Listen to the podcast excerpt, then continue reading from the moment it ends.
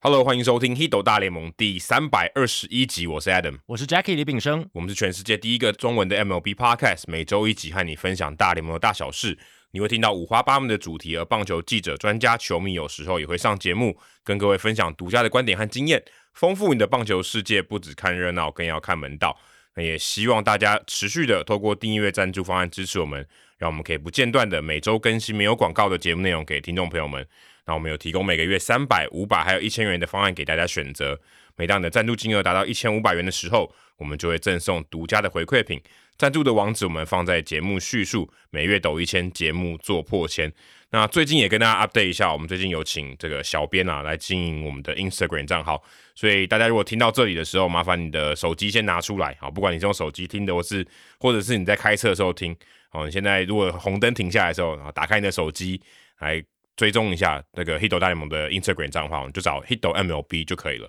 所以大家如果有诶、可能看到一些有趣的动态啊，你可以 tag 我们，对或是想要问我们的问题的话，也可以 tag 我们，或是你也可以私讯。那呃，现在主要是小编在管理啦。那如果呃你真的有问问题的话，我们也可以尽可能的回答你这样子。对，小编应该也会 refer 给我们，就是转交给我们。如果有问题是给我们两位的话，对对啊对，对对就是我们之前不是有公开募集吗？诶，结果还真的征到了，对我们很感谢大家，真的，其实有不止一位朋友来跟我们，就是算是应征啦。那呃，最后我们选择这一位，我们觉得，诶，我们觉得他真的很有热情啦，而且他做出来的内容，我觉得也符合我们我们想要呈现给大家的一个这种短短影音的方式，这样子。对好，那我翻译的大联盟相关书籍《心魔》前 MLB 天才投手瑞克·安吉尔的《运动十一路》（Rick and Kill） 的《运动十一路》，现在仍然在各大书店、网络商城哦都可以买得到。那也希望大家持续支持运动相关类型的出版品，还有大联盟相关的出版品，这样子以后有机会才可以看到更多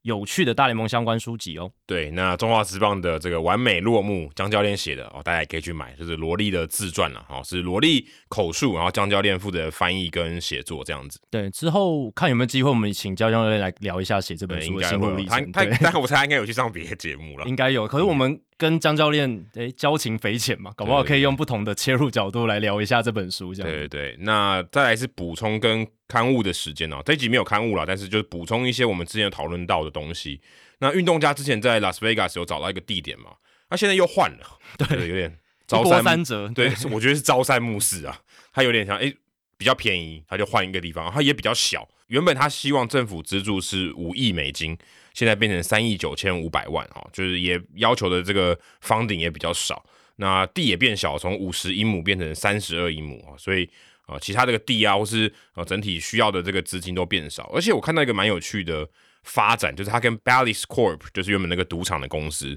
啊，他不是还有投资那个 Fox 嘛，就是冠名嘛，对啊，应该冠名了，对啊，那现在诶，他还要投资这个运动家新建球场的这个标案这样子。我后来看到一个新闻哦，就是他讲到突击者的新球场，这个应该是 Ellie Giant Stadium。我看到 Las Vegas 他资助啊、哦、这个球场是七亿五千万美金，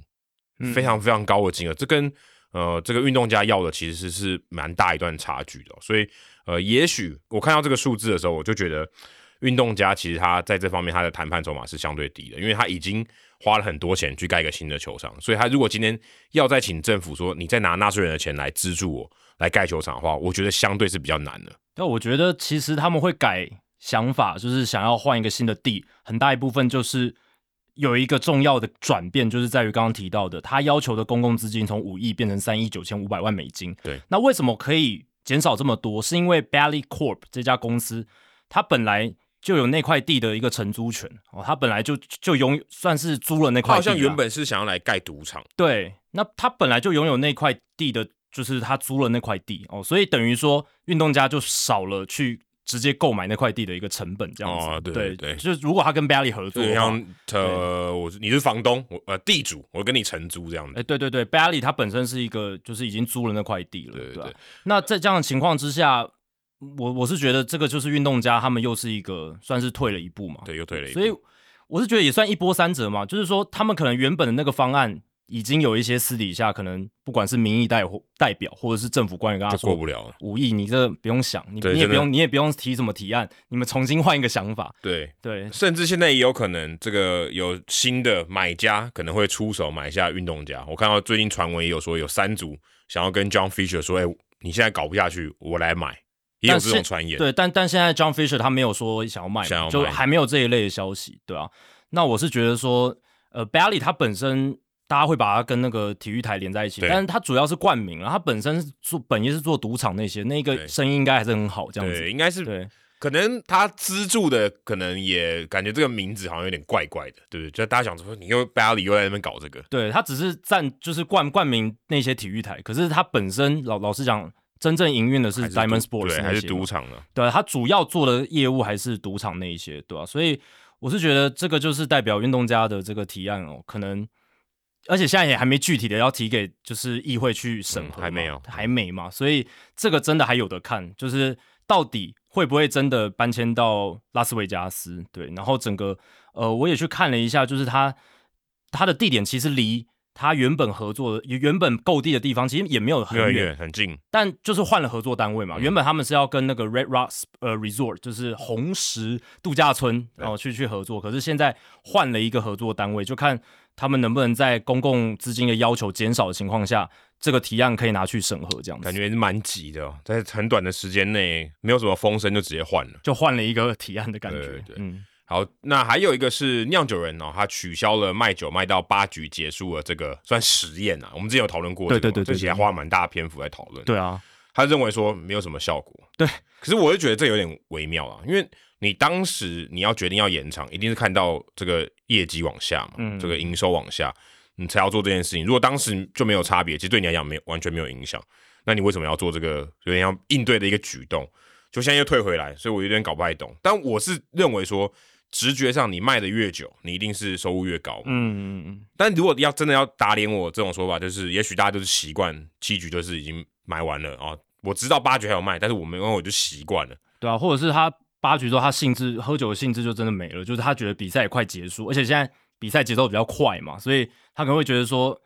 对啦，你喝酒的时间，你确实任何时间你都可以喝，可是他可能就是觉得我在比赛的中间喝，他比较开心之类的。对对，那最后就是，诶，这个实验也都结束，他。因为酿酒人当初算是比较早开始做这个实验，然后新也闻蛮有符报合道他的队名啊。哎，对对对， 跟酒有关的，他当然出来宣传一下，嗯可是反而是比较早结束这样子的实验，所以他们现在卖酒的截止又回到七对，局，回到七局，然后对看亚利桑那响尾蛇、太空人、双城跟游骑兵，目前还看起来还是在就延长到八局了。对但我觉得是蛮合理的。其实我我个人认为是延长到八局是非常合理的决定，当然你有可能有一些呃工资上的问题嘛，嗯，对，你的工时就变长。如果你是用计时来算的话，但这个你可以算一下，嗯、你卖的营收跟你的付出的成本是合不合嘛？对所以这个我觉得是相对是简单去做出一些决定的这样子。对啊，酿酒人也有特别讲说，他们终止这个实验，并不是因为球迷有什么不良的行为或者是什么额外的公共安全事这件，说什么都不会，都不会，都不会承认。都不会承认这一点，他们只说就是，哎，那个销售的情况不如他们预期对这样子，就觉得不划算了。嗯，那 Wilson Contreras 上个礼拜我们聊的时候，我们说他被拔掉捕手位置嘛，去打 DH 或者是守一下外野。哎、结果一周以后，就今天呐、就说哎、诶他又回来当捕手的位置。就宣他们今天宣布嘛，然后明天明天就对，会会开台始，湾今今天时间开始打台湾 DH 时间五月十六号，反正对 anyway 就我觉得这很瞎啦，我个人觉得很瞎。这虽然只是感感觉上是一个小事情，可是我觉得蛮大的，因为这种东西不是你对外放话说一说，然后好像就这公告了嘛，对啊，不是说溜嘴，或者说总教练呃奥利马莫可能说、呃我们可能会换他，不是诶、欸就是已经宣布了，是一个公开的传达，甚至可以到应该是已经新闻稿等级了，对的这种程度，也就会把，因为这很重要，因为他各种时空的背景去看这件事情，其实不应该这么草率啦，所以可以感觉到说红雀队现在可能。嗯，因为战绩的关系，虽然最近有打跟对红袜队有打的还不错，但是你就觉得因为战绩好像有点手足无措，这些东西都做起来都没什么逻辑。对啊，呃，就是在线上有一个非常关注红雀队的这个分析师叫 Will Leach 嘛，他有时候也会帮大联盟官网写文章，他就他就其实，在受访的时候，他也讲说，他觉得这就是是一个红雀队他们有点乱了章法，哦对啊以前可能都还顺顺的，然后也没有面临到忽然这么大的一个状况，尤其开季的时候，或者他们一直都打顺风球，呃，对啊，就其实我说以战绩上来讲是蛮顺风的，而且去年的下半季，尤其八九两个月，我们不是还在讨论红雀怎么输不了。对，哎，怎么今年一开季面临面临到这个状况？那当然，红雀他们本身算是一个比较黑箱的一个球队了，因为他们很大部分时间他们很少跟媒体透露太多他们内部的资讯。我觉得因为也是他们比较没有，有时候没有话题性，对他们就是一个很很风平浪静的球队，然后一直赢球，对我来讲就是这样。对，那 Will Leach 是觉得他们其实平常也很少透露太多的资讯，跟其他的球团相比。那呃，我是觉得说这个状况出尔又反尔，而且又是这么重大一个决定，嗯显很大示这支球队他们对于自己的决策方针没有一个核心概念。这不是有什么把那个呃 Nolan Gorman 从内野调到外野，对啊也不是这不是这种等级的没有，，它是一个你花了五年嘛，五年。的大合约，然后是八千七百五十万美金签来，而且你签来本来就是要让他担任你们主战捕手对，，因为你们主战捕手雅典莫利亚退休了，对啊，好，那你上个礼拜已经做了这么重大的决定，说我们要先把他拔掉先发捕手的位置，这个这么重大的决定了，结果隔一个礼拜又马上说，哎、那就结束了，好像觉得真的有点草率，有点好像轻浮的你感觉，甚至连你就是暂时拔掉，你都不讲也对啊 OK，、其实 OK 嘛，对啊，对，大家就哦，他就是身体不舒服，我们先让他打 DH 就好，对啊这也 OK 你嘛，也不用承认说你把他拔掉先发捕手，对啊， 你就说，哎、这段期间他可能有点疲劳，哦，有对有点不太我们舒服，我们让他打对 DH 就好让他这打 DH，这就也好，就完全没有那个我们刚刚讲的那些疑虑了。对啊，这个理由也合理嘛，对啊，那你如果发现说，哎，他专打 DH 好像也还好，而且投手也觉得说，其实可能投手自己要负担比较大的责任，而不是捕手配球。那隔一个礼拜之后，你默默把他拉回来，其实就没有这一类的风波。对，这这个其实真的没有必要。所以你又要大张旗鼓的跟媒体讲，然后现在又要 宣布说你不做这件事，你想，你如果是 Wilson Contreras，你会觉得，哎，你把我当玩具吗？对，而且啊我还记得刚好有去的是，刚好就这一周，他刚好回到小熊队出赛，哦，对啊，对啊，对啊，对啊这。是蛮有蛮微妙小的。熊挑小熊球迷球迷还可以调侃一下，有没有？你看，也许唯一的好处就是他不用蹲在捕手那个位置，然后一直被调侃。对他打 DH，他只对他打有打击区的时候上来。对他对至少露脸的时候被虚的机会比较少一点。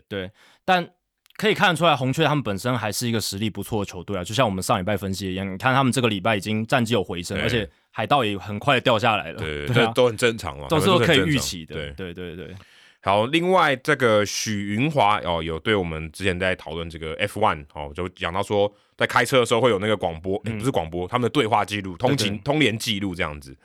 那他有说，这边有写帮我们两位补充还有解惑一下。他说 F1 的 Team Radio 确实是有经过剪接的，但并不是所有车手都希望他们的对话被公开播放，像是可能会在高度竞争下不小心说出带有种族歧视字眼的言论，所以或是质疑赛会的这些言论。那转播单位啊，会针对这个观众的需求，就剪出他们真观众想看的这些片段出来，甚至可能还会制造一些 drama 这样的，所以有点可能有点故意制造这些 beef 这样，所以可能有点扭曲他们的本意。所以有些车手并不会希望自己跟车队的 team radio 被公开播放，避免不必要的困扰。啊就有点像说我们刚才讨论说红雀队，诶、如果他在这个 team radio 上面讲说我们要把 Wilson 跟 Contreras 换掉啊，那可能就会造成一些困扰。对。那如对果他没有公开，哦我就当做没这回事发生。而且感谢云华的补充啦，首先，然后再来就是他后面讲的这一段，其实有一些车手或车队也不一定会想要被播放，这就是我们上一集有讨论到，其实 E ESPN 啦、或者是其他这些转播单位想要做这个别麦的访问，或者是别麦的一些录音，他们其实也是要征求同意的对哦对，并不是说哦我强迫你，你是我们我们转播单位跟你合作，你就嗯一定要接受我们的条件，并不是这样子的。 Team Radio 是一定都会有啦，只是说他有没有被公开。可是那个对是别卖，他就是就是刻意的了。呃，对啊，对啊，对啊，对啊。那当然，Team Radio 这个东西，他们是比赛中 F1 本来就有这个需求对对对，你一定要能够对啊联系，你才能够去制定策略或者是决决策这样子。那在大联盟现在的情况，就是其实也是要经过同意哦，才才可以去别麦或者是讨论这样子，对吧、所以其实你你看 F1 他们做法也是，我觉得跟 NBA 是一样的，就比是较合理啊。对，就是别麦，你还是可以录音，然后经过重置或也不是重置啊，就是稍微编辑过之后，当然可能他会想创造一些 drama，这些都可以理解哦。但是呃，在在这个场场域里面，我是觉得有一些编辑是会比较好，会会会会比就是在比赛中你可能会影响到球员，或者是影影影响到场上一些表现，我觉得还是比较理想的。但很抱歉，我们现在没办法编辑，因为现在外面松山慈幼宫在放鞭炮。哦，对啊，大家可以感受一下感受一下台湾宫庙的热闹。对，就是我们在我们录音的时候，我们没办法避免啊，我们没办法要求声明改时间或改到，但我们录音的时间很不巧，就现在你听得到后面有在放炮的声音。哎、如果你是旅居海外的台湾人，如果听到这一段，可能会觉得，哎、搞不好有点安慰的感觉有没就有跟我当时听到垃圾车的声音一 样，但我觉得这个不太一样，因为这个其实听不太清楚。哦，对就啦，是对我们对如果对现在在录音的，因为我们呃跟收音不一样嘛，我们耳朵跟收音的这个设备麦克风不一样，但是他们这个声音其实，在麦克风里面听没那么清楚。对对对对对对，但你还是听得到啦，现在就听得到有人在放炮这对，样。请大家稍微忍耐一下。 好，这一集留言时间，第一个是 Spotify 的留言，然后它叫 Fab Story。这是跟 First Story 有相关吗？呃，对啊，你你是想要帮 First Story 宣传一哦，下可 是 Fab 应该是对 Jan，Fab 是 February，但 First、啊，对，应该 Sec Second Story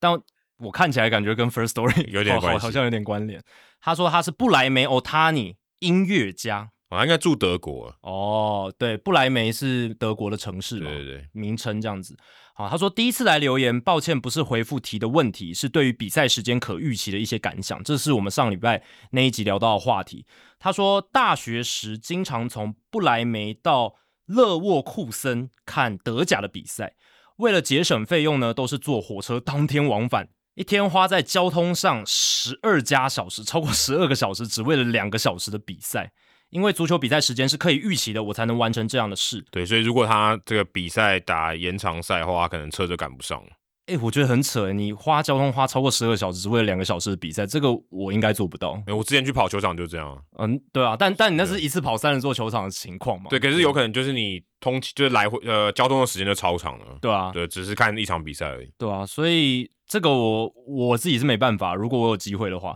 他说虽然美国的国情不同，但我想新的比赛时间对大家的日程安排一定是好事。然后他也 P.S. 附注了一下，德语也有一个从二零一四年开始的 MLB Podcast 有吓到我这样子。那这这个还有再继续吗？听他这样应该讲，是应该应是该是还有有吧？对吧、啊？哦二零一四年开始，然后他意思应该就是有延续到今天。如果只是二零一四年开始，然后就停了，那也没有什么好提的，说的也是，对吧、但确实啊，就是在一些行程安排上，应该是会有一些帮助的哦。好，接下来是 Cragen 的留言，他说正式访问毕竟还是太修饰，缺乏写实感。如果能够捕捉真实的画面， 收到休息室的现场音，会更有临场感。嗯，你这样子领舵跟 McNeil 怎么 办？太可怕了。真的。他说，观众不一定想听太过修饰的话语，有声音、有画面、有评论，也有观众自己的脑补，会对于棒球这项静态当中偶有动态的运动产生更丰富的意义。我觉得他这个刚好跟那个云华的说法完全是，就是刚好两面啊。嗯，我觉得这个有点不太一样。我觉得呃，棒球虽然是没有编排过的，可是我觉得有些东西还是要编排，还是会比较好。对，尤其是如果你真的就是一直让现场音收在那边，有时候真的有很多声音是观众不想听到的。就而且很对混乱啊，对我觉得很混乱。有时候球员讲的话，他也不是每一句都有丰富的意义，或是让你感到有趣。对，那如果能够有 editor 把这些东西都鉴定起来，然后去经过修编修之后，把精华剪出来，这样子其实大家省时间，而且你可以马上听到有趣的部分，这样不是更好吗？我我是比较赞同这样，我觉得，嗯、过于真实啊、好并不是完，并不是绝对是好的。嗯，我对，其实像你听我们节目，我们基本上很少剪，可是对我们还是会把一些赘词剪掉。对，我们还是有修过。对，我们并没有剪的很多啦，我们大部分内容还是一气呵成，只是说我们剪的这这个内容是稍微要修掉一点，不然你听起来还是会有点冗长。就像 live 直播的节目，当然它有它的魅力，可是如果你要重置或是重看的时候呢，其实你如果不稍微编修一下，那个东西是不会有人想要去重看的。对啊那这个我觉得是类似的概念。对好，接下来是投票的结果。我们上个礼拜在 Spotify 的民调是问说，大联盟今年的比赛时间，因为投球时钟逐渐趋于一致嘛，变化性变少，可预期性提高。我问大家说，诶，你喜不喜欢这样的转变？那喜欢的人呢，占了百分之五十七，不喜欢的人有百分之十一点八，然后说没差，我都没有影响的，大概占三成这样子。嗯，所以绝大多数还是比较喜欢这种可预期性可以提高的一个情况了对，。就跟刚刚那个布莱梅欧塔尼音乐家一样，对，所以这看起来算是比较主流的意见哦。对啊，这个我觉得绝对是好事啊，只是说你喜不喜欢这样的分布，就是诶，有时候大部分都现在都很短，或者说没有很那种很长的比赛了。这个可能是大家有可能会有一点不一样意见的地方，对啊但时间变短，我想大部分应该是喜欢了。是，然后但但我问的问题其实就是你讲那个啊，对就是可预期性提高。现在看起来可预期性提高也是，诶，大家看起来还不是喜错欢的，对对对我来讲，我是觉得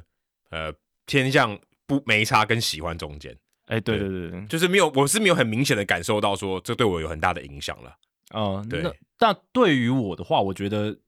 我我是蛮喜欢的。哦，，对，因为因为就工作角度来讲，我的预期性可以提高，我这就真的差很多。可以跟 NBA 一样，因为 NBA 我每一次转播预期就两个半小时，我很好做接下来时间的安排。，对，你说约吃饭，哎，这可以约一个吃饭。对如果你播棒球，真的有可能会岔塞。哎，真的，因为比如说我早上播七点半 NBA，我一定中午跟人家约吃饭，OK，对哦非常有余裕。但是如果大联盟的话，也哎不一定，不真的不一定哦。现在可以了，啊，现在可以， 现在对可以以。前可能真的有点危险。对我记得我上次之前去播那个播比赛，然后对后来接签书会，我就超赶，你你那个就有点危险了嘛，就有一点已经没有盯到就超紧，紧，很就盯了。对对对，最后只差我好像四十分钟从尾来赶到万华，对啊，但你最后还是有赶到，对不对？你最后还是有压线，有有，但是很对不舒服，对，就很太不舒赶服，了。就是不不太 OK。那现在大联盟可预期性提高的这种比赛时间，我觉得对于转播工作来讲，真的是蛮有感觉。那身为球迷的话，我倒是觉得还好。从球迷的角度，我是对觉得一场比赛它的时间可长可短，反而有时候会有一些意外的惊喜，对而且对对你也可以说，哎、我参与了一场非常非常长的比赛之类的。就有点像这样你去看电影，你未必会想要知道它时长吧？对对对对对不一定，你不会不见得会想要去知道它到底多长，也可能想要说哦，这个电影特别长，我要先去尿尿之类。但是大部分时候你不会研究时长吧？没错没错，这个是我身为球迷的一个感受，对这样，对子。对就你还是反正都很享受嘛，时间对啊对我来讲可能还好。对。对对，好，接下来冷知识哦，又是这个算副文单元啦。 真的，对啊，我觉得其实也还不错啦。对啊，是因为呃，这个是这样讲有点地狱梗，但尸体也是冷的嘛。对哦，对啊， 这样讲也是没错啦。对 Vida Blue 啊、这个运动家一代的强头啊、在美国时间五月六号的时候过世，享年七十三岁。呃，说很老也没有很老，但说年轻也不年轻啦。嗯，那他在一九七一年的那一年非常非常非常非常非常非常非常非常强啊、要多少个非常都可以。对，那一年他拿 MVP、赛扬奖跟防御率王，就知道有多强。这个现在可能听起来还是有可能会发生的哦，但是接下来的完全不会发生。接下来我要说的是，当年他投了三百一十二局，防御率低到只有一点八二，二十四胜八败，二十四胜八败，现在现在还是有可能的。嗯，但是三百一十二局防御率一点八二，我想这个应该是完全不可能再发生了，对，三百一十二局应该这是个应该没办法，应该是不太可能的。而且只要这个局数加上这个防御率。嗯那如果要说单一季，就是某某一季的最强左投，我觉得 Vida Blue 这一季应该是，诶、应该有前三名吧，应该有左投来讲嗯的成绩、c o f a x Randy Johnson、Carton、Kershaw、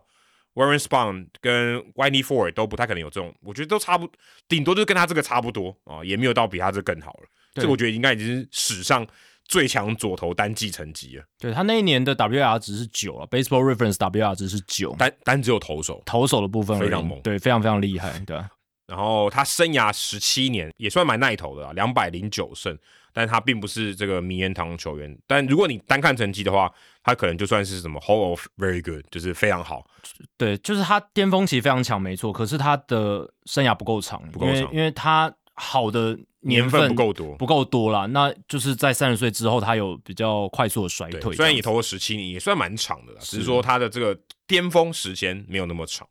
那今天的冷知识就是，诶、下列哪一个关于 Blue 的这个叙述何者是错误的？A 这个选项是他曾经参与运动家队三连霸，哦，大概就七零年代那个时候。再是第二个选项 B，曾经登上《时代》杂志的封面。C，他曾经因为毒品的关系被关。第四个，他曾经跟老板 Charlie Finley 因为薪资而杠上哦，三连霸又因为薪资而杠上。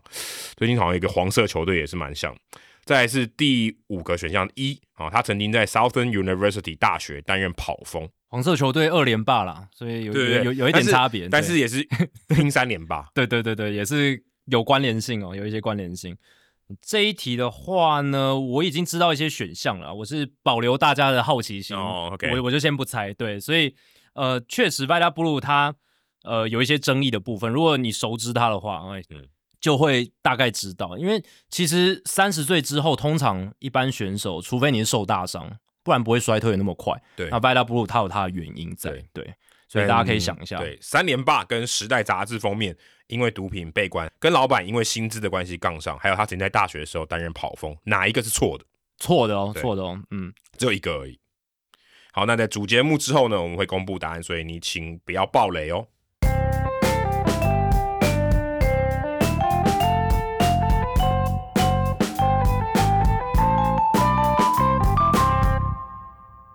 好，今天主节目哦，一开始我们要先来讨论一个算有一点点争议的事件，但我们想透过这个事件来聊一下哦，这个也算是分析一下球队了。那在这个礼拜呢，纽约电台 WFAN 啊的主持人 Evan Roberts 跟 Craig Carton，他们在他们的节目里面，他们也像我们这种类似类似像 p a r k 的节目里面，他们就聊到说，哎、光芒队今年战绩太好了，主场十九胜三败，到我们录音截止，今天也是十九胜三败。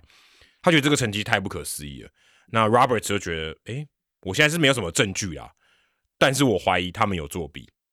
他就讲，他就是用 cheating 这个字，然后我他说我没有证据，但是他你不需要证据，你就知道你觉得应该是有蹊跷吧？他大概原意就是这样，这是他讲的，这不是我讲的。嗯，然后这个这个言论就被延上了，就说，哎诶，你怎么可以这样随便这个含血喷人啊？就是没有什么证据就在那边讲人家作弊啊什么的。但的确啦，光芒队的成绩是好到让人觉得哇，很夸张的好，嗯嗯所以他会有这样想法，我可以理解，但他不应该这么讲，或者说你为什么你为什么要随便乱指控别人作弊呢？我觉得他可以讲，但是他要提出证据嘛，你要有一些立论根据吧。你你你不能说我没有任何证据哦，但是我觉得他有杀人，他就是我感觉他的个性，他就是会杀人。哇，啊就这样这样可以这吗样？这样有点可怕哦。我觉得蛮可怕的啊，这个就是含就是血喷人看，啊、就是看到说这个人长得很凶神恶煞，他就是有杀人对啊，的这种感觉。因为他们是纽约的电台嘛，所以他们是不是有一些既定的立场？我觉得很合理。对我就如果你把那个立场套上去，觉得他会说这样的话，我也不会很意外。对对对，因为你在没有提出证据的情况下，你这样去说人家赢球就像在作弊，你这是个卤蛇的发言嘛？这在在我感感觉起来就是一个 loser，就是你会的讲话逻辑跳得太快了，你对中间也没有什么你的证据去去辅佐你的结论。那你这样说，对我加加上他的立场，他会这样说，我也不意外了。对就是你也不是什么好像天外飞来一笔、嗯哦，我可以理解你为什么会这样做，可是我不认同嘛，或者说你这样做其实就不太对，而且果然也被主流媒体就是骂到翻掉，就是对啊骂到整个翻车过去。而且我觉得最微妙的是，他也真的拿不出证据来。对啊，就是我我觉得其实他他要这样讲完全可以，那你也找出一些觉得合理的地方嘛。对啊，你可以拿出一些影片，觉得你作弊的哪一个打哪些打席，你把它调出来嘛，然后哪一个投哪一个打者，他可能诶先知道了暗号，对对他能预判到球路了之类的，你把那些你觉得可疑的调出来，他没有，他没有提出任何证据，他过程中不断强调的是什么？I know baseball。哦，我我看了很多棒球，我从小看到大，我我们大联盟也看了非常非常多，我们我懂棒球，所以就说在这样的情况下，光光芒队不可能会赢那么多比赛，因为我知道光芒队那些球员的实力在哪里，我就觉得很不合理啊！对就是你越这样讲，越显得你不懂这一支球队。就是你你也把，例如说他哎、诶现在打击率多少，或对者啊他 OPS 多少，好到有多夸张？对，是这样，真的也很夸张。跟他以前做比较嘛，你就是凸显出像 Randy a r o z a r i n a 跟他之前的数据比，哇，怎么增长那么多？对你觉得哪边可疑的地方？你把它点出来，他也没有，他就一直在讲说，我懂棒球，你看，不管是 b e t h a n c o r 不管是谁谁谁，那个 Taylor Walls 是谁，他怎么打那么好，他就直接这样讲，然后就说 I know baseball，然后他说这些光芒队球员的数据打成这样就是不合理。哦，这个对我我完全没办法接受啊、哎、说真的，你要说他们的数据好到不合理，我这句话我同意、诶是啊，就可真的好到好到我觉得很夸张。可是你没有个中去了解说它背后的原因可能是什么，你没有尝试去了解对，你只是用自己先入为主的框架套在了整件事情上面，然后就去论断了。这有点像说，对，的确有点像说，他有点先射箭再画靶。对他就是认为说，诶，他就是成绩好的不合理，不管怎么样，我就是认为他不合理。那可能这个原因是作弊，嗯，但我觉得这样就不好嘛。但但我也我其实蛮好奇，因为我想要把这个问题就丢出来说，如果今天我们真的要分析他有可能作弊好了，就他为什么好成这样好了，对不对？然后我觉得哪里不合理，我觉得这个反而是一个可以讨论的角度，嗯就说他为什么好成这样，对或啊者说他好成这样。好到为什么觉得你都觉得不合理这种这种东西，好的方法有很多种嘛，当然作弊可能是一个会让战绩变好的方式，对可是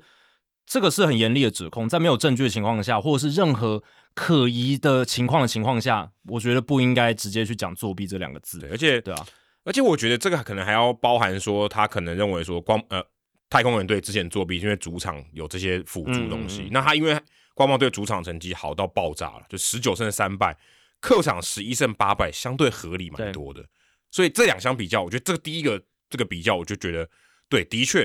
诶是有点不太合理，就是好到好的很夸张啦。嗯那再来就是他基本上所有打击数据，所有的不管打击率、上垒率、OPS、得分、全垒打数，全部都是联盟第一。其实这种情况你我说真的，我看棒球这么多年，我也很少看到同时间这所有数据都是第一名的，我觉得短期都有可能啦，就但像也一个月了、对啊一个多月了，但那是因为开季。其实有很多球队在季中某一个月很烫很烫，但我们不会抽出那个一月一个对月有数可据能跟所有球队比较，这是因为光芒它开刚好在开季的时候，所以数据我们现在能看到的现况数据就是开季的这一个月的数哦据。你这样讲也没有错，对因因为为你可能不会说我挑某一段时间来看，对啊对啊，因为像二零一七年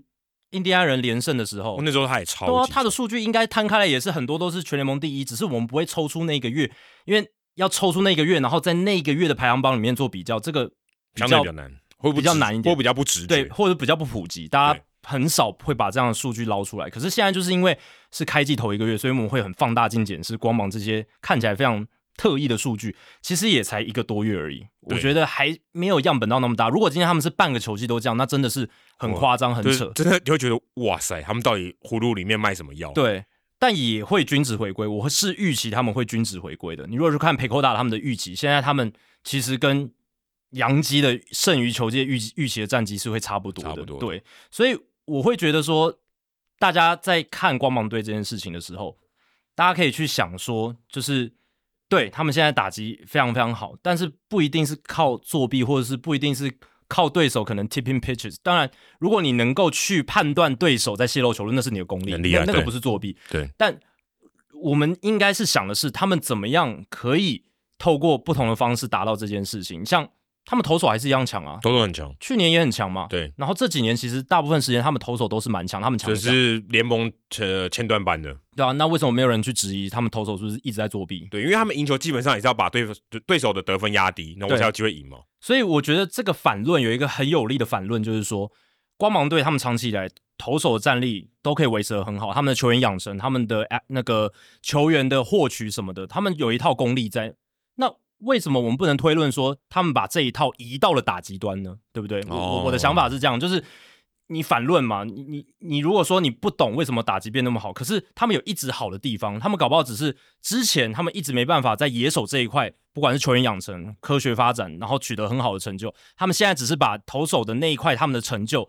比较好的复制到了野手端这一边。而且我觉得野手，特别是我们今天把野手拿出来讲，因为他的这个攻击的表现实在太夸张。我说好的夸张，不是说，因为有你看，通常有时候球队好嘛，就是那一两个球员或是三四个球员特别烫，就他真的都突然都打得很好这样。你说像 a r a z a r e n a 跟 Wonder Franco，或者像 Yandy Diaz 这三个打得很好，对，很合理。他们总是他们就是有这个实力，他们在同一段期间打得很好，而且都很健康。哎，可是不止哎、哇，光芒队整队都打得超级好。嗯，像 Josh Low、Yandy Diaz、Luke Riley，这个你大家有听过这个名字吗？Harold Ra- Ramirez 哦这里打的很好，Walls 打超好，我看他 WRC Plus 现在是一百四十八，哎你敢相信吗嗯， ？Christian Bethencourt 来台湾这个旅台就是神，现在这个 WRC Plus 也有一百一，嗯他并不是这种我们讲的攻击型捕手，但他有 WRC Plus 一百一。这样的这个打线就是基本上就是每一个打者都是在联盟平均之上，至少现在的成绩啦。对啊，就是同期所有选手都一起 hot，然后都一起进入到很烫的手感，然后综效之下达成了这一个非常非常夸张的夸张的成开绩季，这就是一个很极端的现象。没错，任何棒球赛季都会有一些极端的现象，在小样本里面都有可能。就像某一些打线，它也是集体落赛嘛。就像老虎队的打线对真的有那么糟吗？可能也没有。可能也没有。就像前一阵子的白袜队，你看 L O Jimenez，你看 Luis Robert，你看那些他们本来打击不错的，全部陷入低潮，嗯那也是不太合理的一个情况。但现在也开始慢慢均值回归，我也可以预期，像光芒队这些状况非常非常好，实力没有到的一些打者，他慢慢会均值回你归。说像 Tyler Walls， Taylor Wars、嗯或者是 Christian Betancourt，其实 Betancourt 也没有打到多好，他就是对 OPS Plus 在联盟平均以上而已，但他比他原本好很多，是，可是他打击率也蛮低，他搞不好之后就会均值回归，又会掉下去还。两两成二六哎，而且已经有一个人在均值回归了啊、就 Brandon Lau 啊对，Brandon Lau 已，Brandon 经 Lau 哦下开季去，打得跟鬼一样，嗯我全垒打一支接一支，结果他现在打局率掉到一成八九，已经变成我们认识的那个 Brandon Lau 了嘛，嗯，对，就穷的只剩下长打，有有点像这样子。然后你刚才有说 Josh Low 其实还好，Josh Low 他本来就大物新秀，嗯那有一段高潮，这其实是可以预期的，对，他的 WRC Plus 现在是全年全队最高的，一百八十五，对啊。那比较惊讶就是你刚刚讲 Luke Riley 啦，Taylor Walls，这这两个可能是非常那让人个惊 Walls 讶我觉得真的蛮夸张的，啊对但我去年我记得我就有讲过 Taylor Woods，就是他在跟张玉成竞争的时候，嗯我就讲说他其实选球一直都维持的他选球是真的很好，我看他保送率今年是十二点三，这个是蛮夸张的。其实他维持的这个，我觉得这个基底在那边，那他只要在挥棒的机制上稍微去做优化，也是他这个休赛区去做的事情。对，他确实获得了一些提升。那当然有像现在 OPS Plus 一百六十七那么夸张吗？当然没有，之后也会均值回归。只是我觉得光芒刚好就是在这一阵子，他所有连角色型球员他的状况都非常非常好，这真的不寻常。可是。你可以预期他没办法维持整季，也可以说你把光芒队把他们自己可能今年整季的好运全部都集中在四月份这，样其实不划算哦。如果你真的要好运可以分配的话，但也还好，为什么？因为他至少先奠基了一个很大的领先幅度，之后他们均值回归的时候，他们有这个足够的缓冲空间哦，去是抵可以可抗之以后的输低啦潮，可以对有钱可以花啦。就有点像二零一七年道奇队那时候不是战哦绩对超猛，然后他后们来有一阵子落赛，落赛超严重，十几连败，如果没记错的话对对，结果他们还是分区第一嘛，对，对，所以最后啊，最后是最后是分区第一啊，对啊，就算经历了十几连败，他们也是分区第一，所以我是觉得有这样子的一个好的缓冲铺垫， 对他们来讲是好事啦。所以不管怎么样，有这样的连胜都是好事，而且不只是你刚才讲的那些角色型球员打好，其实 Yandy Diaz、Wonder Franco 还有 Randy Arozarena，尤其是 Arozarena 跟 Yandy Diaz 是强到对，我觉得就也超乎可能大家对他们本来的认识吧，就可能你觉得他 B 咖吧，对，现在 A 咖，大家本来觉得他们就是或者实力上来讲是一个 above average 联盟对平均之上，OPS Plus 一百一到一百二的打者，差不多这样子，差不多，嗯对，但是他们现在是打到了 OPS Plus 什么一百七啦，一百八啦，对对，这是一 Aaron 一 Judge 一 MVP 一个等月级可以理解啦，对啊，但你就怀疑说他这个一个月能维持多久？对，然后 Yandy Diaz 今天刚好在录音前他就受伤，哦对啊，但熟悉部好像拉伤还是什么的，不知道严不严重啦，但他今年已经打超出他去年的总全垒打数了。对，这个很夸张。但我们之前也讲过嘛，杨尼迪亚斯他就是破茧而出啦，因为大联盟官网就有分析文章去一一剖析他们每个球员为什么会进步。那迪亚斯很明显的就是他在一些可以值得全力挥棒的球速，他开始更积极更积的极因为全力挥棒。他有点像是那种有点刻意等的那种人，对对对，就之是前有点的时候过度被动。为了选球，对对就对有点变成像挖头花那种感觉，有没有？对对对，过度选球，但他其实力量是很大，所以他对我觉得他们现在最重要的就是他们把球打出去，破坏力变强。对，你当然没有打到球是一回事啊，没有打到球就是被骗，或者就是挥空嘛，或者打成界外或什么的。但你把球打进场内，他们的破坏力变得超级强。对啊，就有点像荒 Soto，有时候也是被人诟病说可能对太对对选球，但是他其实只要稍微 aggressive 一点，不用太不用不用太矫枉过正，就是你稍微积极一些，你你本身的打击的火力这么强，对不对？你对球队搞不好是更有帮助。对你也许上垒对对你的上垒率是好看的，对，可对球队得分的帮助也许没那么大。所以你去看 Diaz，他其实没有改什么回棒机制，他其实就是在一些可以进攻的时候，他变得稍微积极一点，要更有侵略性一点。所以那些球他全力挥，造成了很好的破坏力，然后打成了比较多的平飞球跟一些飞球，然后全垒打变多这样子。对我看那篇文章，我也特别去查了哦，就是他有提到说，这个光芒队的打者在他们球他们的球速领先的时候，hitters count 的时候，他们会比较积极进攻。我去查一下 Statcast，他给我的数据还真的是诶、对啊，在这个他们等于说好球比坏球少的时候，打者球速领先的时候，他们的 WOBA 是全联盟最高的，点四八六，第二名的这个是巨人队，点四六九，差非常多诶、欸差这样等于差呃将近快二十个点。嗯，差非常多。因为你看第三名的，哦第三名也蛮夸张，第三名是居然是运动家，点四六二，但你就看得出来说，其实光芒队在这方面，特别是在球速打者球速领先的时候，他们把球打进场内的破坏力非常好的。嗯，对啊，就是整个击球的品质是有提升的啦，对啊。当然，其实这个数据可能也跟他们整体的数据都很好有一对些也有一些关系对对对，但确实也说出说明了一些事情。这样，而且你看一个球员一个球员来看的话，像 Randy Arozarena 也有报道说，他今年开始在准备工作中加入了看球探报告这件事情，以前对啊他不看的。哦，他以前没有，他以前完全就是凭感觉，完全就像可能像 Miguel Cabrera 那样，哎，我我就是我自己看球我来的报告在我决定脑袋里面啊呢。，对对对，而且有些人他真的就是凭感觉在打，他不希望太多资讯塞在他脑袋里，我觉得跟经典赛有点关系耶。也有可能经。典赛等于提早开机了，对啊，那 a u r a z a r e n a 可能他的想法也被说服了，可能有一些改变，他可能也觉得说，哎，如果我能够有一些辅助，不用不用说我翻天覆地全全部都改改成全数据派也不是，我能够有一些辅助，知道说这个投手大概特性是什么，嗯嗯，可以预期什么球种，或者是我的击球策略可以怎么样。或是把这个策略更更清楚一点。，对对对对对，而不是之前好像很模糊，然后就是我就是上上去就带一是根说上去球棒就，上去我就抓速球打这样对子，这么简单的。就是看看球来就打之类的这种这种这种态度。那 Arozarena 有一些转变，那有些人是变得更健康，Brandon Lau 是变得比较健康这。很重要。，嗯对，当然他现在有点固态复萌，是我是觉得他本身就是这样形态的打者，但他还是会敲全垒打嘛，嗯对，对这对个对这个很重要。然后像 Josh Low，他是删减了他的三振率，他有去修改他的一些击球策略跟挥棒机制、嗯他在开季那几个礼拜打得非常好，对啊。然后我们刚刚前面讲到 Taylor Walls，他在休赛季有去训练机构练他的打击，针对 High Fastball 的进攻，他做了调整，嗯，也也有改善，去看数据也有改善。然后 Luke Rayleigh 也是有去修他的这个挥棒动作，这样，所以每一个人可能都有一些做一些事情。当然，你也可以说，你说其他球队没有在做这件事我吗？想也会有一定也有啦。那为什么就是光芒那么成功呢？一定还有一些运气的因素，或者是就是这么刚好，大家都在这个时刻变成烫手感。这个有时候真的很难用科学去解释。可是我是觉得光芒队在数据分析，还有他们在球员养成这这一块，他们是真的，我觉得他们是有一套的。尤其是之前他们把 FanCraps 的作家 Jeff Sullivan 害尔进去之后，我觉得他们真的有一些改变。当然不只是 Jeff Sullivan 一个人，他们本来就会对对对害尔类似这种人才。这个没有那么神奇啊。对，我会提 Jeff Sullivan 是因为我们以前看 Jeff Sullivan 的文章，他真的很厉害，他就可以挖出一些你从来没听过的球员，他正在做一些改变，他被被他先找到，整个业界没有人看到，就他先找到，他先写出来。那个球员他其实有很好的转速，然后什么的，他他就先发掘出来，嗯所以这也是为什么光芒去找他的原因。嗯，就是你能先观察到一些点，在别人还没有发现的时候，或者是你能抓到一些他的 raw talent 里面还没有被完全开发的部这分好。像更像我们印象中的球探哦。我觉得有点大像这样家大家幻想中的球探，应该说幻想中，不是现实中的球探。而且真的可以说是键盘球探呢、因为哦是啊 Sullivan 他对对真的就是坐在电脑前面对对去对调这些数据，然后他看大量的比赛、大量的数据库，在那边捞来捞去、捞来捞去，有没有觉？得没有到现场的。，对对对对对。那你看，像最近光芒队捡来那个 Jake Dickman，嗯，白袜队丢掉的投手，就对是烂到他不想要，就连白袜 DFA 队都不是要。 DFA，对啊嗯丢掉了。就就把它丢掉了。连光光芒把它捡过去，大家大家都在问说，哎、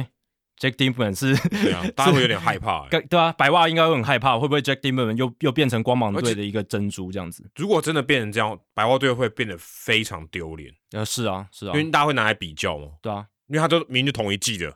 而且。去年 Bruce Raley 这个左投手不是在光芒投的下下对脚，今年到大都会整个不行整了，个炸掉了。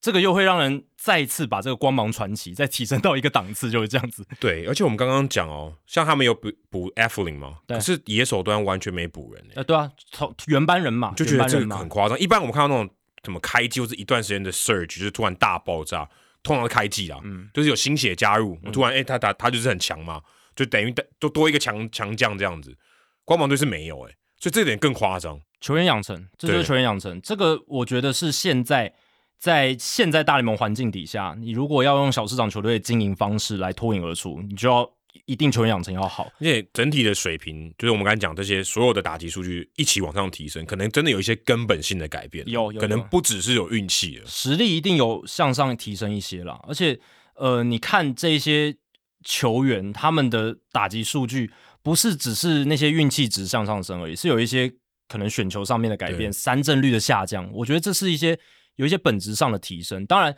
你说会维持一整季，我是我我是觉得没办法到一整季哦，但是我是觉得光芒队他们本身在球员养成上就是有一套。那去年可能有一些新加入的，可能有一些还在调整、还在摸索的，教练团还在熟悉这些球员，数据分析部门在熟悉这些球员，或者是他们提的一些意见，这些球员还在想说，诶，嗯我要不要采用？就有有一些，我觉得都有一些调试期。那今年可能是这个团队，我们刚刚讲原班人马，然后更加熟悉，更加熟悉数据部门，更加熟悉教练团。在整个沟通运作上，进入到一个已经上游的阶段，有没有？那个齿轮运转的非常的顺，但他我觉啊现得在啊可能是这样现。在就投手，我觉得比较比较担心哎、反正 Spring 受伤了嘛，报销了，嗯，然后 Rasmussen 好像也进到六十天上命名单了，等于长期缺阵了。诶反而我真是觉得还好、诶，真的哦就光芒队一直以来，他们哪一年没有少过伤兵？尤尤其投手其，实每一队也都这样，对，啊，而且光芒队其实伤兵真的还不少。真的还不少，因为他们野很野手算相对健康，野手对啊，对他们野手算相对健康，可是他们投手换的很快嘛。其实老实讲，太真的换的有很快哎、。说我不知道大家如果去看，你现在如果可以凭空去记忆的话，你记得住光芒队哪些先发手在轮值吗？其实很难呢、对，因为今年已经换很多了，就是根本记不住。对啊，因为现在 Spring 受伤已经很早就受伤，然后 Rasmussen 也受伤，然后之前有把他们的大物新秀 Taj Bradley 拉上来，呃，又下去了我。想，其实他投的不错、哦嗯但是他们就是有信心这样不断的做轮调，而且他们之前找来 Chase Anderson，嗯，然后投了两次吧，投了两次，投了五局没有掉分哦，也、把他 DFA 丢掉了，嗯他不需要了，嗯他就是有这样子这种功力，不断的轮转，最近就找来那个 Heavy Guerra 嘛，嗯，对啊，就就把哈他比找尔来，好像又又 DFA 了，呃，对啊，就是换来换去，不断地换对，来换去，今天今天 DFA，对，啊，他才投了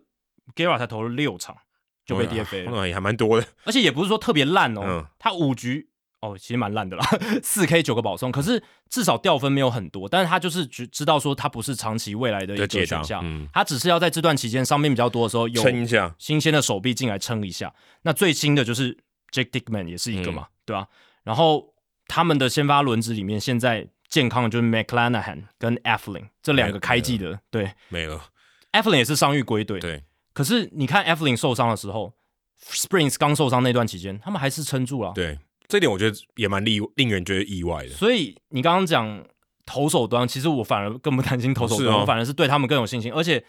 Glassno 也在恢复的过 程当中，虽然他最近又有一些 setback，有一些挫折，可是我相信今年季中应该还是可以回来投个十场之类的。嗯 OK，我不期待他可以投到什么是什么更，我其实都没有期待很他长久，会回来。对啊，但就是这样嘛。然后他们之后伤兵可能像 P. Fairbanks 啊回来啦什么之类的，那牛牛棚又又又会递补上。那可能交易大限可能会出手了。其实他们这一种不断的在让渡名单上捡人来，然后投个一两场就丢掉这种，这种也是其他球团很少见的操作方式，哎，真的，很难。这个其实很难，因而为且是在开季第一个月、第二个月，因为对啊，人才刚进来，其实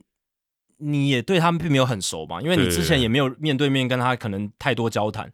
但是他们的数据分析部门好像就很有信心对，可以可以认识到说这个球员马上进来马上有帮助，而且提供免洗餐具的价值。对，过渡期之后马上就可以把它换出去，就不要了。这个我觉得，这个也是光芒队一个非常独特的功力。哎、我我其实看到我们刚才回到一开始讲这个 Evan Roberts，他指控光芒队的成绩太好，可能是作弊这种这种言论。其实我看到这个言论的时候，我一直在想一件事情，就是到底要怎么作弊啊？除了就像太空人队这样子辨识球路以外，你觉得还有什么可能可以作弊的方式？看起来他就是质疑打极端嘛，那对打极端要作弊，就是我觉得就是辨识暗号是最快的啊。除了这个以外，就没有其他的而。且我觉得他有一个非常非常大的盲点哦，就是现在已经有 PitchCom 了嘛，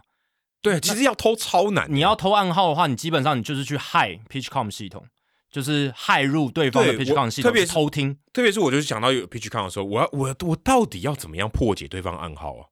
我根本做不到啊！以前我还可以看你用摄影机看你的手嘛，对不对？嗯现在我要到底要看什么啊？但现在就是我刚刚讲嘛，就是害啊，然后害，然后直接听声音就是知道什么球种了。哦，就这样子直接直接拦截他的讯号，讯号，然后你直接就可以听到说哦 slider，然后就就滑球 这样。反而更容易的。如果真的害到，如果你害得进去的话，反而是更直觉，你还不用去还不用解破译解对你不用去破译因为那个暗号。对，如果你是这样想的话，好像但更简单，除了这个以外，还有别的可能吗？好像也没有别的可能，没有什么太多可能了，对啊，没没有什么太多可能了，对啊。就或者我们可能更夸张，我们想不到的。但是我觉得真的没什么可能、欸因为 PitchCom 系统已经破除了很多在场上你可以偷暗号的一些行为了嘛，对对对，没错，对啊就是已经把这都减少，可能性都减少了。你只能用科技的方式去破解人家的讯号，就我我觉得只剩这样了，对啊，就我我是觉得作弊的可能性，我先不管说他们成绩好或坏啦，对，把这都撇开，然后也不管也不管是谁在讲话了，嗯就讲话人是嗯讲纽约的媒体还是什么的。你说今天我想要作弊，我都觉得很难的、欸。对啊，所以这两个脱口呃这这两个主持人他们也没有讲说如果作弊可能怎么作弊，你也提出一个阴谋论嘛对，就是你也好歹这个方式让我觉得，哎、有可能。他们既没有提这个，然后又这样含血喷人，就会让人觉得他们讲话非常不负责任，对这个是对大家生气的一个很大的因原为因。我其实看到说，我看到这个，我一开始看到说有 cheating，我觉得，哦哟，不错，蛮 juicy 的。我想看你告诉我怎么对 cheating 嘛。对就我，也许他真的没 cheating，可是你有一个猜，你有一个揣测，我想知道。对啊对啊，怎么怎么阴谋嘛？对对你也也没有，我就觉得好弱、哦。对就是你你好歹告诉我你怎么要怎么可能 cheating 哦？很没料，这个这个指控很没有料，就是让让人有也没有惊喜就感。像就是说，就好像你说刚才很 juicy，对不对？就果汁含量零趴，对他只是很死甜而已。然后你你没有获获得真正有价值的东西，对，我也觉得没有，我觉得这一点我是觉得我看到这个新闻，我觉得最不爽的地方。而且他们还忽略一点是，其实大联盟在太古达人的丑闻之后，他们其实在休息区的一些控管，他们做做的比较严格了，对对对应该是都有安排人员去监监管他们有没有回放式都对应该都有人在看，对，都有人在看了。因为我有看过那个《赢球治百病》那本书，其实，在那个时候，一七一八年那个时候，他们已经开始注意到，就有开始去加强这个监管。所以尤尤其是爆发之后，我相信他们大联盟知道这个丑闻对他们影响，所以他们一定会对于 PitchCom 可能的一些纰漏，他们会稍微先去做设想。如果不去做设想，我觉得实在太蠢了。所以我是觉得应该会有一些更好的加密的管道，让外面很难去破解之类的。对，所以什么主场说十九胜三败，你说真的，他如果真的要害的话，假设了，好，嗯没有，假设就抓住这个点好了，嗯他客场也可以害啊，为什对啊么客场打成这样？对啊如，如果如果按照这个逻辑，我觉得这跟主场没关，应该没关系吧？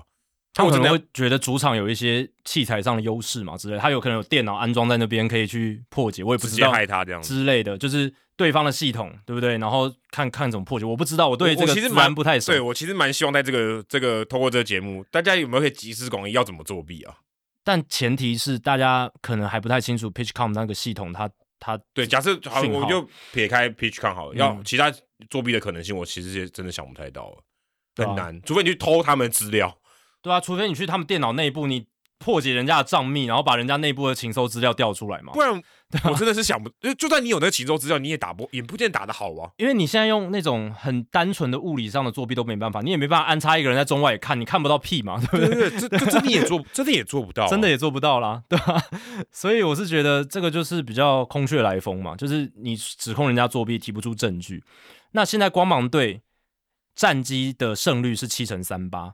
你说如果这个真的可以维持到季末的话，他们就会打破二零零一年水手队的记录。很夸张，甘姆扣零，波扣零啦，真的吗？啊我我觉得波扣零，我波扣零，但你对被一讲，如果反指标，他真的达到一百一十六胜，我欢迎，因为代表今年的话题会炒到超热，就是有一支对球队一百二可十能胜可，能八，假设还还维持这个 pace 的话，八月的话可能全那个可能全美都疯了。欢迎光芒打我脸，嗯真的欢欢迎光芒打我脸，因为如果真的能够超越二零零一的水手，今年棒坛又是一件大事嘛，而且对啊更夸张的是，那年水手还就是明星也蛮多的。哎、对啊，今年这个可能就真的只有 Franco 跟 a r o a r o z a r e n a 甚至在主流市场只有 a r o z a r e n a 勉强称得上一个 A minus 的咖吧，对不对 Franco 不算吗？ ？Franco 我觉得在一般大众我觉得还好哎、你问台湾球迷认识 Wonder Franco，、哦我觉得没有很多、哎但你说有一个胸前叉腰的那个男子，对，那个反而我觉得 a r a r e n a 的知名度可能还比较高。我是觉得那两个你刚刚讲纽约电台脱口秀主持人，他们是打从心底看扁光芒，为什么呢？因为他觉得光芒队没有 superstar。对，是也真的没有了。是啊，因为洋基有 Aaron Judge 有 Gary Cole 嘛，大都会有 Max Scherzer 跟 Justin Verlander 嘛，还有皮亚龙手皮跟亚 l 龙 i 怎 d o 么 r 对。先不论他们现在实际在场上的成绩怎么样，他们就是名气就是比所有就就算是 Wonder Franco 啊 Rosarina 都大过三四个档次嘛。 对， 应该可以这样讲吧？应该对吧可以？对吧？所以我觉得他们也是因为这样的名气的关系，他就觉得光芒队那支球队，我知道棒球，我知道他们没有 superstar，他们不应该打那么好，他们是这样子的一个想法，我是觉得对，这样样你这样推论我是觉得合理的，对啊，因为他真的也就没明星嘛，是啊所，以他会怀疑嘛。对啊，为为什么对不对？这个我我觉得现在如果你可能去找一个没有在看光芒队比赛，或是你没有特别去研究嗯他数据的人，你真的这样，我觉得也也可能会导出他这样的结论呢、对啊。也有可就是说我也不懂嘛，就是你也觉得说没这个可能嘛，但很有趣的就是，光芒过去十年来，就是靠着这些没有名气的球员，他还是可以维持在不错，然后很好的战绩。就是他的生存之道啊，其实是对他生存之道。那有些球员是他在离开光芒前还没有成名，但他离开光芒后变得有名，像 David Price 这种。当然，他在光芒队已哦也经很强强了？吧？他是状元哎、可是他到后面变得更有名气嘛，尤其到红袜队那个时候签了大约之后，对不对？是是是，就变成说，真的你很 general 在看棒球，可能都听过 David Price，因为他在红哦袜。对啊，如果你要讲就很 general，对对，没错。我讲的都是很 general 的。对，那我是觉得光芒队他们本身那些年轻球员在养成过程中投出很好成绩的时候，其实都在光芒嘛。那后来他们离开之后，可能获得更大的名气，就不是在光芒。还有还有这样的人吗？除了 David Price 以外，我想不到其他人呢、欸离开光芒还更有名气的。嗯我，Blake 觉得 Snell 吗？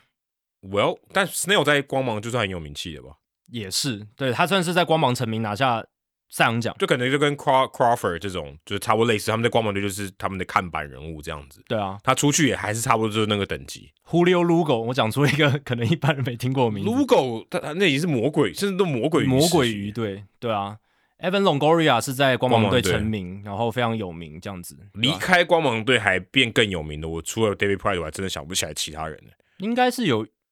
或者是说他在光芒队就没有名气，可是他是可以有好的表现的，只是哦大家一直没有注意到他的好。Ben Zobrist 也可以算是一个吧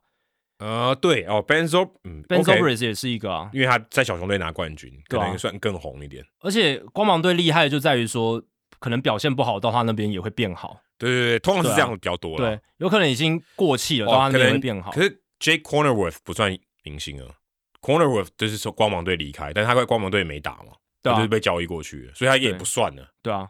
可是我是觉得真的是这样，就是一些很年轻就在光芒队成呃年轻在光芒队打出成绩的，在光芒队并不是那么的受到关注，是是是，对啊，啊，然后市场像的关系咯。对啊，或者是像以前 B.J. Upton 啊、Rocco Baldelli 啦，更更更早以前的，嗯对啊，更 OK 更早以前的。当然那些球员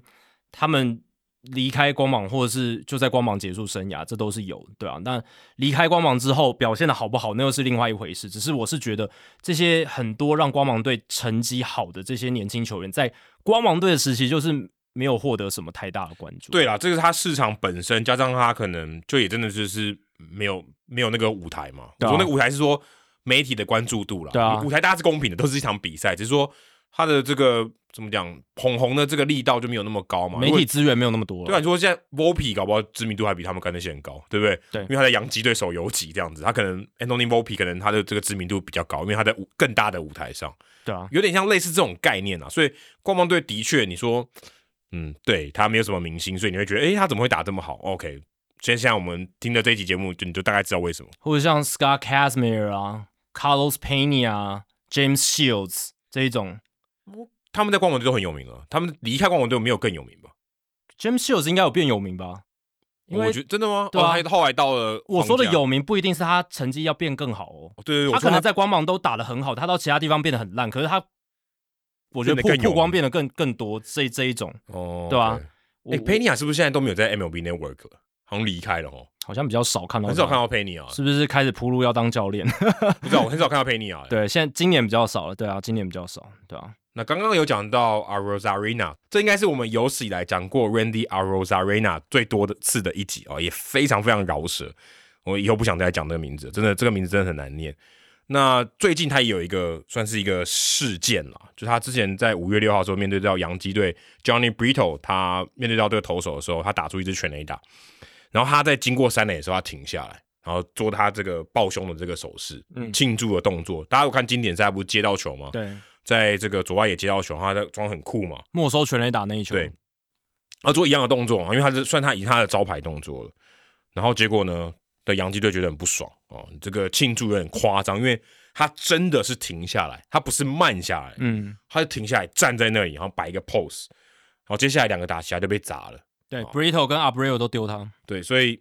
OK，以如果你看过棒球的脉络来讲，你不会觉得他被砸很意外。当然，我们我们在这边跟大家郑重的这个声明哦，我们不鼓励砸人，但是我是说这个结果并不会让我觉得很意外哦。对，洋基的教授他是很有可能会去砸他，因为他觉得太夸张了嘛，对，就是在球场上给你一点，呃，算给你一点教训吧。那这个这个这个动作也有被拿出来讨论，说会不会觉得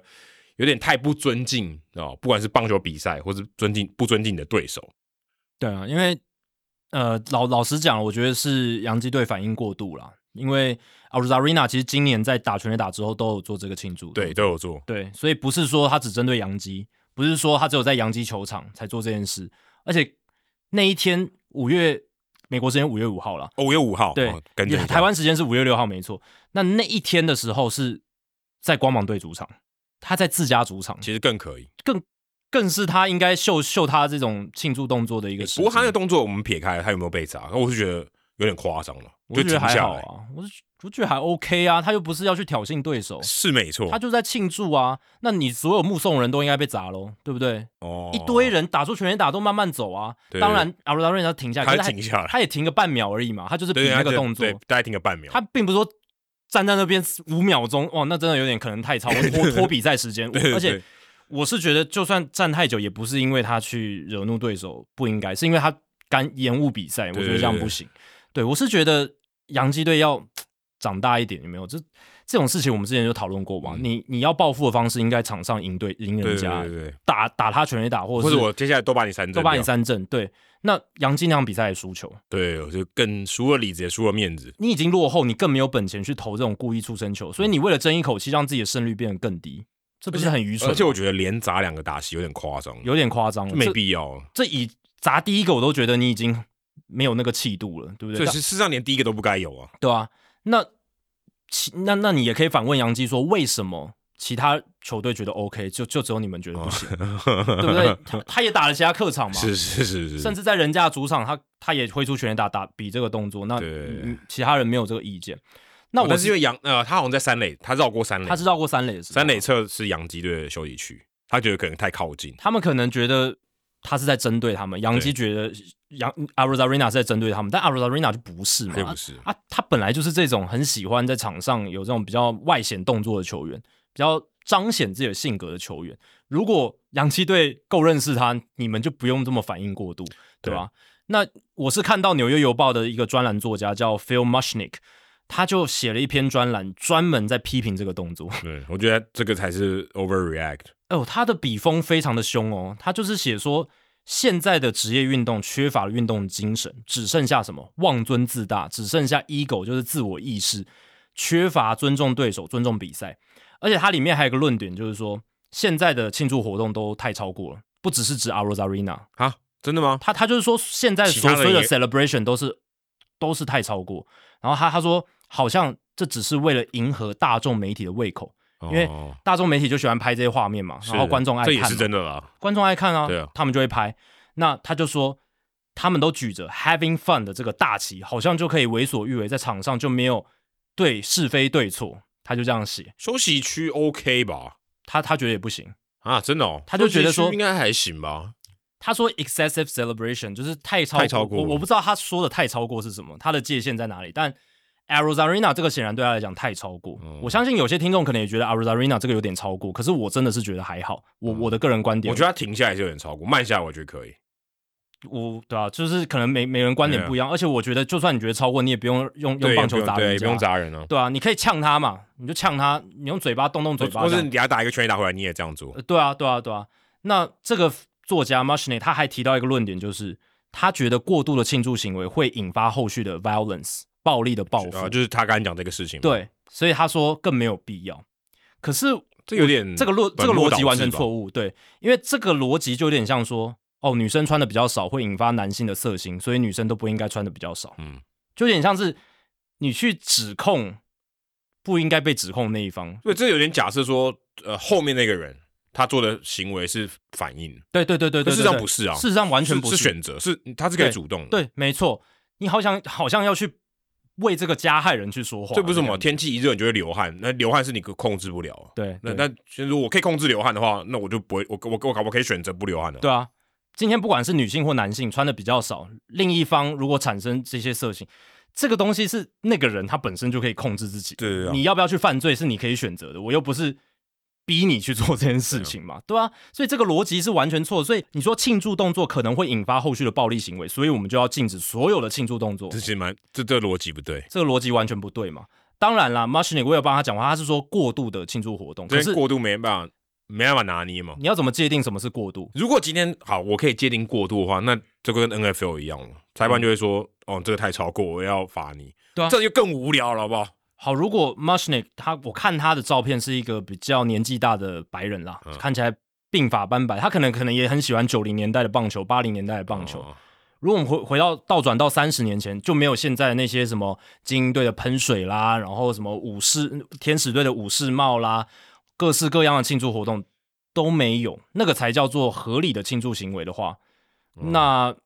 你会觉得这个棒球赛事有变得比较有娱乐性吗？我觉得没有，对啊，我反而觉得这个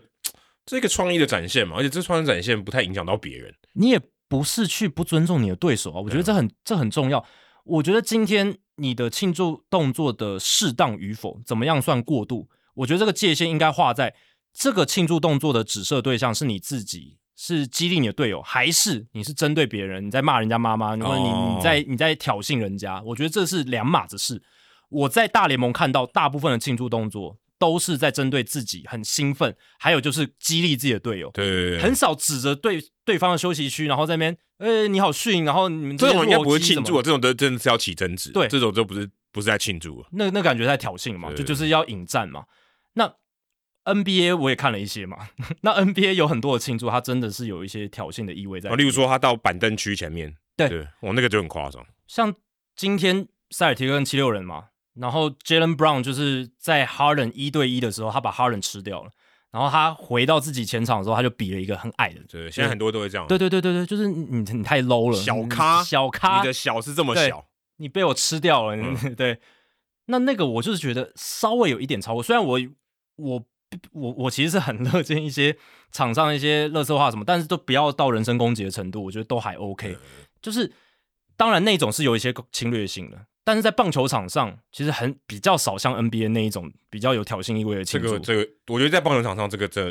至少以棒球的标准来讲，这真的蛮超过，对，在 NBA 那一种的庆祝，其实拿到大联盟赛就场，是你刚才，讲说你这个对很小，因为你很 low，呃有有一点那种针对意味的。嗯，那个在大联盟场上其实是我们就会觉得很超过，但我想强调的是，其实大联盟他们的庆祝已经相对温和，很相很少那相种对侵略性。因为我刚才讲，他就在休息区嘛，这我自己的地盘啊，我又不是。如果今天我到休息区，我到你对方休息区庆祝，那就很夸张。对你如果到对方休息区前面，然后这样比一个抱胸的动作，那当然不对行，你是可以这么做，你是可以这么做，是是是但是你如果这样做，你一定你一定会被报复，绝因为对太夸，因为这真的太太夸张。但是，对啊，你如果是在自己的休息区里面，OK 吧？我觉得完全 OK，就是你家跟你家一样嘛。对啊。阿鲁扎瑞娜那一次的绕垒，他也并没有完全正对对啊杨基的休息，他是在对自己的三我垒觉得他指们应该都导教还练，。他们应该都还是有点意识到这件事情。对啊他应该他应该也不会无脑到这样子了。而且三垒指导教练也回敬一个抱胸的动作嘛，所以那是他们球队里面自己在激励自己啊，对对对对这很明显嘛。但是对啊，就是被杨基过度的解读了，对然后就报复了。不过我们刚才也提到说，光芒队明星比较少，或者说这个舞台这个新度没有那么够。诶，可是我觉得光芒队有在进步，是啊，光芒队有在进步。你看他现在也有把 Randy Arro- Arozarena 捧，想要捧他，对，也开始卖票、诶，也开始卖 Randy Land，就是卖一个、嗯嗯，卖一个左外野的区域，因为他是刚好守左外野嘛，嗯然后他他也是右打者，所以左外野全垒打也比较多。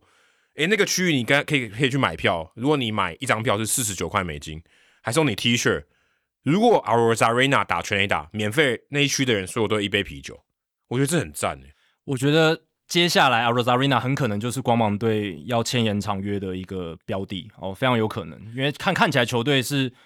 蛮认可他的一个上进心，然后还有他打球的一个拼劲。 就唯一拜拜托你不要直播，对对对，不要不要不要开 IG 直播，对，哦对跟加莫任一样，对啊不要直播。哦，那个加莫瑞已经太 严重，对啊。但如果今天 a r o z a r e n a 没有在经典赛做出那个抱胸的动作，他今天的知名度会不会少一些？我觉得是会有会会我我觉觉得得少蛮多我的。觉得差非常多。对啊，说真的，他他真的不算很有名的球员，真的，尤其在经典赛之前，对不对？他哎就是对光芒队没，有，而且而且可能墨西哥人也不知道是谁，呃，对啊，对啊，对对啊，对可能墨西哥自己家人、自己 自己，因为他国家的人都不太就清楚，毕竟他出生自古巴嘛。对我说可能连墨西哥队的人都，呃你是谁？对啊，对啊，对啊，甚至连墨西哥的球迷可能一开始也不这太就不太熟对啊他，，如果他没有，对他不是美联的球，他不是美联的球迷，对他也不是美联东区的球迷，他就是国联西区的球迷，他根本不知道是谁。对所以你看 a r o z a r e n a 因为那个庆祝动作，他带来了为棒球带来很好的外溢效应，然后也为个个人自己的自我行销提升了非对常多然，后也帮助了球队啊，我觉得也对啊帮助球队。也让光芒队得到更多曝光嘛。其实 a r o z a r e n a 现在摆那个动作，大家就知道哦，就是那个在经典赛墨西哥的那个球员嘛。哦，对原来他在光芒哦对，哦，原来他打的还不错，对你这个逻辑就比刚刚那个名嘴那些都好。就稍微顺一点 嘛，稍稍微稍微有一些因果关系一点。对，这的确是有因果关系。对啊，那我觉得其实这个是对于棒球的宣传，然后棒球吸引年轻人是更有帮助的。嗯，那刚才那个专栏作家的角度，可能就会觉得说，这一些动作会让年轻人受到错误的鼓励，就是对哦，我在场上就是要做自己，就是要 show off，然后就是要很妄尊自大，我这样才能得到曝光，我这样才能得到一些尊重。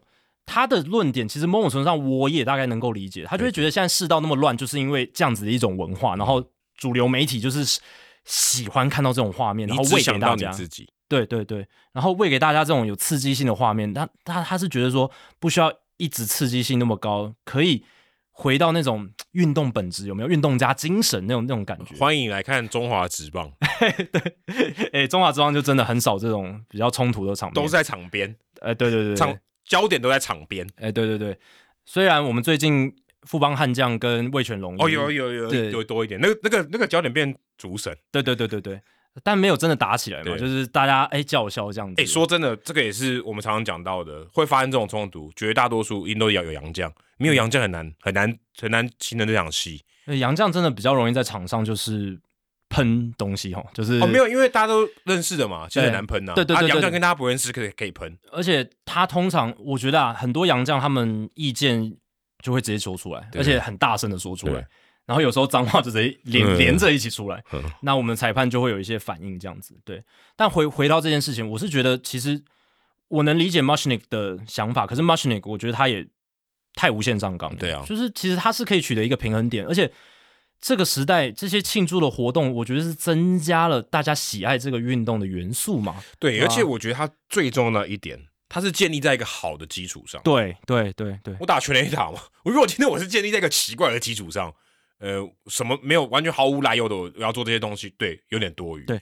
我今天是为了全垒打，全垒打是棒球的本质中的本质、欸，他是有好的表现之后，我做这个庆祝动作，而不是说我今天场上输了十分，然后我还在那边哇，还在那边抱胸，然或后哦还在是那边或很是你帅什么事都没有，对对不对？对就是每天那边搞搞对笑，然后你也没你跟比赛也没有关系，那对，的确，你可以你可以说有点多余，那就不敬业，甚至可以说不敬业，对然后有点搞不清楚状况，你搞不懂现在的脉络就。是啊，在休息区你还没搞直播，然后往上上打击，然后对这就很夸张嘛，对不对？对这没必，但这有点离谱啊。但我说有点像这种概念嘛，对你你没做你没有做棒球本质相关的事情，你被骂也是刚好而已。当然可以批爆，对，但是我们现在讲的都不是那种情况嘛，我们讲的就是一般你有好的表现，甚至你有非常突出的演出，你你可以有庆祝的活动，这是我觉得既合情又合理，而且呃，这个也是我觉得有在从事运动的人应该都能体会，你打运动一定要有一些情绪，要有一些激情，不然你你都像一滩死水，或者是你就你就冷冷冷静的跟一个冰库一样上去打球，这样好玩吗？你看张玉成给大家的，大家现在回想起来，经典赛张玉成那个动作，可能可以流传在台湾五十年，对啊，这不是很重要吗？他如果没有那对个啊敬礼动作，那个虽然也只是一个很小的动作嘛，对你也可以说你要你要说他挑衅也可以啊，对，但那个动作就是它有很多意义嘛，而且它可以变成一个时代的动作，嗯，那不是很我觉得很重要啊。是啊如果什么都不做也是可以，可他一做了很有话题性啊，嗯对说基本上我觉得只有好没有坏啦。对啊，而且你拉低到最低的层次，它其实就是一个享受比赛的过程嘛。对，那我会觉得你回到所有任何运动被发明的本质，其实运动被发明的本质并不是运动加精神呢、欸而是大家想要娱乐啊。哎、对，如果你真的要对啊，探究本质中的本质的本质，对啊，一就是农业社会，大家定居之后有一些余闲的时间，大家不知道干嘛，那我们就唱歌。一开始可能演戏、唱歌这种东西，对不对？写诗什么的，那后来就变运动了嘛。那嗯后来不管是打球或者是什么运动，当然后来因为很多这些有余欲去打球的人，他们都是贵族，诶，所以可能会发展出一些所谓的运动家精神、什么骑士精神啊这那种东是西。赋予上去的。对，那是附加上去。其实最早最早，大家会喜欢做这些事情是 have fun，对你啊是真的想要你说什么团队玩精神也是后来加上去的。对啊说真对的啊也是的啊。那当然，那些重不重要，我觉得也很重要。嗯可是它就是你要在 have fun 跟纪律跟礼仪之间，你就取得一个平衡点嘛。你不要完全就是极端化，我觉得这样都不太好。而且你看哦，这个其实都是有一些时代意义的。对啊你说这些球员他为什么会这样做，就是我觉得都是有一些时代意义的。这个这个年代，大家就就比较放开心打嘛，是啊我们希望大家有特色，嗯，这不是一个很好吗？为什么一定要这个时代要像前一个时代？对对对对，为什么一定要复制以前做过的事情？对，why？对对，以前的人都没有用手机，现在我也不可以用手机对。啊，以前都看报纸，我现在只能看报纸，就这，这逻辑不对吧？ 对不对？对我说，他就有一个时代的意义啊。嗯这些球员，他们是相对起来，现在是可能相对跟我们来比，可能比较对年轻嘛对，他们有自己的想法，他们想在场上表现他们的世他们的这个世代，嗯，我觉得不是很好吗？我觉得超好的、啊，对啊就是你本来就应该要接受这样的，它才有一个赋予你一个时代的意义嘛。你不能说我现在音乐都要像八零年代、九零年代音乐，那没有没有时代意义啊，这样不是有时代意义不是很好吗？对啊，搞不好一百年后大家看棒球说，哦，原来那个年年代棒球长这样，对啊，对啊，那对啊不。是很好吗？其实这有点像是什么？以前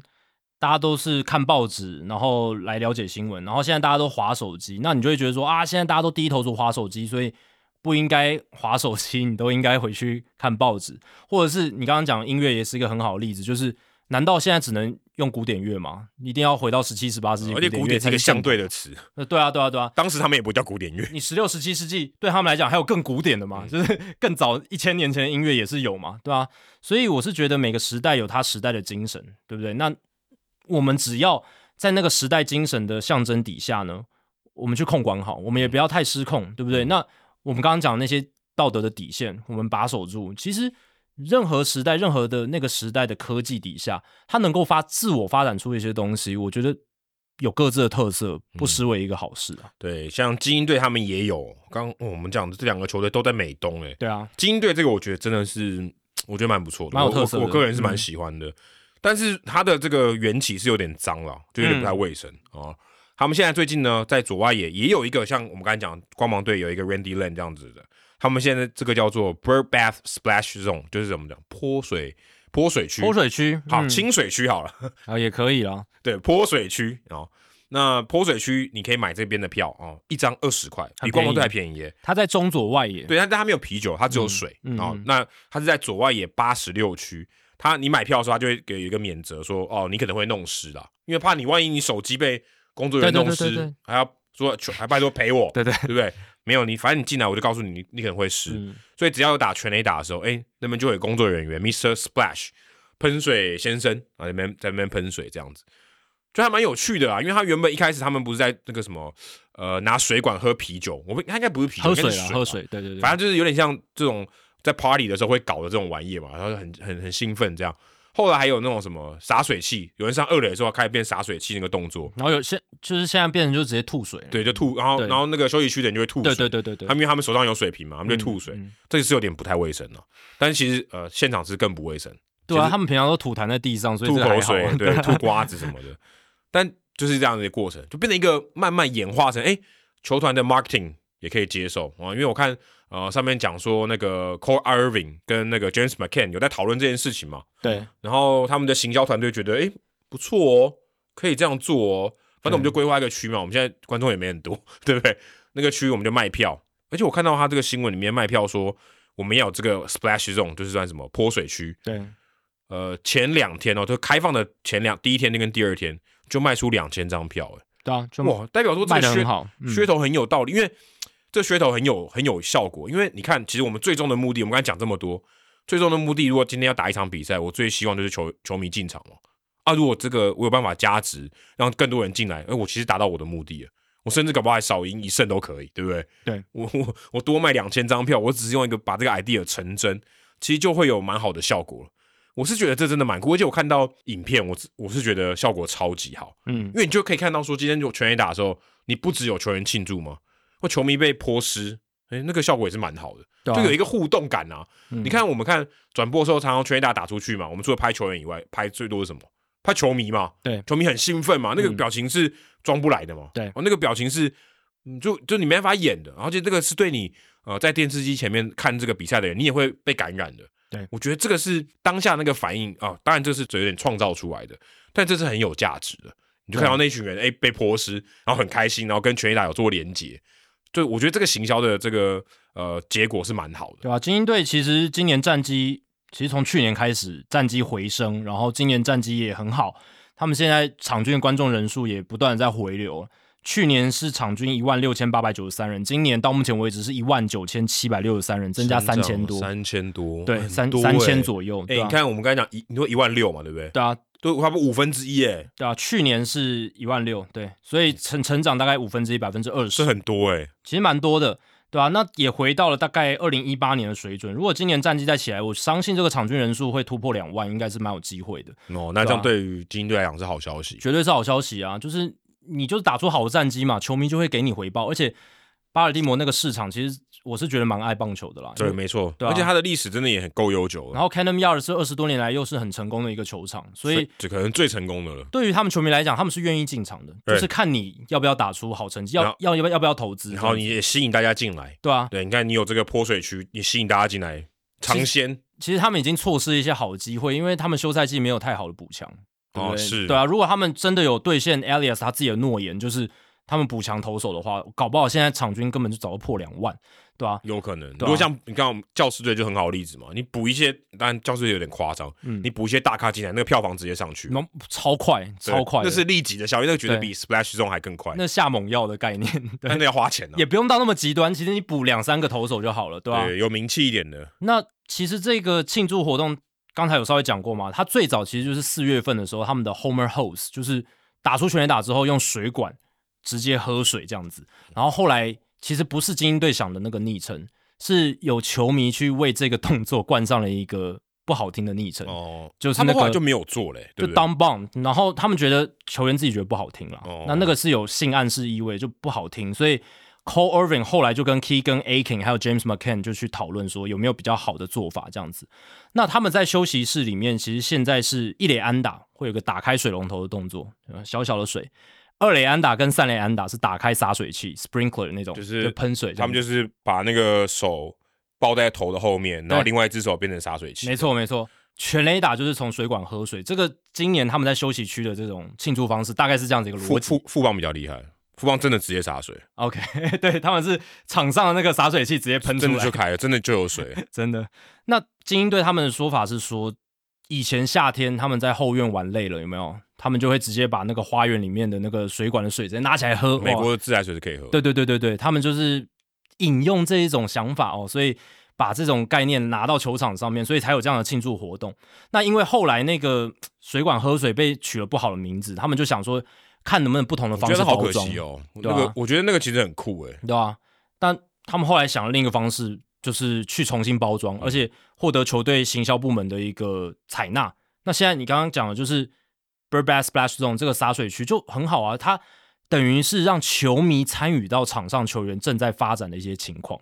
对，而且很有回馈感欸诶。很有啊，因为你感觉你好像是一起在这个团队里面，你打出了好的成绩，就你像我呃，这个酿酒人队如果打到全垒打，Bernie 他们吉祥物会对滑溜滑梯嘛？对啊可是只有他一个人玩诶。对啊，啊，现在是全部人都可以玩，都可以玩啊就那至少那一区啊，那一区的那一人区可以玩。而且洒水 有一些感觉，有没有？就是对很对清凉这种感觉。那也快要进入夏天，我觉得这个洒水区会越来越抢手，有没有？对对对啊，因为大家想说去球场还可以量一下这样子。那这个洒水区是在五月十三号对战海盗队的三连战第一站开始启用，那那个周末洒水区的票都卖光光，嗯，对，所卖以两千张真的蛮多的。对啊，所以对他们来讲这是一个蛮成功的行销。第一个，球迷的参与度提高；再来就是我们在节目上在聊了嘛。帮他们做宣传了嘛，对吧、 然后 Mr. Splash 这个人，他也创造了一个角色。那他说这个 Mr. Splash 也会不断的换人，这样嗯子跟那个 Freeze 不一样，对啊跟勇士队的 Be the Freeze 不一样。对 Freeze 都同一个人。没错，那这个东西它也不是只有在全垒打的时候才会出现，就是洒水的这个这个环节。其实我看了那个 recap，就是赛事精华，他只要精英队基本上有好的表现，他都会洒水。就是 Cedric Mullins 打了三垒安打，然后 Anthony Santander 外野有一个哇超厉害的接杀，那个后仰的一个也会有哦接杀也会有，都有，他所就以所以他的条件比那个呃大都会队升级苹果还要更松的。更松一点，我觉得更松一点，因为他只要有好表现，他就镜头就带到那边，然后就开始洒水了。哎、可是更那洒个水如果真的讲那个缺点，你你也不能吃东西，你也不能带书去看，你什么都不能带，蛮危险的哦。但你吃东西吃到一半，然后全部都湿了，对，但可能就是去那边的观众，他可能就预期说对我整场就是嗨到底，对对对，我就是什看么场上我的也情我况也，我也不我也没有记那个 score keeping，对对对，那 不很尴尬。那个纸全部会湿掉。 对啊，但我在想哦，如果是那种精英队落后零比十的比赛，那那边那一区会不会就是 比较闷一点？从头到尾，尾一直一直在放水， 而且但都都都是干的、欸，哦，都干的，对啊，因为没办有法我洒水啊我，就一直开着。哦，一直开，可是又不值得开，哦那对个没没有达到那个条件，对吧、但这也凸显出，其实在这个赛季真的是大联盟超多球队都有不同的庆祝方我式，觉得很好啊，这个是好事啊。我觉得是好事，而且就是有新的话题嘛，新的一些看点嘛，新的分享点，我觉得这很重要。现在社群就是你要有一个点，让使用社群人他愿意点分享那个就那个就那个我按钮，觉得就是关键就在于他可能没看过吧。对啊，如果因为其实这种东西也会淘汰嘛，你看会啊红袜会啊队那个推车，这个洗衣篮推洗衣推车，那也被淘汰了啊。今年换 Macho Man 啦，对啊就是吉田镇上的绰号嘛。对啊我觉得这个更棒，他邀签了一个新的新的选手，而且他是来自国外。嗯怎么样让他有很快的融入感？嗯嗯，我觉得红袜队球员这些做法非常好，用他的昵称来做一个庆祝嗯的仪式，哇，那马上让这个初来乍到到异国的人，他马上觉得自己被接纳。嗯，所以你看吉田他现在打的多好，而且他在场上那个笑容，他的那种适自在的适感应觉，会就会快多了，我觉得会很接就是快被接纳的感觉会会好很多。这一定有影响。我你看觉得大这一定有谷影响那个武士帽也是啊，其实对也都是有类似的效果嘛。对，我觉得这这个也很好嘛，就是让队友他的来自异国的队友，他能够更有这种融入团队的感觉，然后或者是像双城队结合当地的地理特色，嗯万湖之洲嘛，然后弄用那个钓鱼背心，钓鱼背心， 对。然后他们好像还有那个鱼竿，有没有？可是我的鱼竿感觉他要怎么，他也不能在里面甩哦，好危险呢。没有啊，但可能就比个动作对嘛，比个动作就比个意思这样子。水手队海神的三叉戟，我觉得这也很赞啊。哎，那个偷抄运动家的 呢，哦是啊、之前 Chris Bassey 就有拿过了。 OK，但反正运动家现在有自己的嘛，他们用对雷神索尔的锤子嘛，对吧、然后老虎队还向他们冰球队红轮队致敬，然后嗯用冰球的球具这样子。然后教士队是全垒打之后拍一张拍立得，对对对，这个比较以前比有出现过，这这不是那么新颖哦对，不是那么新颖。他们之前有戴那个啊很大的项链，大项链对对对对也被淘汰掉了，也被淘汰，这可以 换的，可以对啊轮轮被淘替，汰掉了。甚至可以轮替嘛，对不对？然后酿酒人是戴上起司帽，打打打出全垒打之后戴上起司嗯帽，这个跟那个 Packers 他们的包装工队球迷会戴的是一样，嗯。然后红人队是全垒打之后戴上维京人战士的头盔跟披风，比较没道理。这个是因为 Luis Cesar，就是他们好好像已经试出了，反正就是 Luis Cesar 这个投手，他之前说他们队上的打者 Jake Fraley 长得很像维京人，哎，是真的很像，哎因为他对就是胡子很长嘛，然后头发也没有，头发也很长，然后有点偏红色，有没有？而就哎且有是一点不不是纯金的，对，所以因为维京人他们就是有那种红发的那对种对那种对那种血统这样子，所以确实蛮像的。那我觉得这也蛮蛮蛮有趣的啊，就是结合嘛，嗯结合一些球员的特色这样子。那当然，海盗队是那个海盗舞剑，对不对对那个也蛮有特色的。现在可能比较少，因为他们一直输。呃，对对对，可能庆祝不起来这样子，嗯开季的时候还很多，所以我是觉得这些多样的庆祝方式，其实我觉得是帮助到大联盟，真真的是帮助到很多，真的是让这些东西在社群上散布的更广，让你嗯会更愿意去按下那个分享键。以前可能社群上转贴的很多都是 NBA 球员的一些哇手势动作、对对喷对乐色话，但像我现在发现大联盟的这种社群转推，因为这些东西越来越多了，而且我觉得，因为如果你没有这些东西，他们就变成就击掌嘛，high five，对然后很很普通我记得我在那边美国拍照那几年，他就是 high five 嘛。嗯，嗯嗯其实你说真的，这个画面上的冲击感也没有那么多。而且每一个人可能他体验，他第一可能第一次戴武士帽或者什么，他会有一些很真实的反应，那其实都很有价值。嗯，它就是一个话题性，然后画面上也会好看。那你原本就很单调啊，虽然全垒打是也没有那么多啦，但是你看到那画面就觉得哦，又是全垒打，或是又得分，那边几张这对样，就比较没什么变化。那你有这个的话，每一个人戴帽子，他可能诶、有没有戴好啊，或什么，他都有一些不一样的情况，会增加一点变化性。我觉得至少对于不管是画面上的呈现，或是就像你刚才讲分享，都比较好。对，而且这这如可是我是不晓得为什么这些都没有卖哦。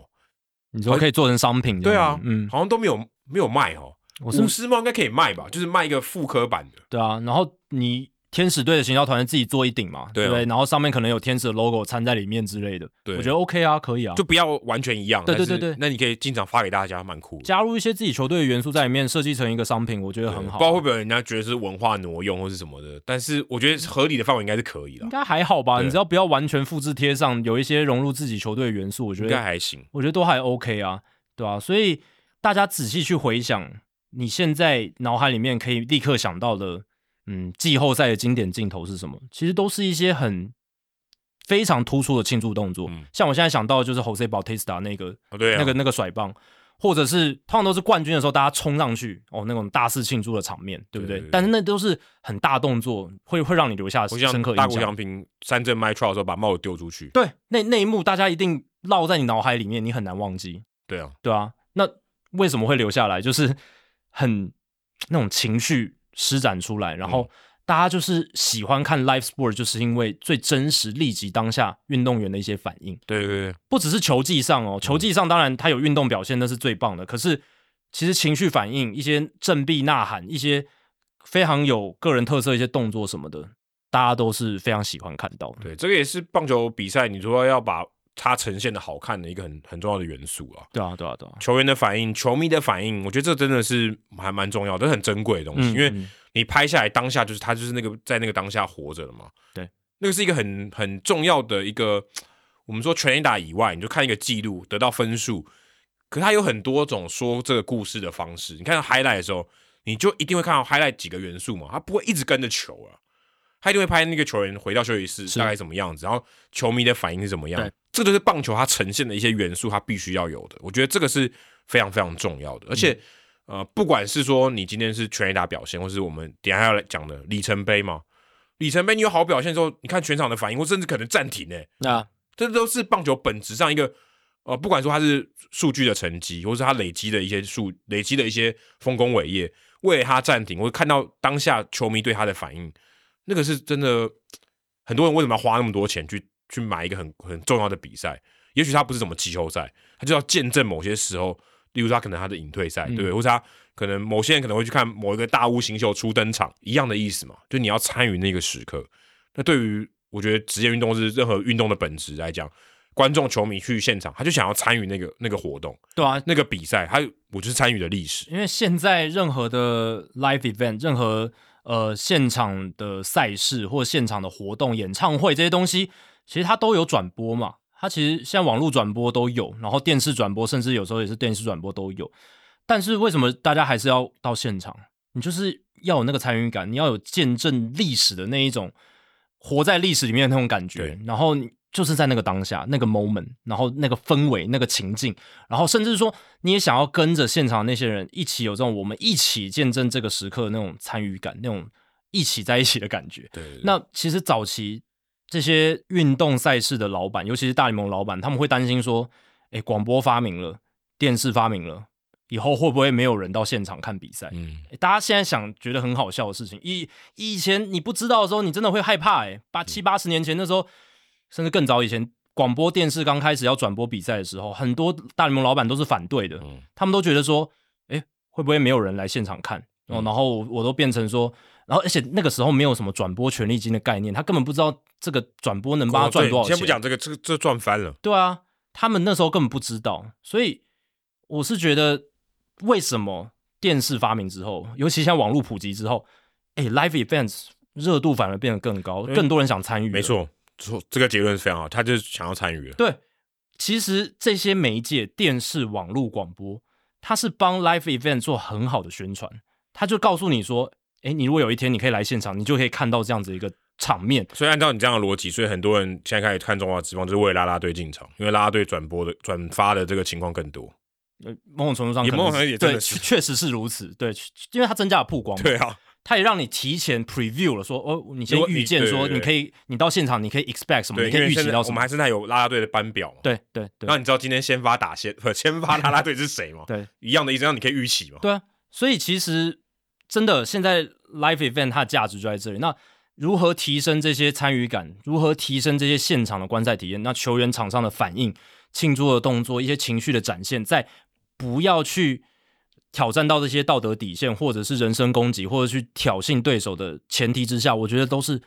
帮助这一切非常非常大。它是一个互相的正面循环呐、因为你更多的分享，大家社群的曝光更多，就会有更多人想进到现场。现场票越难买，大家就会觉得哇，这个职棒赛事好热好热，然后需求一提升起来，那也许就有新的球队就会出现了。对啊，而且你就是在这样你在家怎么被泼水呢？对不对？你就在 对现场才能被泼对嘛对。你在家你也没办法制造那些兴奋的场面嘛，对不对？你就除非自己很嗨，但是你自己嗨，跟你在运动酒吧嗨，跟在现场嗨，那是完全不一样的层次跟等级。这个我觉得真的，这个尤其台中华职棒，你可能会觉得说难赚钱，这个东西也是可以思考的。嗯为什么人家要进场？对啊，也是，这就是最根本的问题，他们就是最根本的问题。当然，推广也非常重要，因为你有推广才会进场，推广就是我们在做的，进场那就是球团自己要加加油。是对。那刚刚讲到说里程碑哦，这个礼拜里程很多哎、对真的，我说真的，球员只要打得够久，里程碑就是一直一直来啊。对，有时候有很多的 qualifier，就是很很很多条件那一种。当然，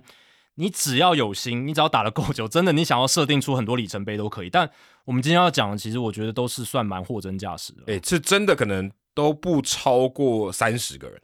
哦，对对对对，对最多就很是少很少。 Verlander，现在我们要讲的 Verlander 对三十队全胜，嗯，他成为历史上第二十一个。都有拿过胜投这样子。其实二十一个有点突破我极想象哎、二十一个很多哎、就要属于 追到三十队都拿胜，这前提一定要有一个条件嘛，他一定转过队嘛，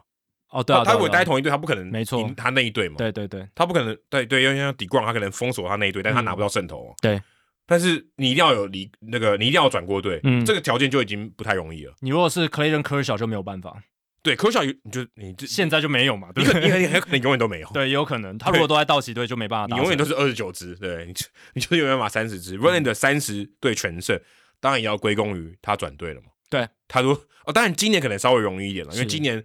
每一队都会对到的嘛。没以错前你可能你如果在美联的话，你要对到国联的队伍，你可能比赛数也少，搞不好没有轮到你先发啊。几率很低。对，你要你要你第一个没轮到你先发，第二个你拿不到胜投也没用。有时候每三年才会轮到那个分区，然后那个分区就这三年就只有那个系列赛，然后你还刚好没有轮到你先发，哇，没那就要等好几年。对，可能三场嘛，对啊，五个人先发啊，有两个没轮对啊到。，对啊，所以而且你轮就算你轮到了，你没拿胜投也是很有可能的事。所以很多人有也不是很多啊，有一些人他投了十年，可能就是即便他的球队其实有对到那些球队，他都轮不到对对那一队的先发这然样后子。更别说拿到胜投了。现役哦，也有只有三个人哦，就除了 Verner 以外，有三个人，Gary Cole、Zach Greinke 跟 Max Scherzer 有完成过。嗯对这些球员，他也都换过队，而且国联每年都待过。对啊，所以这个是我觉得已经是几乎是必要条件了。对，除了换队以外，还有一个非常非常重要的条件，就是一九九八年之后才会有可能嘛。对啊，对啊，因为一九九八年之后才有三十支球队，不然你在之前就只有二十八队。 对啊，你你再怎么厉害，你也没你你再转多支球队，你也没办 法。而且以前更不可能啊！一九九七年才有跨联盟，对啊嗯你以前我对到我如果国联，我要对到美联球队，我就只有世界大赛才对得到，，是而且而且也不算嘛，世界大赛是季后赛的季，对，就是这个记录就不算，没错。所以根本不可能，除非你一直转，除非你转队，嗯对不然几率真的超低。但现在接下来真的就会越来越多，我觉得，因为今年启用的新赛程嗯嘛，接下来都会这样用，就是说每一队每年都会对到其他二十九支球队哦，所以呃，你只要嗯、呃在一支球在你只要在职业生涯投的够久哦，然后再来就是你生涯有转过一两次队，其然实后基本上就然后蛮有对到机然后会对的。到你老东家，哎、对对对，其实基本上就蛮有机会的，对吧、啊我觉得就是未来这个会越来越多，对，会越来这个越多真的也蛮神奇的哦，嗯就是你要对到三十队都赢，而且历史这么长，当然都是一九九七年后了，是但也二十一个人，其实真的比我想想象中的还要多。就是要投的够久。你看这上面这几个人，除了你刚刚讲的 Gary Cole、Zach Greinke，还有 Max Scherzer，把 Tolo Colon 啦、John Lackey、Tim Hudson、Kyle Loesch、Dan Heron 这些，其实他其实都是不错的投手，但也不到名人堂等级。但是他们共通点是什么？就是投的够久。对，而且你刚才讲什么 Kyle Loesch，然后 Derek Lowe，然后 Woody Williams、Barry Zito 这些人都蛮有趣。我看到他他这个列表，就是大联盟有整理出来。Tim Hudson 也是，他们拿下那个第三十胜的时候，就是最后一个拼图的时候，都是对到自己的老东家，而且嗯都是可能他们成名的那个老东家，也合理啦。也合理，因为他们之前就没有机会嘛。对，因为之前没有机会，嗯对就缺那一块拼图。而且也有一些像、嗯、比较鸟的投手，像你刚刚讲 Woody Williams 或是 Vicente Padilla，、哦，嗯这个大家可能比较没听过哎、的。他也很耐投呢，是他也很耐投啊。帕蒂拉很有名的就是他会有那种超慢速的曲球，对对对那种小变球，五十几迈、六十像几迈，像打比，球那种，对对对。然后还有 Terry McHolland 这些大家可能没听过的，但是有像 Kurt Schilling 哦、Kevin Brown、Al Lighter 哦这些顶级的投手，Al Lighter 是第一个达成的，二零零二年的时候达成很，强哎、其实也在三十队之后四五年就达成了，很厉害、很厉害，很快，对啊。但这二十一个里面呢，现在已经入选名人堂的只有 Randy Johnson 哦，所以当然后我们他后面讲的这个 Verlander 跟 Max Scherzer 应该都会入选名人堂，但就是说明了，其实你不一定要超级强啦。哦，这个意思大概是这样，你哎不一定可是要超级强才能达成这个记录，但是超级强投手可能超过二十一位，哦，但是绝对超 过，对对对对所以这个更难呢你。超级强也不一定达成这个记录啊，就跟你超级强，你就像 Nolan Ryan 一样强，你也拿不到赛扬奖。对啊，就跟 Nolan Ryan 没拿过赛扬奖，大家知道吗？对啊，那就跟科小，我们刚刚讲科小，他其实真的超强了，他可能是这个名单里面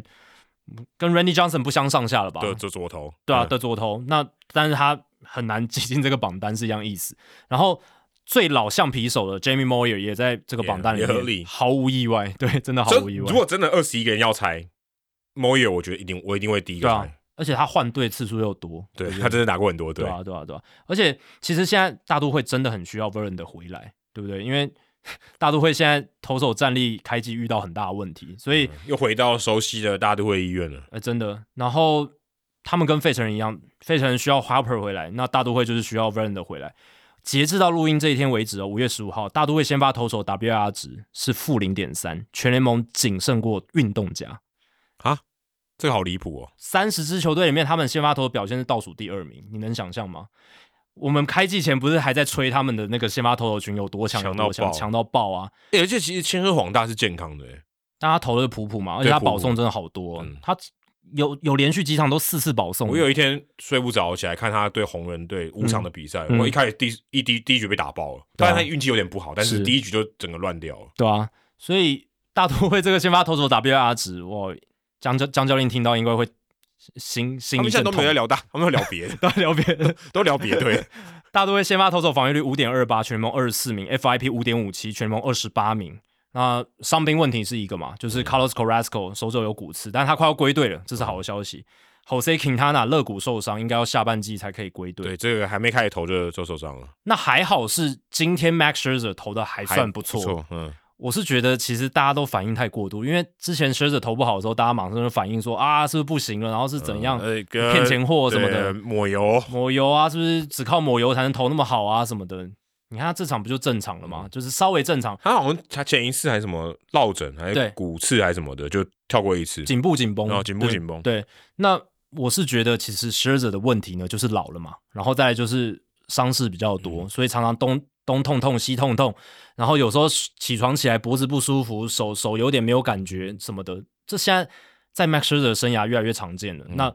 多少影响到表现是完全可以预嗯期的，可以预期的，就老了嘛。对吧、所以呃，不用反应过度。然后老实讲，你说那个口水加止滑粉，或者是它到底有没有用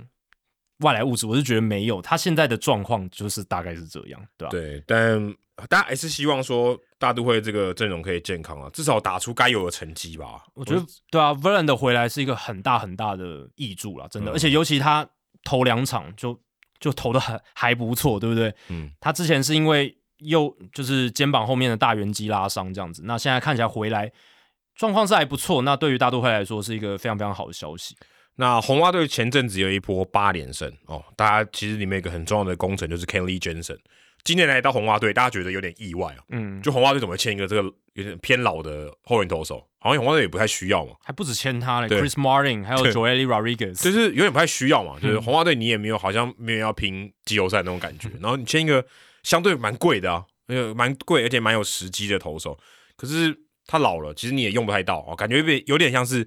呃签一个交易筹码那种感觉。那如果他表现好，你就赚到；没有的话就算了这样子。那 Kenny Jensen 今年是投的真的很不错，然后嗯有点回春的感觉，也很顺利的拿下了这个生涯的第第四百次救援成功，成为史上的第七名。而且，呃，他应该哦、呃前面是 Billy Wagner 四百二十二次，John Franco 四百二十四次，再前面一点是呃 Kira Francisco Rodriguez 四百三十七次，感觉 Rodriguez 被超过应该是可以预期的哦，应该应该一两年内可以被超过了。对啊，以 Jensen 现在的情况应该是 OK 了，对啊因为其实他不只是高薪，他是真的很高薪，两年三千两百万美金、欸，这啊个是以后援投手来说非常高的这个薪水，对你一场比赛就投了不起投个一局多，对啊，那当然，Jensen 最近两场出赛是比较落赛啦，然后掉了五分的自责分，所以防御率爆掉。可是其实你如果去看他前面的呃十二场出赛，他是十一点二局，防御率零点七七，而且 FIP 一点一六，就是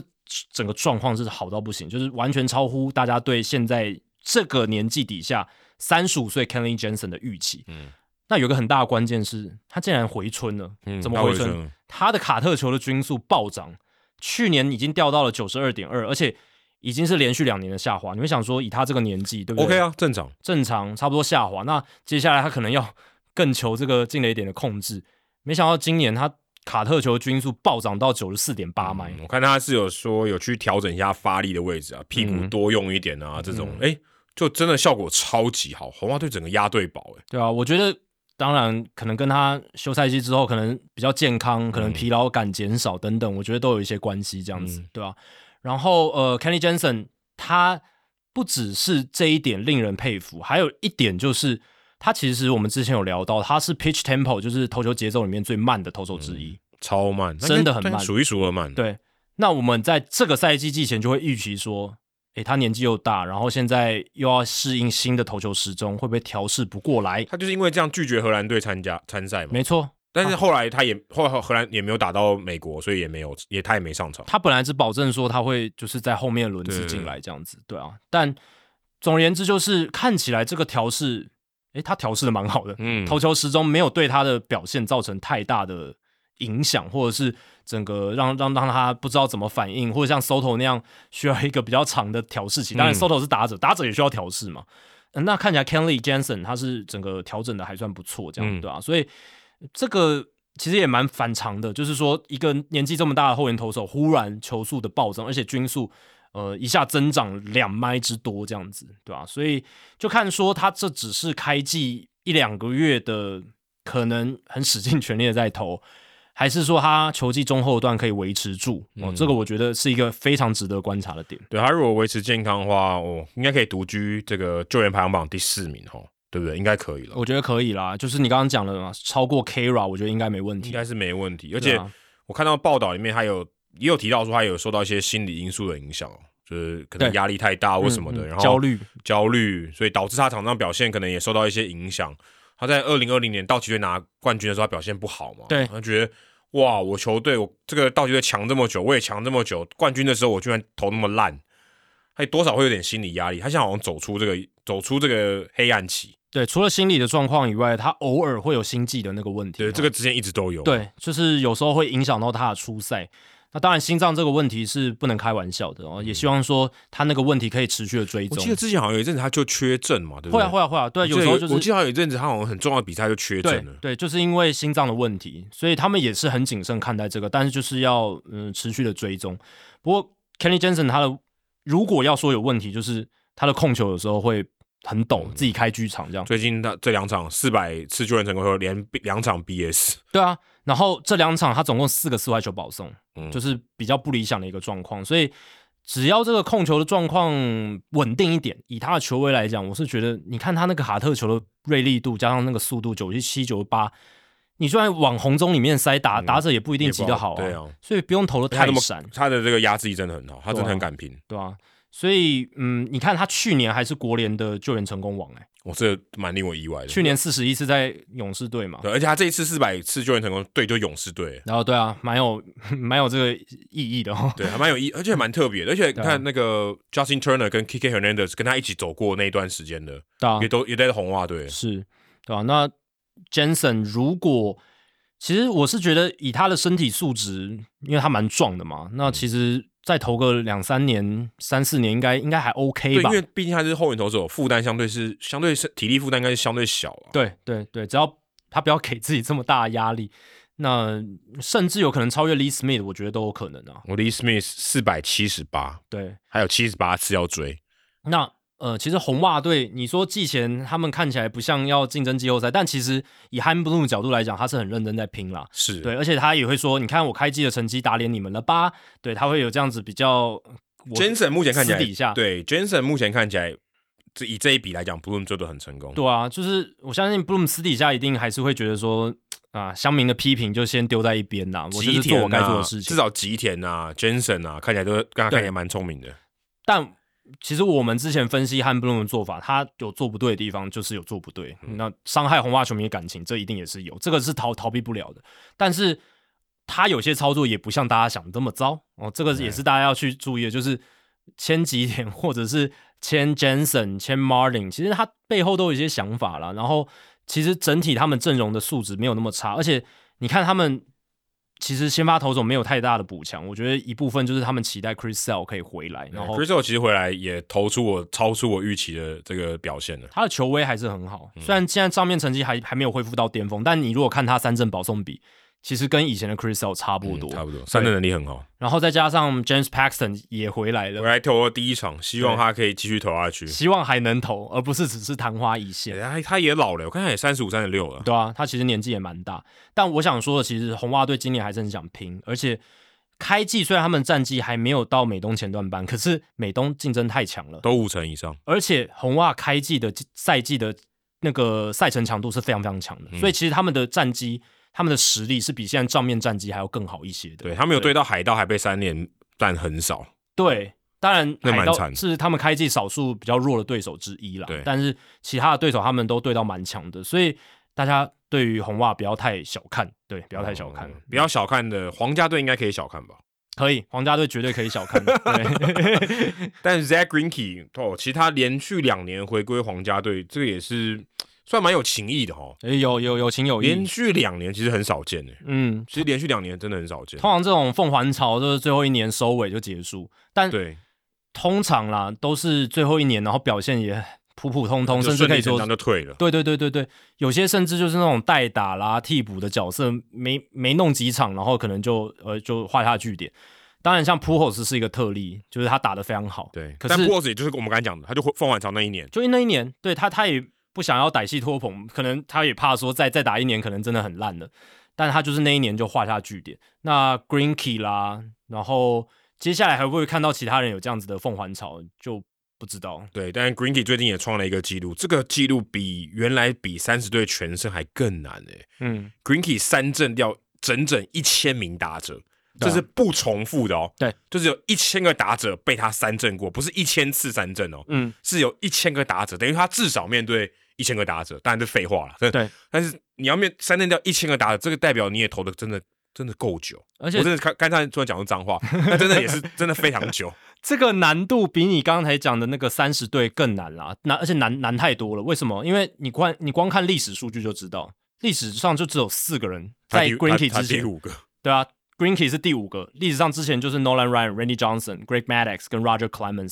Clemens，Greenkey 是第五个，这而这四个都是三振机器耶。对啊。而且他还没有所谓的什么一九九八年才能够达成的这种条件，哦，对对对对啊对，你你只要以前也可以嘛，对不对？对只要你面对的打者够多，这样子。当然，它还是有一些历史脉络因素，因为对数越多，三振的人数就越呃就不同的人队更多啦。不同的打者更多啦。对，这个是确实有一些时代因素，但是刚才我们讲那个三十队那个。那个是它是有个硬条件，就是一九九八年之后才有一就个就没30 30队队嘛对啊，对啊，对啊。所以这个我觉得是比我们刚刚讲都还要更难，对比比我们刚刚，因为你看人人数也比四百次救援成功嗯的少嘛，对啊，少很多哎、少超多的、对啊，四百次的，哦，就 Ken- 四百次的没有差，没有差很多。但对啦，但 Kenny Jensen 是第七位嘛，对啊，那只在 Green Key 第五位而已啊，对啊还是比较少，这那真的很难达成难度还是比较高啊。我特别去查了一下哦，被他三振的一千个打者里面，Carlos Pena 贡献了二十一次三振。刚好有提到他，对啊，他一他是被 K 最多，嗯，我就好奇说，有多应该蛮多人被 K 一次的嘛，对不对对？啊，对啊被 K 二十一次了，就是最捧场就是 Carlos Pena。 ，OK， B.J. 啊 Upton 你刚才也有提到，第嗯二名十八、次，也蛮多 的。 都都都是魔鬼鱼队，对，久都是久魔鬼在的队选手然后那个邱信手十七次，Brandon Bill，Brandon Bill 也有十七次。我、哦、可能因为他以前在响尾蛇队的时候，嗯嗯，专门克 Brandon Bill。对对对对对，就比较多面对到这样子，对啊吧、然后这个记录也让我想到去年我们不是在讨论 Albert Pujols 的全垒打记录的时候，就有讲到，诶，他面对到超过四百五十名不同的投手哦，，这也一样，这是一样难。对，打出全垒打这件事，四百五十名不同的投手，这个打破了 Barry Bonds 的记录嘛。Barry Bonds 原本是四百四十九个不同的投手，因为 Barry Bonds 没打过美联球队，但他还是原本的记录保持人，这更难了。这更难。他没换过联盟，而且他还经历过两联盟分治，然后没有跨联盟比赛的时期，哎，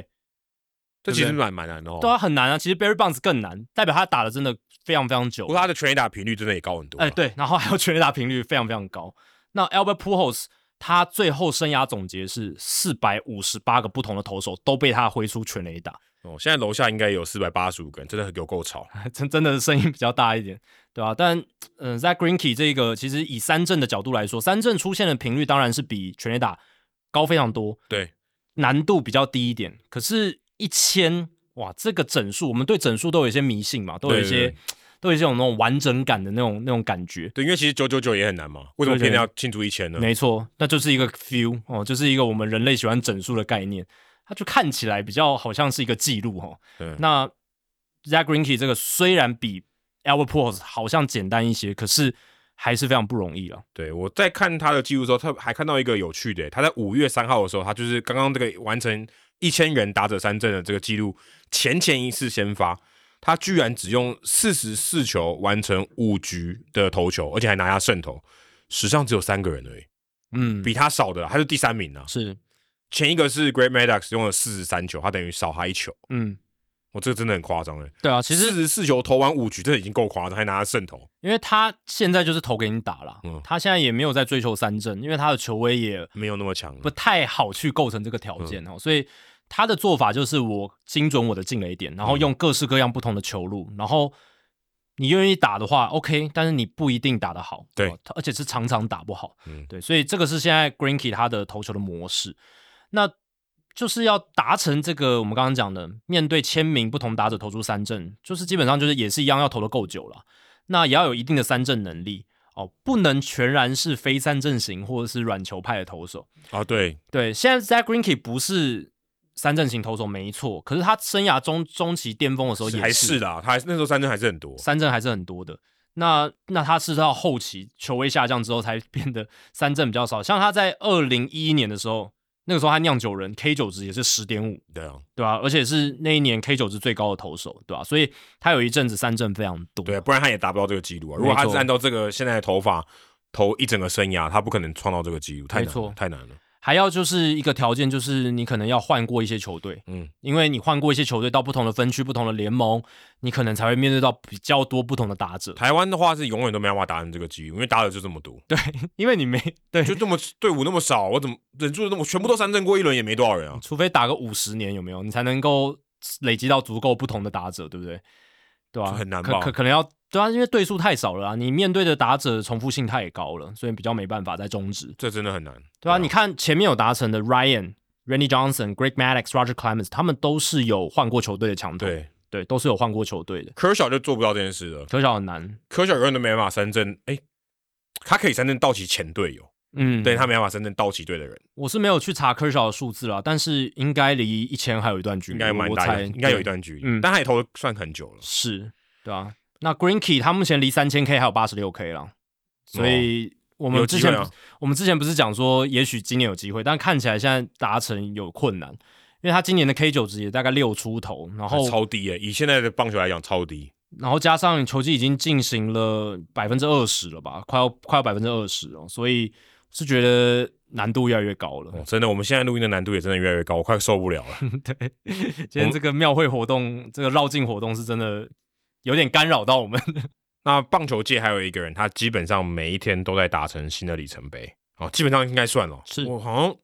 知道为什么我常常看到，我觉得有点麻木。对我来讲，我个人有点麻木啊。每次又说到大谷翔平又创了什么 惊人的记录啊，一直在刷新 Babe Ruth 的记录啊，已经有点无感了。但这也是再次凸显他的厉害嘛，真的对啊，就是能厉害三年，对不对？到第三年了，哎，嗯对，二零二一年，二一年是爆发那一年，然后真正二刀流完整赛季，现在到第三年仍然持续当中。对，这个真的是很不简单。那最近 ESPN 呃 Kelly McDaniel 他有做一个调查，蛮有趣的哦。他这个调查内容直接而且粗暴，真的非常粗暴、哦但也很好，很有讨论的这个价值。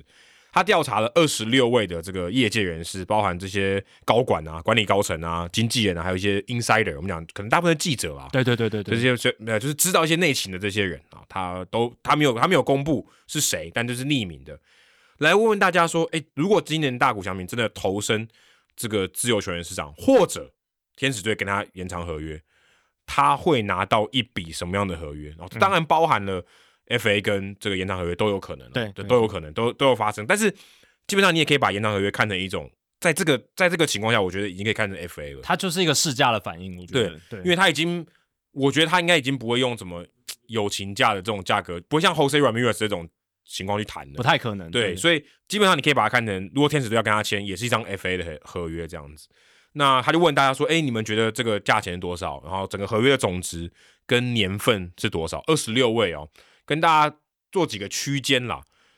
有六个人认为少于这个合约少于五亿哦，就是认为是五亿以下。总值总对嗯值五亿，有十四个人认为介于五亿跟五亿五千万之间，哦，就是等于是小于五亿五千万，但大于五亿。有六个人认为会超过五亿五千万，大概就这样的分布。所以大部分的人认为说，哎、大谷翔平如果要拿到他现在这张接下来这张合约，大概就是介于五亿到五亿五左右哦对的这个区间。它就是一个那种常态分布，有没有？就是 有一个凸起来，然后就像那种中那个钟楼的一个对形态对，就这是样一子个 bell 的对 shape。他对对们对一般讲常态分布就是 bell shape 对这样子。那其中我看到，因为他这个里面没有没有这是讲谁讲的嘛，嗯，有一个人说是四年两亿四，等于一年是六千万美金，对他这个就是冲高单一年份的年薪，对然后但是减少就是合约的长度，这是单一年单这是单一年度啊平均年薪最高的一种合最高的一笔合约，这可以大家把它想成 Trevor Bauer 式的合约，哎、包尔式的合约，因对为鲍尔理念就是这样嘛，就是年呃单一年份我冲高一点，但是我合约不用长，这哎、样、对，还好险合约不够长，真的不对然道道奇奇队队来来讲真赔的是，死，哦对，真的会赔死。那也有人认为是十二年、十三年的这种合约，对啊、就非常夸张哦，就是。嗯，大谷翔平再打个十三年，到底是发生什么事？我其实有点难想象。对啦，其实有二十二个人都是猜至少十年以上的合约，只有四个人猜十年以下，对，就基本上大部分的人会认为十年以上。而且这些意见它是有代表性的、哦，因为它都是联盟高，就是球队高管，对不对？经纪人、嗯不是 podcaster 哦呃，，不是 podcaster，不是什么一般的，而且他我猜那些 insider 他也是问那些资深记者，对对对，那这些其实他们这些人的意见，他们都观察市场非常久，而且有些本身就是在操盘的人，对所以我经纪人啊都知道这个价格大概在哪里他。大概有一个内心的 range。当然，你说这些人就一定是解答吗？就一定是最权威吗？搞不好还是会出出乎大家的意料，因为。嗯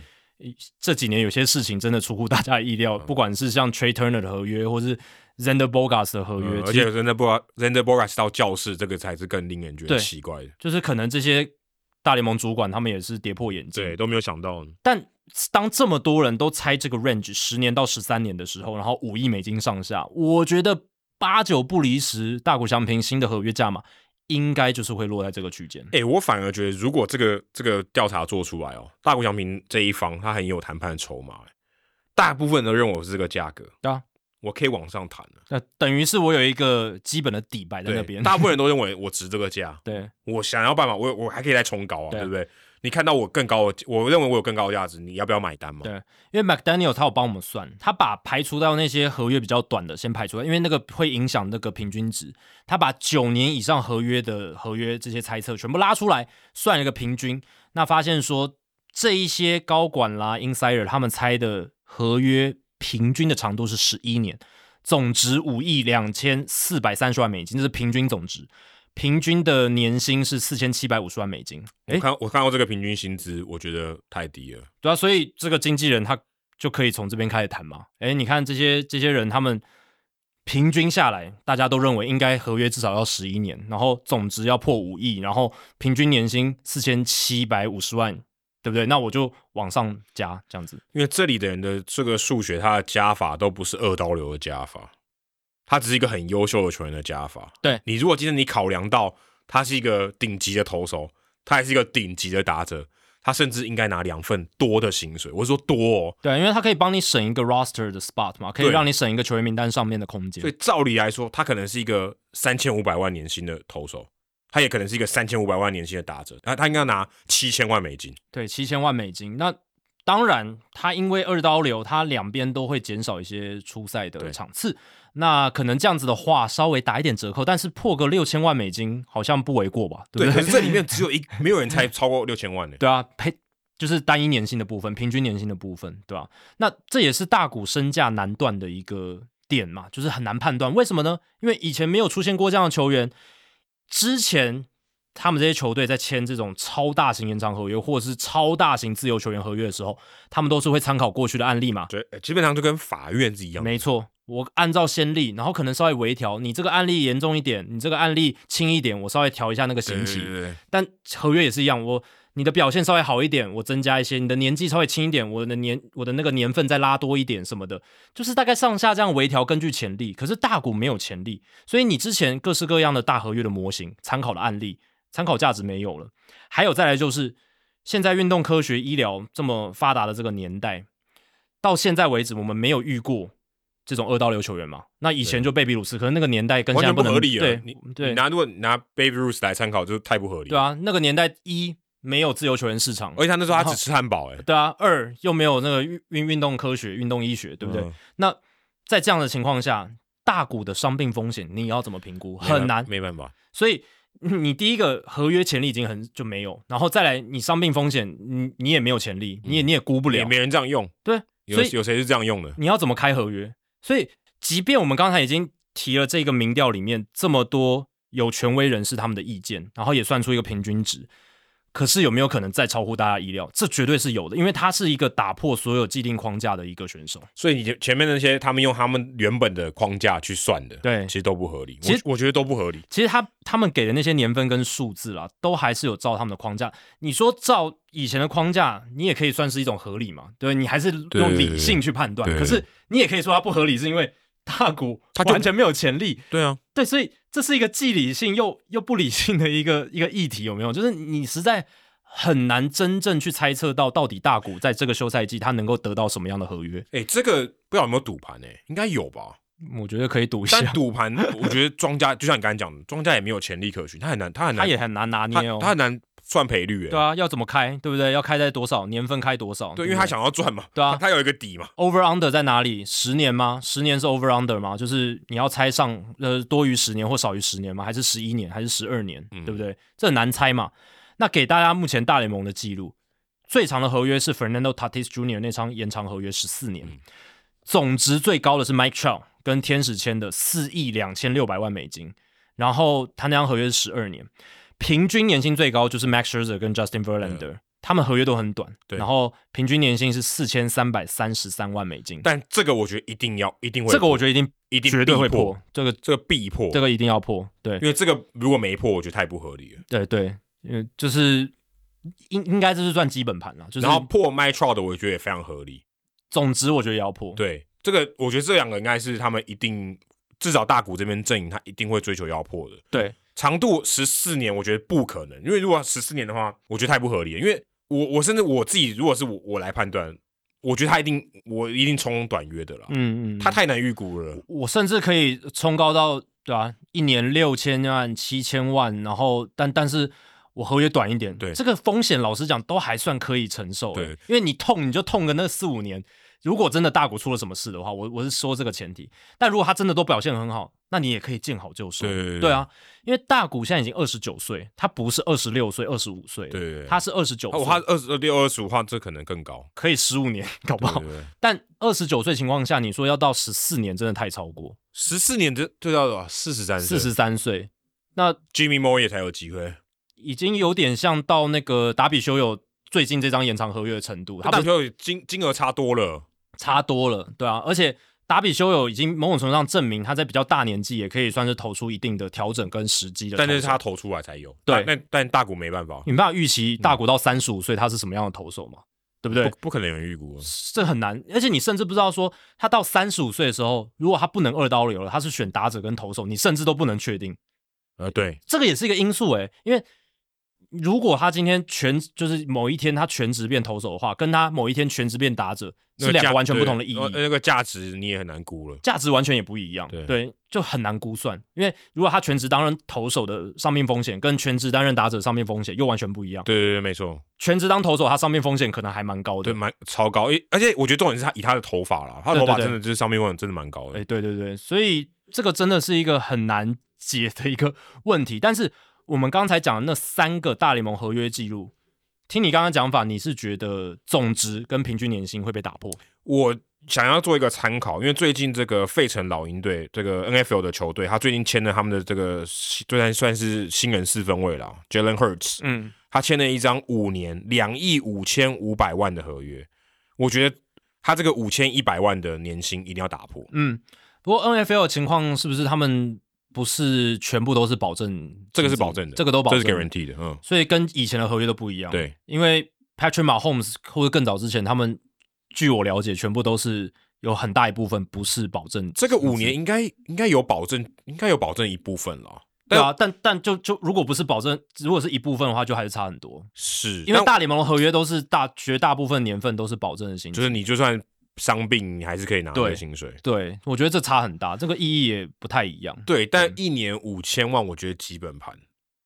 刚刚他算出来才四千七嘛，对，四千七百五十万，就是民调结果我，觉得太低了，我觉得应该我觉会得这突破五千万了，因为这个对啊数字，但是我们好像自己在那边喊，可是我觉得超过五千万，我觉得是合理的。是啊，所以我觉得十年五亿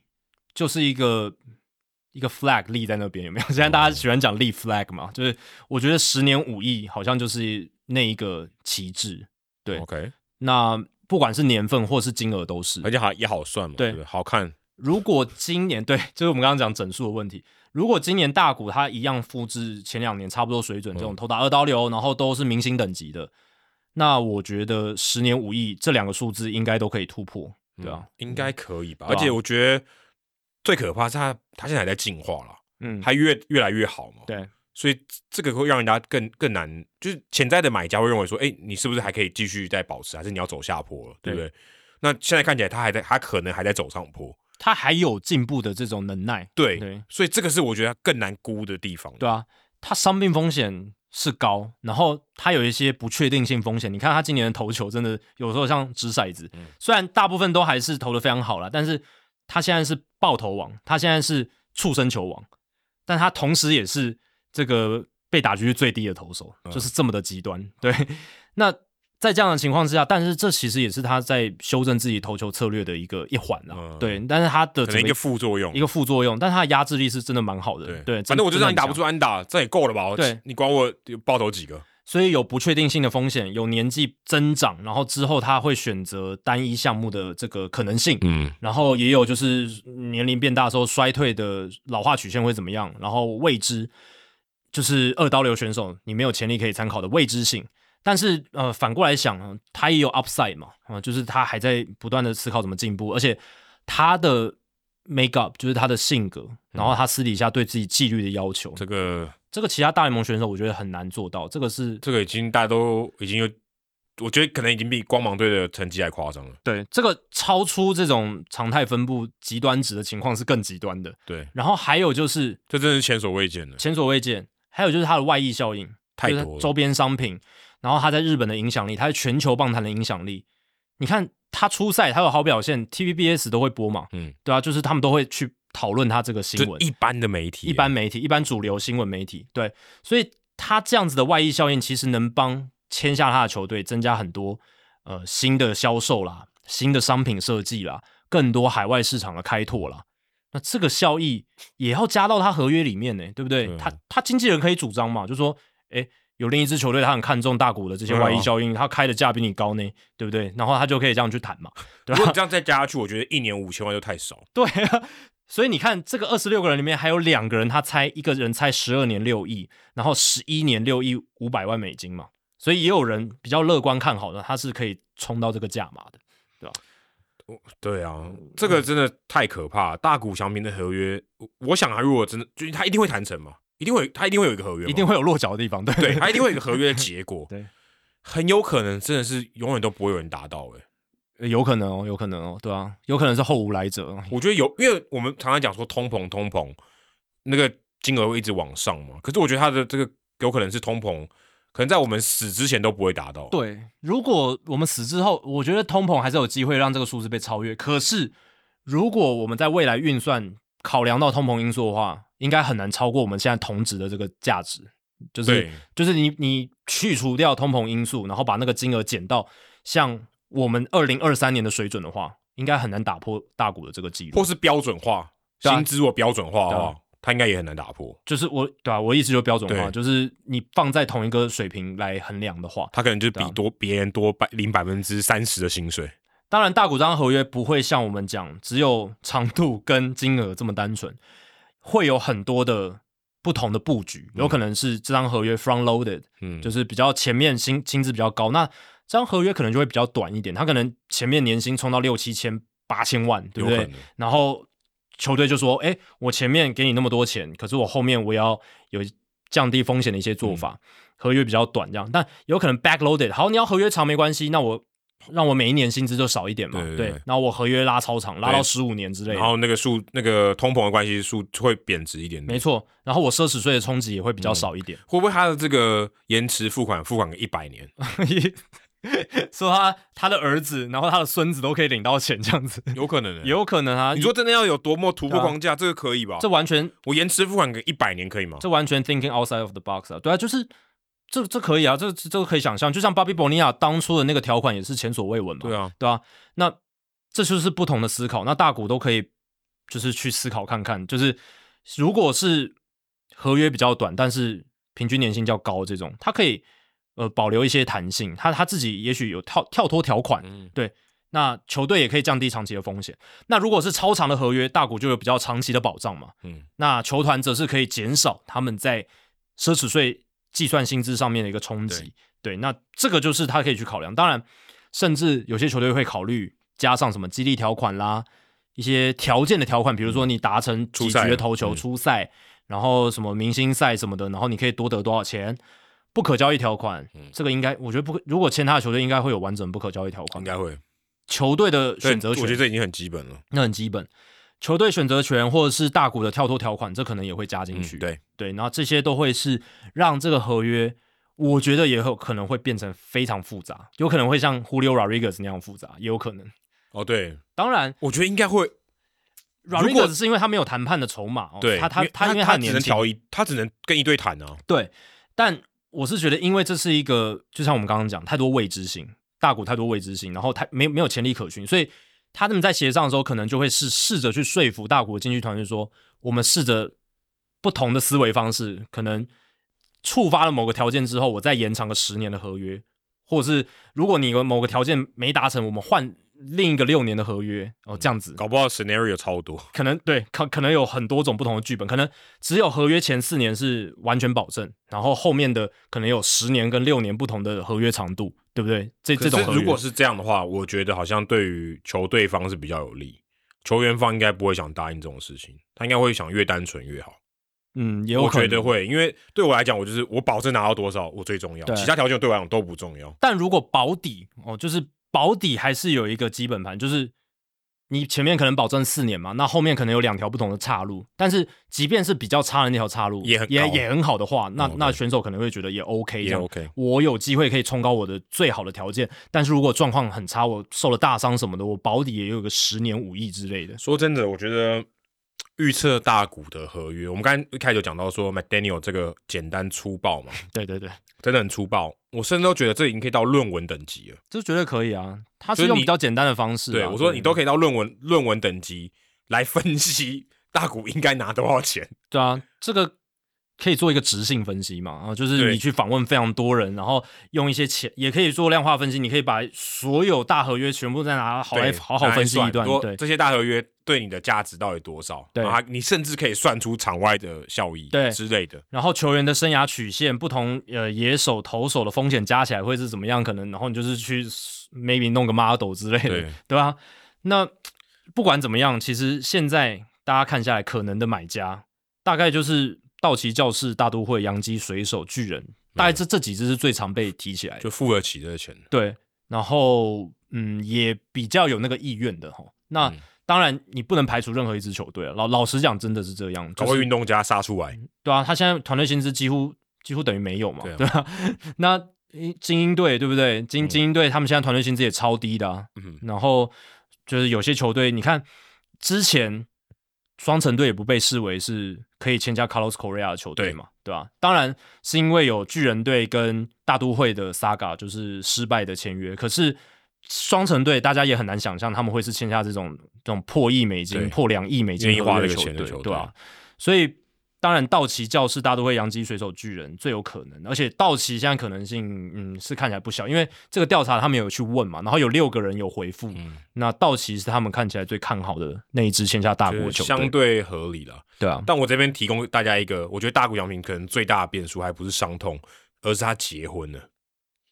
他就是现在未婚嘛，对啊，这是我觉得还蛮大的一个变数，搞不好他会跟 Jeter 一样，就是球员生涯结结束之后再再结婚，我觉得这是蛮有可能，有因为以大谷对自己自己的自我要求，他根本没有时间。当然，这是我个人臆测啦。我是觉得以他这样子的自我训练要求，然后还有他对于他棒球生涯的看重，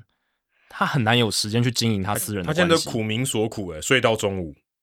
他他要足够的休息嘛？，对你要有足够的休息，就很难有夜生活嘛？对，你对啊或者你很难照顾另外一半嘛。对啊，其实嗯他光训练的时间，或者是他要分心的事情，他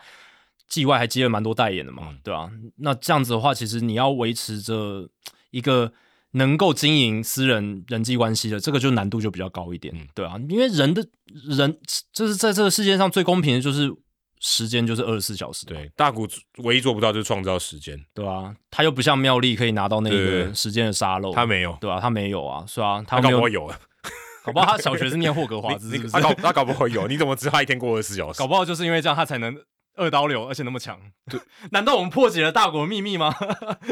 因为真的对啊，我们讲他训练的时候，凭什么你睡得那么多还可以有导流，而且这么多体能怪物、妖魔鬼怪、运动能力那么强的，都没有办法做到？就只有他能做到。那假设大国没有时间沙漏，他势必牺牲的比人家更多。对啊我我觉得最最后的解答就是这样嘛，对，他所以牺如果牲的就是更多。对例如说牺牲婚姻的这个选对项嘛，婚姻的选项跟家人相处的时但间，是婚姻的选项真的是说来就来啊，对吧？有你控你对控你控你球团控制不了啊对，也很难。你球团对可以尽可能保护他不要受伤，但你不可能保护他不结婚吧？对啊，也有不可能这有点怪，你保护他不结婚好像感觉会结婚是不好，但是对，但是结婚会对会一定会对他有点影响嘛，是啊，是啊，不可能是没有啊影响是，所以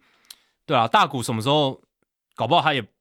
搞不好他单身主义者，谁知道对不对？ 搞不好嗯他私底下想法改变了，我也不知道。但如果有一天他有感情了，那也可以很突然嘛，因为这种东西就对啊是世事对难对料，对，所以搞不好还有这一也个是一绯个闻风女友险都现在都没有公开，就跟林书豪突然就结婚一样，很难讲。对不对？很难讲啊，搞不好他这个守口如瓶，守得很好，对不对？不对是啊水源一瓶，是守口如瓶。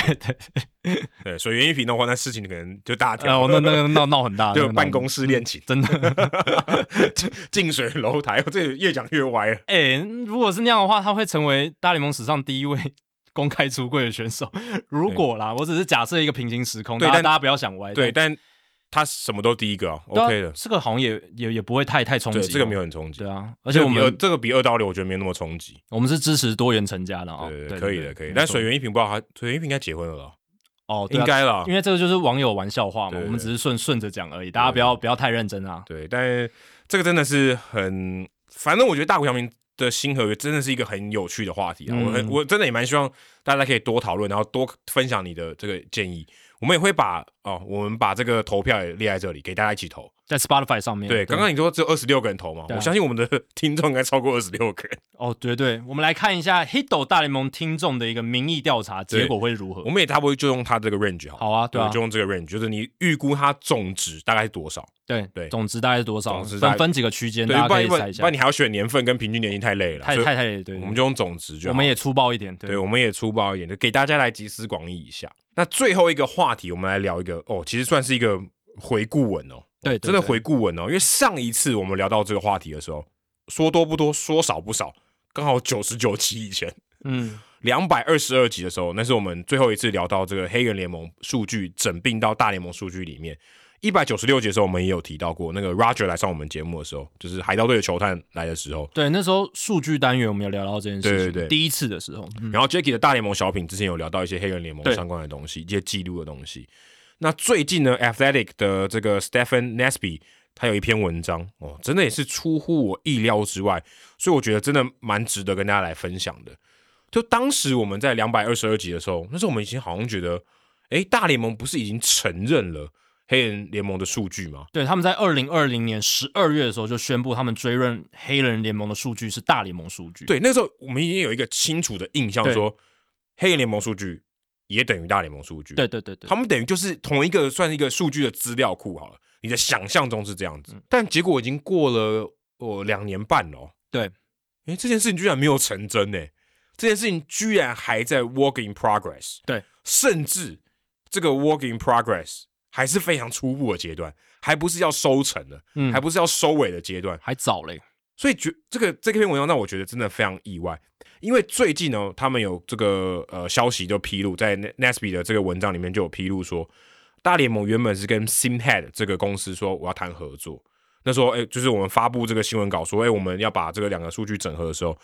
跟 Simhead 这个公司合作。因为 Simhead 是目前黑人联盟数据收集最权威，而且收集到最完整数据的单位啊了，对，而且那个时候我们也看到 Baseball Reference 上面 Simhead 的数据其实已经整进到 Baseball Reference 上面了。对，这个就是在大联盟宣布他们追认之后，Baseball Reference 跟 FanGraphs 就动起来，然后他们就跟 Simhead 合作，然后把他们的数据整合到 Baseball Reference 跟 FanGraphs 上面。所以我们就觉得，哎、好像资料库已经合并了哦，对，我们那时候好像就觉得，哎，这个这件事已经成了吧？对不对？就已经已经 over 了。就呃，我们看到它就放在一起了。对啊，就放在一起哦。当然，虽然说这个黑人联盟的数据它并没有完整，对它在持续的在增加增，补对对，所以呃，你说真的有些排名的，也许它还会变动，因为它有些资料还不是很完整、很完备。我看到这个呃上面的这个算是它的一个资料啊，它写说从一九二零年到一九四八年这段区间里面。呃 Simhead 掌握的所有的数据里面，大概只有百分之七十三，嗯，所以大概还有百分之二十七是善意的，就还没有补上的。还在努力的调查当中。嗯对，也也也有可能永远都达不到百分之百。对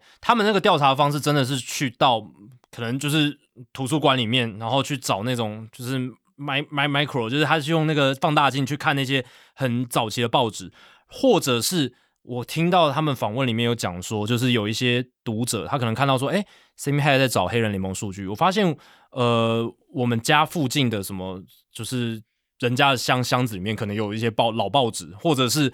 某一个银行的楼下他们有放了一些旧的资料，嗯然后里面可能有老报纸，然后那些报纸里面有 box score，嗯才能够从那些 box score 把数据去还原，是这样子的一个非常非常土法炼钢，但真的没办法，真的是这样。物理上，它真的就是拼凑，对对对，真真的在拼凑它啊，是真真的物物理上就真的在拼凑东。拼西凑，对对，所以很难啦，它就有点就是个考古，而且它不是一个什么考古的遗址，它真的是到处散逸的。对对对然后对对而且你可能真的要点凭运气，很 random 的机会，对，嗯哎，找到一个新的地方有这些资料，所以这个其实进度是很缓慢，你也很难预测说什么时候会好。所以，哎，大联盟居然跟这个新配后来谈判，哎，后来这个合作居然破局了，谈不拢。哎，新配是一个公司嘛，嗯他要赚钱，你拿我的，我好不容易拼凑这些数据，呃，不是讲拼凑好像有点负面啊，好不容易把这些资料都收集了，你要来跟我谈，对不对？嗯，你要来用我的这些东西，这也是我的资产嘛，这对是我的智慧财产权。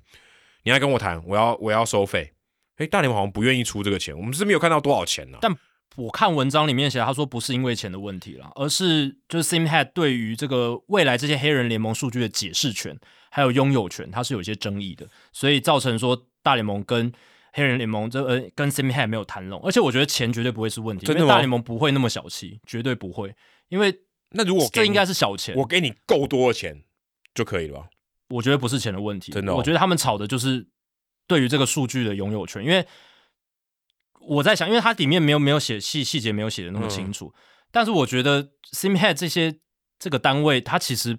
本来就很穷，他也不想要靠这个致富吧，我是觉得还好，而且大联盟给的钱应该也不会太夸张，我觉得他们应该会出合理的价格，不然这个有失格调被爆出来的话有多糗。对啊，那我会觉得说，就是他会觉得说，如果今天我跟大联盟谈合作，那以后是不是就是 Elias Sportsboro？呃，对于这些数据，他有解释权，解释权对，就是好像以后黑人联盟数据就是哦，Elias Sports 来来讲才是最官方的这样子、哦之类的。我觉得可能是对于这样子的一个这个解释，或者他这个。不知道，就是他他们这些数据的研究的，因为他们会觉得那是我辛辛苦苦收集来的。那而且 Simhead 他合作的人呢，都是一些真的是研究黑人联盟的学者，嗯对，那他们可能有历史学家有一些坚持，嗯对，有我我猜是这样，这个这个成分比较大，所以他们后来哦就没办法跟 Simhead 合作嘛，就就破局，所以他们要跟 Retro She 合作。对，然后 Retro She 就是一个非盈利组织，没错所以它就没有钱的问题，它等于就是一个呃我们讲就 open source 的，就大家都可以用的，免费公开的数据资料免库，费公开的。可是它的东西就相对比 Simhead 少。对，他的资料呢是志工帮忙收集了 play by play 的资料，所以呃，这跟 Simhead 就比较不一样了对。那 Simhead 他本身就是那些黑人联盟学者，然后去研究、去收集这些资料。那 Rachel She 是他本身就有一些本来就有在做。不管是黑人联盟，甚至是其他就是大联盟对对对善意的一些所有都数据有的他一直在做收集，有一些后续的增补都是靠他们才能才能完成的。对，而且他们都是志工，而且人数还蛮少的。对啊，对啊，我对啊看这文章里面写说就五个人而已，对啊，很少。就五个人而已哦。而且这个真的是你 play by play 的数据，这样一个一个输进去，那真的蛮土炮的一个做法。以后搞不好有这个 AI 可能可以帮一点了，但也也许可以帮一点。 AI 你没办法去人家的阁楼里面，然后找到旧报纸啊，哦对对啊，就是有一些资料，它它那个真的是要田野里面，然后什么不小心意外获得，或对者对是对某一个大学里面的旧图书馆里面的某一个区，然后而且就摆在那边而没有且人知新道。 K 拿到东西，他应该也不会跟 Rachel She 分享，对不对目前没有，对啊，因为对目一个前没有等于一个是要收费的嘛，一对个是免费，对他不可能从付费到免费嘛。对啊，而且 Rachel She 她的标准跟 Simhead 比较不一样。嗯那 Rachel She 他们做这个资料库的一个标准就是，他是先把 play by play 收集完整之后，他再会产出那一季的数据。对对对，就是是他会先要求说，我要有比赛的整个脉络都有了之后，我才能输进去，然后才能统计出来。嗯他不能像，因为 Simhead 他有一些是他有一些资料还是善意的，可是他知道那整个赛季的一个数据，他对先把那个整个赛季的数据写进就去是。他有 box score，或是他有一个列表，说，哎、这个季谁打多少支全垒打，对对，他知道那个那一季，诶，比如说 Josh Gibson 打了十支全垒打，哦，这个整季的数据都有，可是他没有办法用 play by play 去还原那十支全垒打怎么来对的。对，他也不知道几月几号打的，没错，那 Sammy h a 的做法是那些 play by play 我以后再找，我就慢慢去把它补回来。但是我那些已经有的整季的数据或是几年的数据，我都先把它摆上去，对然后因为至少他加总是对的，对，然后提供给就是 Baseball Reference 跟 FanGraphs。可是 Rachel s h 做法不是这样，他就是先要求说我比赛要先清楚了，那我再统计起来。对对对所以在这样的标准底下，Rachel s h 就很慢很慢很慢。对对，超慢的啊、而且说真的，这个你如果要以建资料库或是以记录的角度来看，这其实这个路有点太远了。我看里面写可能还要在五六年才有可能比较接近，就是我觉得大这联盟理想的一对个，这还蛮环境乐，算蛮乐观的了。对啊，因为有些东西可能永远都找不到嘛。那、对啊那你 Rachel s h 要怎么办呢？这对不不是对你时间有就可以做到的事情的。对啊，所以我觉得势必要有一些妥协嘛，那可能就要有一些辅助，对不对？就说有一些是善意的，虽然我们承认它是大联盟资料，但是没办法，现实就是他们是有一些善意的东西。对，那现在大联盟就是目前就是跟 Rachel s h 合作，那我是觉得很可惜，就没有办法跟最权威的黑人联盟数据单位合作这样子。对，而且整件事情好奇怪哦，为什么你合作还没有成功，还或者已经没有谈妥，就已经宣布说我们要把这件事情就是已经做了？但我觉得这个也还好，为什么？因为先宣布之后，至少你在立场上，你宣布说我大联盟是我要追做这件追认事黑联盟数据，我要来做这件事。当然，他还我们要做嘛，要做就是因为他还没有被完成，所以我们是要来做。所以我觉得大联盟二零二零年那个时候先宣示这个立场是好的，为什么呢？因为它唤起了社会大众对黑人联盟数据的重视，然后是整个学界、整个数据界开始动起来，然后去做这件事。只是拖了这么久，还没有整合到大联盟官方的数据资料库，也就是 Elasports、对， Burrow 他们的数据资料库里面。这个我觉得是比较可惜的一部分，就没办法谈成哦。对啊这个我觉得是比较这执可以行力快一点对，这执行力上跟他的这个新闻稿声明就对对不上。嗯，那嗯，但我觉得如果他想说，我先把所有基础建设都建制好了之后，我再宣布，那可能又是好几年过去，那这样反而那些推广黑人联盟的人，可能又会觉得太慢了，可能又会急哦得跳脚，尤其是这几年那个黑人联盟的博物馆。嗯就是有开幕嘛，在 Kansas City，对，而且那个时候就做了很多宣传嗯嘛，就就在疫情年那时候，那个时候其实他们要做的是黑人联盟成立一百周年的专案，那个时候博物馆其实已经开，我二零一六对年有去，只是它应该有扩大了。对，是应该说扩大，对，嗯就是扩大举办、扩大经营。那我想讲的是，二零二零年他们那时候要举办一百周年，就是黑人联盟成立一百周年嗯对这个东西，结果因为疫情的关系，整个被打乱。所以他那个时候那个那个时间点可能蛮重要，他对必须要这样做。然后被打乱之后，其实受到了很大的伤害，就是说整个他们那时候要推广的努力受到很大的阻碍对嘛对。对，但二零二零年十二月那时候，大联盟宣布追认黑人联盟数据这件事，其实是给他们很大的一个信心的 boost，对，信心的加持跟一个算是呃整个让动员起来的感觉，整个让整个动员起来，比较像是说我先举一个旗帜，说我要做这件事情，然后再招兵买马，对，不是说我已经招好了，我再把旗帜立起来。没错。那当然，嗯，现在比较可惜的是，大联盟还没有官方整理到这些数据到他们资料库。可是，我觉得就是像有像 Nesby 这样子很好的记者，都持续追踪这些事情。那持续的追踪就可以不断提醒大家黑人联盟数据的一些重要性，还有这叫什么转型正义吗？对不对？有就是点有一点对有一点类似。对，其实就是把他该有的地位还给他。对对对对对，而且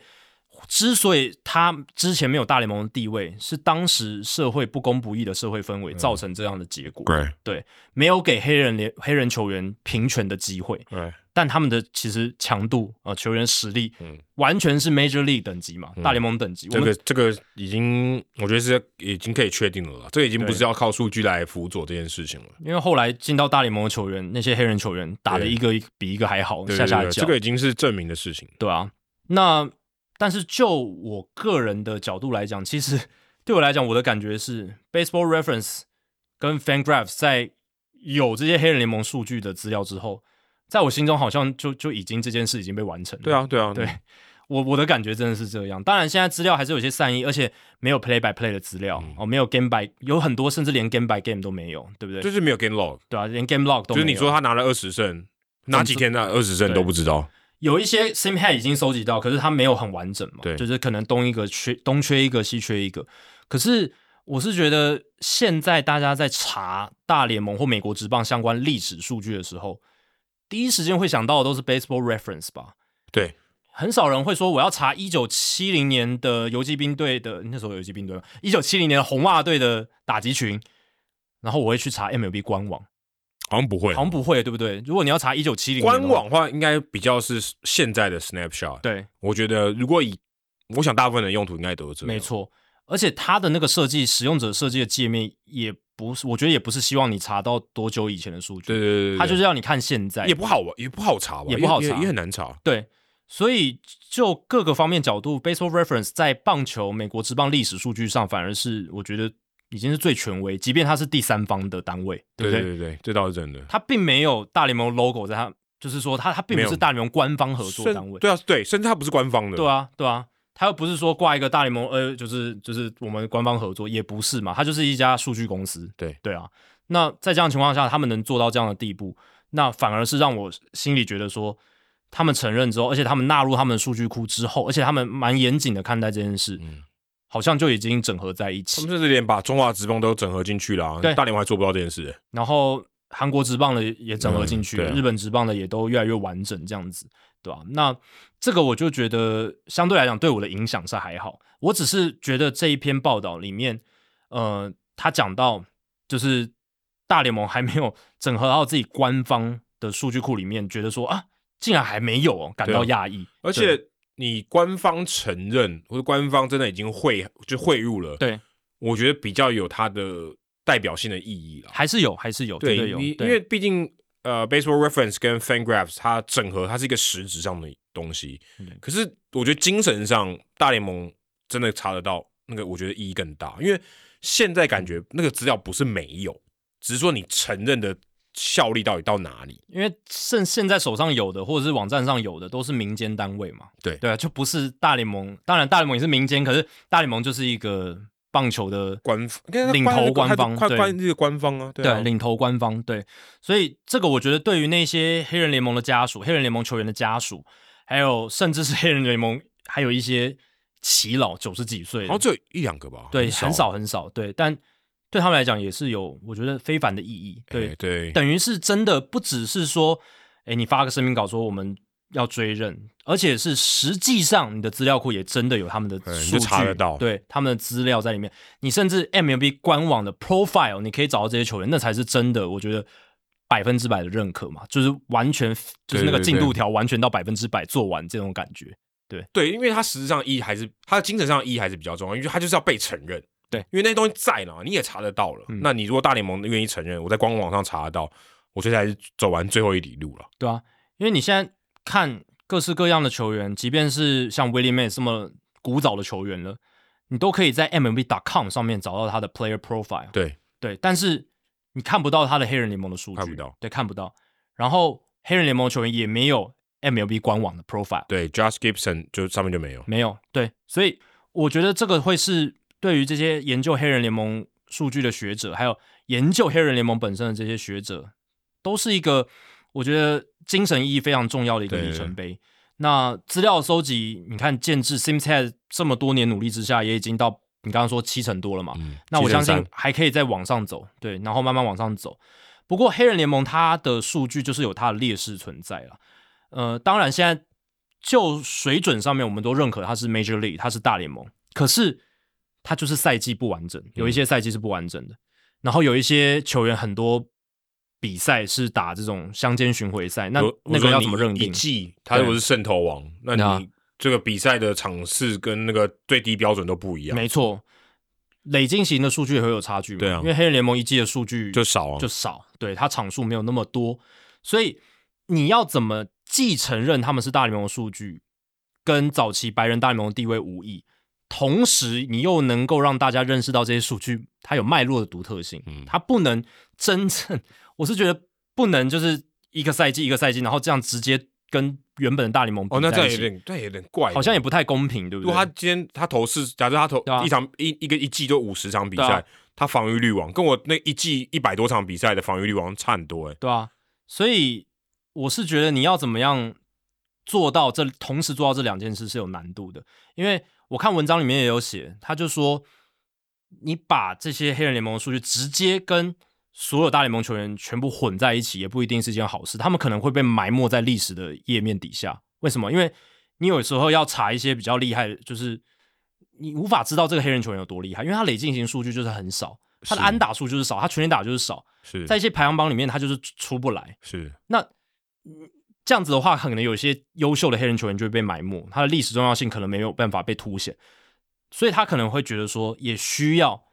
maybe 加一个独立的黑人联盟的页面。当然，这不是说独立出来去贬低他们，是我们把他的历史脉络跟网站的使用者去再解释一遍，就这样跟子之前呃 a r d i s Chapman 球速还很快的时候，然后大家球速很慢的时候，有一个 Chapman filter，哎对对对对，有点类似这样，因为太太极端了，因为全整页都是他，那对嗯意没有意义啊，你会觉得这是排行榜吗？这是 a l e x Chapman 的个人页面吧，就是他的他的球速的 log， 对对对对对，所以可能要特别说明一下，对不对？就有一个独立的页面，我觉得这样可能是最好的。就它还是就融入在整个大联盟的数据库，可是呢，你可能要有一个独立的黑人联盟的页面，让如果真的很想了解黑人联盟历史，或者是了解到这些球员在他他们那个竞争环境底下有多突出的话，他可以在那个页面里面直接在黑人联盟独立的页面里面找到他想要的数据，对啊吧、只是这个区隔或隔离好像也有点欲盖弥彰，我会觉得这样，对啊，所以就是我觉得要就是要要做到这个还不容易，要两套做法嘛，对吧、嗯就是你要有有一些。混在一起的，对，有混在一起的，就是你要全部一起搜寻都可以，嗯但是你要有一个区块是你稍微要解释一下这个对独特的历史脉络。对，对我觉得这样子会比较好。就像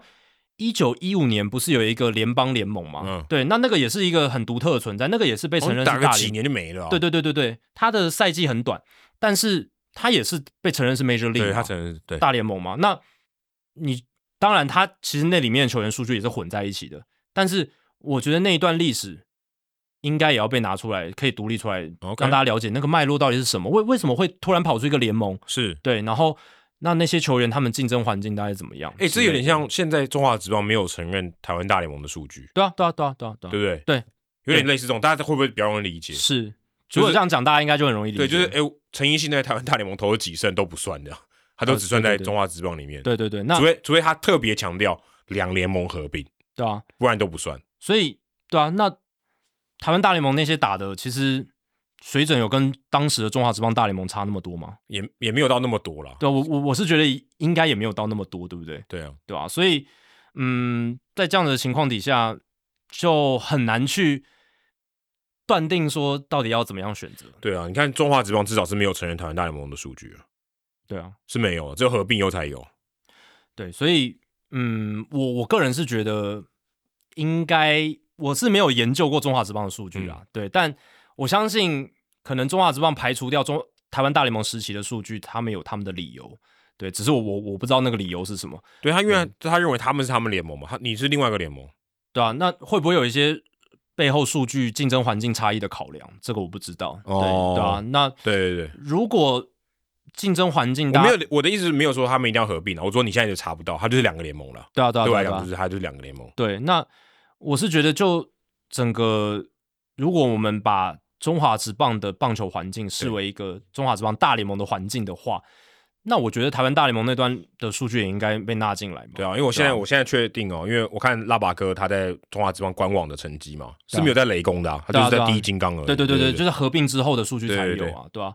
所以这样子的话，就是有一部分历史好像就就不见了，就不见他好了。像变哎、我金刚他职业生涯第一年，好对像不太合理、啊。那如果排除所谓以前那些利益冲突啦、一些恶斗啦，如果把那些因素都排除掉的话，嗯如果单纯就职棒历史的对角度来看，是不是那段历史也应该数据也要更好的被保存下对，来？其实这个脉络就跟我们刚才讲黑人联盟其实蛮像的，对啊，因为只以前对也是恶斗嘛，对，只是不是种族的问题，他们是对因为种族问题恶斗，然后他们黑人想要自己生存，对，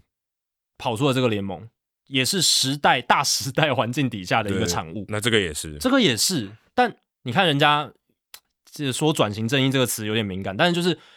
他承认了他们之前犯过的错，对他们不应该把黑人排除在自我的联盟以外，然后他承认了对方的联盟，这样子对啊，就是跟这个汉贼不两立，我们在台北市一棒球场常常讲到嘛，对他们对就对认为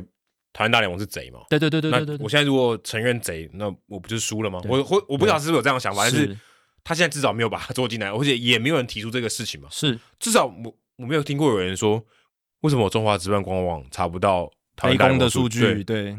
它就不见了。我、对啊我没有永远都没有合并的机，就是至少没有合并的这个场合嘛。对啊可能台湾棒球围击馆也有，可它就分两边嘛。而且必须说，台湾大联盟那时候的竞争强度，我觉得跟中华职棒大联盟应该不会差到这么这么远。对，对对有没有差？可能有，可是他们也网罗了很多当时中职顶尖的选手过去对，或嘛。者说你现在讲 T One 跟 Plus League，你要不要合在一起算？对啊，如对果啊，你对啊。呃可能放未到来二台湾职篮的数据资料库，对放到二十年后，对啊呃，这今天有人打两个联盟，或者他合他后来合并了，非常高的几率合并。他如果在呃相对比较弱的那个联，相对比较弱势的那个联盟，他成绩要不要算？对不对？对啊，如果今天台湾有一个 baseball reference、basketball reference，、嗯对不对？它不管你是什么联盟，它就是一个第三方的数据单位，它那 OK，全部它数据都要整理。对那这些全部都要纳进来嘛对？他对啊他们他们有立场，对他没有立场的，所以如果是台湾篮球的话，他从甚至中华职篮那个时候数据都要纳进来嘛，对啊然后对一路到 SBL，然后到现在有新的联盟，他全部都加进来，或都者是说 Major League 嘛或。者说林志杰，他如果今天在中国的数据也把它全部算一起加进来之类的，对啊或者如一果起查得到。如果够完整，真的，如果你复制一个台湾版的 Baseball Reference、Basketball Reference，大家想象一下，真的就可以变成那样。对，就是林志杰他打过哪些队伍，我至少一目了然嘛。啊嗯我也许不用一起算，对不对？对可是我至少一目了然，说他从第生涯第一年打到最后一年，他待过哪些队，每一季他成绩怎么样，我可以一目了然，对我啊不用分三个联盟去查。而且我觉得，就文化推广、历史研究的角度，中职现在已经到三十四年，台湾大联盟也已经消失二十多年了。对，我觉得是可以，其实不用那么计较，就把那些数据拉回来。其实我觉得球迷在玩味上，其实有很多很很值得玩味，也会让很多老球迷想起一些他已经逐渐淡忘的一些球员。对啊，你看我们现在这些数据哦，都没有，就是讲红一中的数据，他也不会承认你在雷公嗯对的啊，数据。对啊，对啊，对啊，那其实有点怪嘛，生涯数据为什么不能算呢？对啊。对不对？就像现在大联盟追认了黑人联盟的数据，Willie Mays 多加了几支安打，对对对，没错。这一种类似一样的概对念。那其实那一些都不算二军嘛，台湾大联盟也不是二军啊，嗯他们那时候也有很多洋将，然后也有一些蛮不错的明星选手。嗯那这些数据，我是觉得也应该被纳入所谓台湾棒球的数据资料库里面。我们现在缺乏这个东西，而且我们现在要查找这个东西难度也很 高。嗯甚至对，可能就台湾维维基百科吧。对，可他也可是它它没有一个完整的数据的对 index 索引这种，对，而且他他的数据对我来讲，我觉得像辅助，他不是以数据导向对，他这数据就是辅助。它主要台湾维基棒球馆，它其实做的已经很好，但它主要还是在于球员的基本资对料、对对生平，这个是它比较着重的点。对，你说今天我要知道说两联盟合并谁打最多全垒打，我可能查不太到，对啊，对啊或者前十名，对这很难很难很难查。对啊这个，我觉得是中职官网应该要做到的事情啊。对啊，对啊，但我想不知道，我觉得至少台湾是没有人有这样的讨论，或是台湾对于这个，嗯，不管是媒体或是棒球从业人员，对于这个的意识或者重视，我觉得是没，我觉得是没有了，对就没有没有去想这件事情了。嗯，让大家对啊查找比较困难，但文化底蕴够之后，就是要等文化底蕴够，就是一般的民众都会有类似的需求嗯的时候，就是想要有这一类的资料的时候，对不对？现在可能会想要台湾大联盟资料的人，可能就只有记者，对不对？嗯要写报道的时候，可能还要追溯一些台湾大联盟的数据，才会跟联盟的人员去问或我者什想么的。我们讲球团啊，我们之前讲 media guy 对这些时对对候还是对会有需要。对，但现在看起来可能这个力量还不够还嘛，不够所以还不那个大家棒球迷的意识可能也没有到那么够，对，对所以可能还差一点哦。但我希望未来这些台湾棒球的数据都可以被整合。对，啊，你说这些记录，刚刚我们刚才讲 Verlander 对不对？Zach Greinke、Kelly Jensen，为什么这些记录这么有有被拿出来讨论的价值吗？这些东西也是一样的道理啊。我们能聊刚才那些话题，就是因为他们记录很完整嘛。对，啊如果他今天没有人在乎，没有人登记这个救援成功，你几次随便你喊，对那没有没有讨论这个话题啊，对对不对？这很重要，这个记录的权威性，它的累积的这个代表的意义，是我觉得对于职业运动来讲，或者球员来讲，是很重要的一个面向。对，你说他很强很强，OK，薪水拿多少，OK OK，他有些数据就是令你令你可以值得研究或是玩味的地方。对，台湾已经有在进步了啊包含到这几年，不管是陈庸基，不管是张大师兄林志胜他们突破一些里程碑的时候，或者是林奕泉啦这些老将他们突破一些记录的时候，其实球团哦都有去宣传，然后对都有一些活动，然后都有一些纪念性，然后有一些周边的呃行销的配合这样子，然后球员甚至球迷他们自己意识也越来越高，这些都是好事。但我们现在的这些记录都相对比较单纯嘛，对然后就是安打，就是全垒打、盗垒，大概就这样。但是我觉得这个记录的东西，它其实延伸的面向真的可以非常非常广。你看大联盟就有这种对所有其他球队都有拿到胜投啦，然后什么就是对多少不同的投手击出全垒打啦，投出三振啦、嗯这一种。当然，台湾其实也可以做到，我相信有些认真的记者一定也可以搜出这样的东西哦。但是这样子的文化，我觉得在台湾还可以有蛮大成长的空间。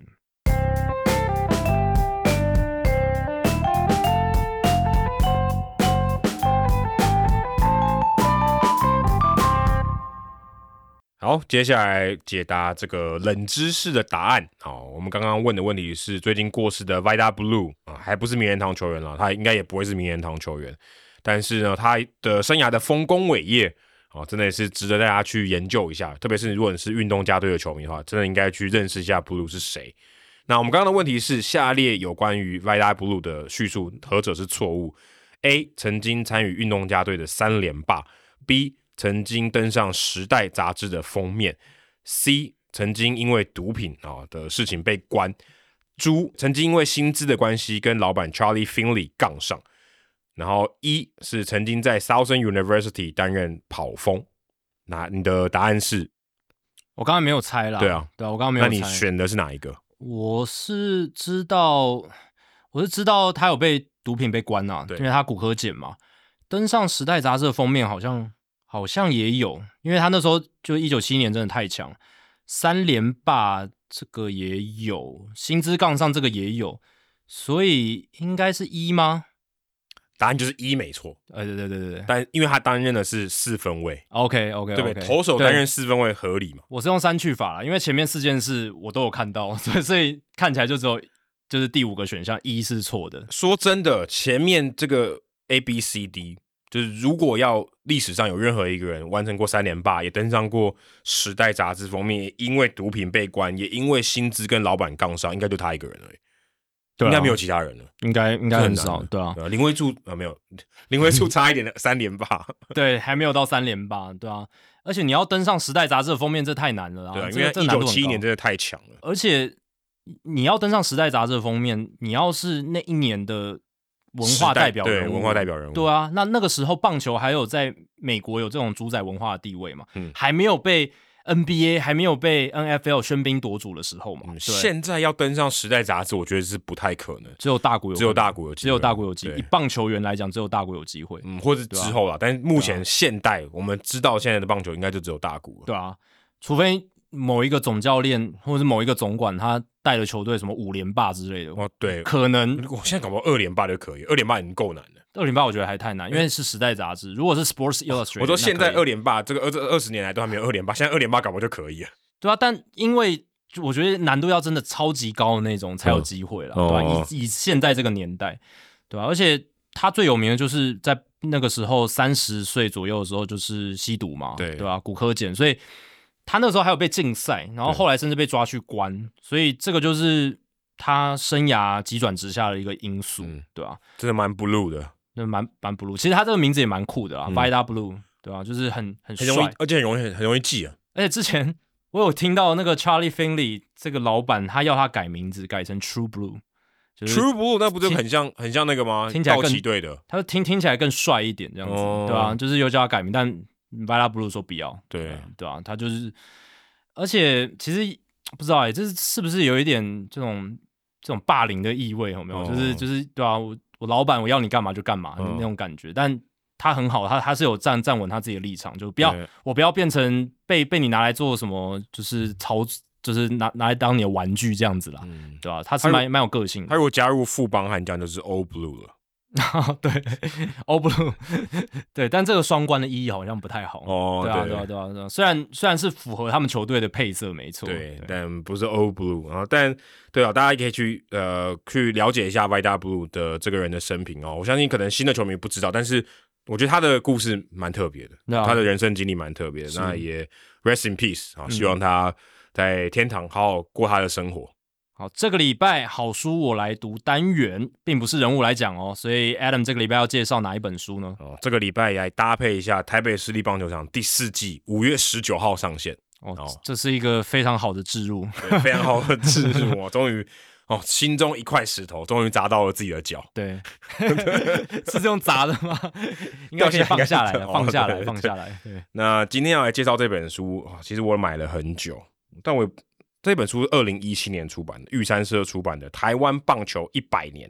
因为在二零一零年算是台湾棒球，它如果这样追认的话。啊、以登陆台湾棒球登陆台湾来说话，就是一百年，所以它等于大概过了七年后再出这本书。那出这本书的作者叫做谢世渊。如果你对台湾棒球有一点点认识的话，你应该听过这个名字。然后很很多出版物，哦嗯对，很多出版物。他现在是台湾历史博物馆的副馆长哦，至少我看他这个简介上面是这样，我不确定他此时此刻还是不是，但至少他的作者简介上面是这样写的。嗯，那谢世渊他做了很多这种棒球文化的整理啊，历史的一些记录。其实，在做台北市立棒球场之前，其实我对于职棒以前的事情，就职棒之前的事情，我是真的不太了解。我只知道说，哦，大家很迷少棒哦。那我们在有《Cano》这部电影这样子，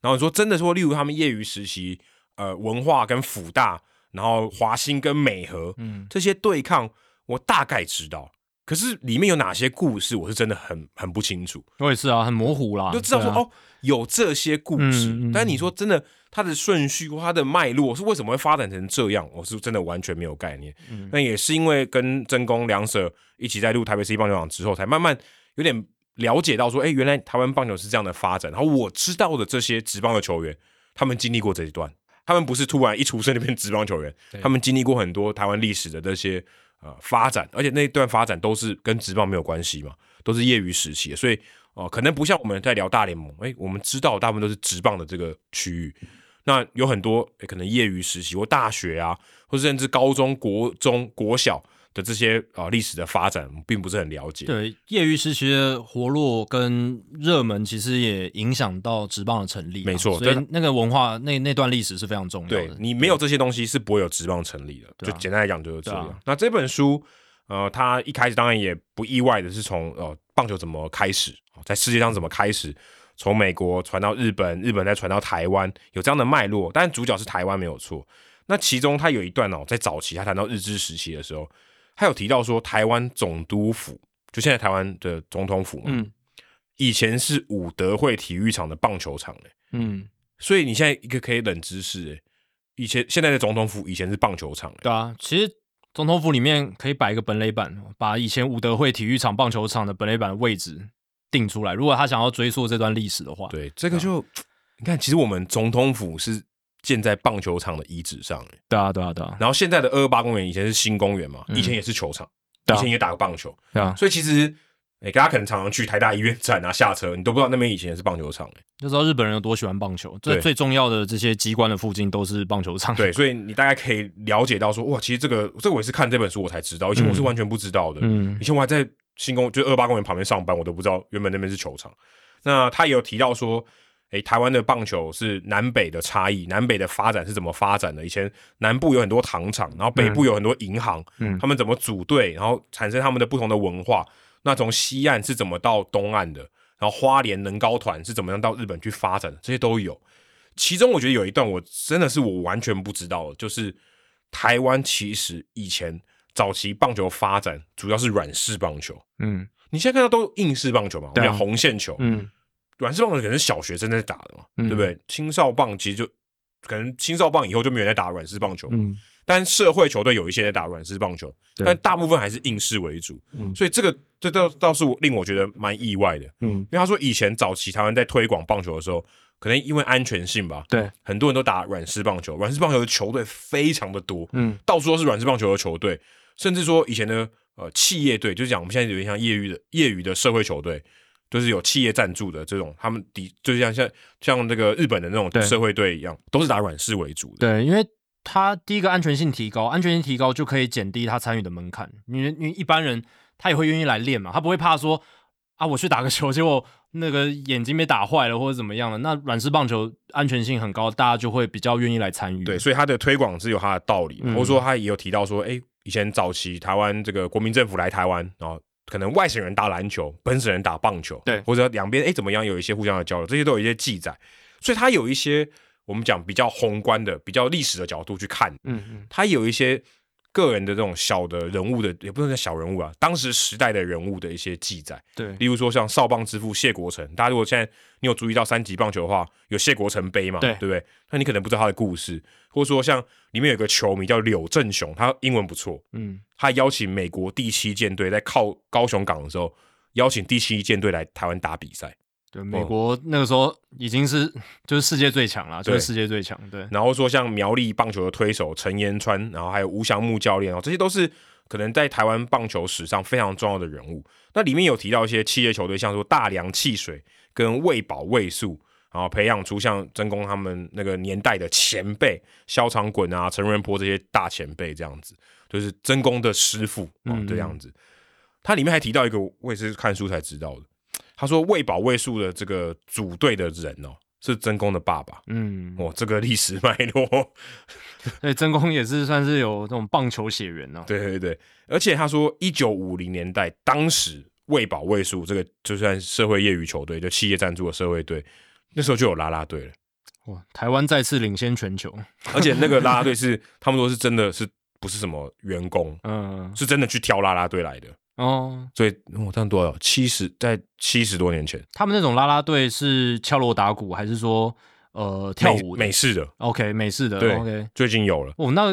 是不是比大联盟还早啊？你之前不是有聊过那个？对，啊，对啊，那个你不是说是可能真的在棒球场上，可能台湾这第一个哦、对啊，应该是第一个吧？我不晓得如果真的考据，因为大联盟，因为美式啦啦队通常是美式足球或是其他篮球中场表演那种，嗯说真的应援的是比较少的。嗯那还有提到说，像少棒这个很热潮啊，红叶少棒啊，或是南美和北华兴这些东西，还有谈到一些嗯，可能比较多历史脉络，精英化棒球带来的一些冲击。像哦、呃最近台北市立棒球场有访问到一些荣工少棒队的、嗯荣工青棒队的这些球队的成员，他们也打后来打中华职棒，他们就说荣工后因为已经没有了嘛，荣工当时的这个成立，其实某种程度上伤害了蛮多地区的棒运发展。因嗯为他，就把那些人精英都吸走了，是有点像说我们现在谈论有一点点啊，好、大家不要太对号入座，有点像凭证跟古堡。嗯你如果今天全部的呃南部的好手都去念古堡跟凭凭证，那南部棒球就没有发展了，对不对？全部都集中在某些球队里面，然后对就会变成说那些球队很强，他打别队就很弱嘛，对不对？因为他就没有对手啊，他打到最后永远都是这几队，那其他球队就打不起来啊。对对，如果你今天相对平均，每一队打起来都是势均力敌，那比那个棒运才会提升嘛。对啊，因为现在台湾的学生棒球很明显啦，其实这个现象就是大家都看得到啊，就是好手比较集中啦。嗯你说对今天好的打者他在凭证，好的投手也在凭证，那请问好的投手会对到好的打者吗？不会嘛。对啊，就是凭证古堡真的集中了很大多数。我去年播 U 十八特别有感嘛，对因为绝大多数，当然跟组队的人可能就是教练也有一些关系，可是。呃，怎么讲？就是来自其他学校的多样性是真的感觉跟以前是少了那么一些啦。对，以前你看南英、高院嘛，嗯对然后都还可以培养出很多好手，但现在这些学校都比较落寞一点啊对，。或者说这个呃竞争性比较没那么平衡。，对对对对，那这个会有一些问题。那以前也有发生过啊，所以这些东西都可以看，像苗栗或东部棒球就萎缩。我说的是三级棒球，，嗯对你看很多人他就跑到西岸来打球了嘛，对对，不对很多人都宁愿先选择就是到西安这边来求学了。对。那现在可能有东体有花体，慢慢有起来这样子，对。嗯那后来还有提到说，哎，像棒球快速发展，打奥运啊，对，巴塞隆纳、洛杉矶奥运这些，我们有好的成绩。后来再到王建民、陈金峰、曹景辉这段期间，他其实都有记载这样子。那这本书其实真的蛮好读的，而且我其实觉得他真的写的很好，嗯，就它虽然是一本我们讲就是历史的书籍，可是它有呃有这种历史的纵向的脉络，对对，它有好像纪年，有点像类似纪年，但它不是一年一年这样讲，那它有有这这种纵向的脉络，也有横向的，例如说，哎、讨论到精英化的时候，对，然后精化可能，诶，可能贯穿了五十年，对不对？或者说，诶，我们这些企业怎么样去呃组成球队，或者说职棒的早期是怎么样呃孕育出这些职棒的这些像兄弟啊这样子的企业愿意去投入职棒，它都有一些脉络的。那对不管有纵向的也有横向的，所以其实对于你了解棒球在台湾的发展的历史是，我觉得是很有帮助的。对啊，这本书我有看了，然后它真的蛮好读，然后你不会觉得 现在读什么什么编年史，对对然后什么对对那种很很枯燥历历史课本这样子，不会。我是觉得你就把它当成你在看一部电影，有没有？就是你在阅读它那个文字过程中，你脑袋播放一些 古早你想象的那个画面对，透过那个文字叙述，我觉得是很有味道，你就可以慢慢的去一点一滴把台湾棒球历史这样子串联在一起，你会以后再看中华职棒或是了解台湾棒球员他的一些脉络的时候，你会更有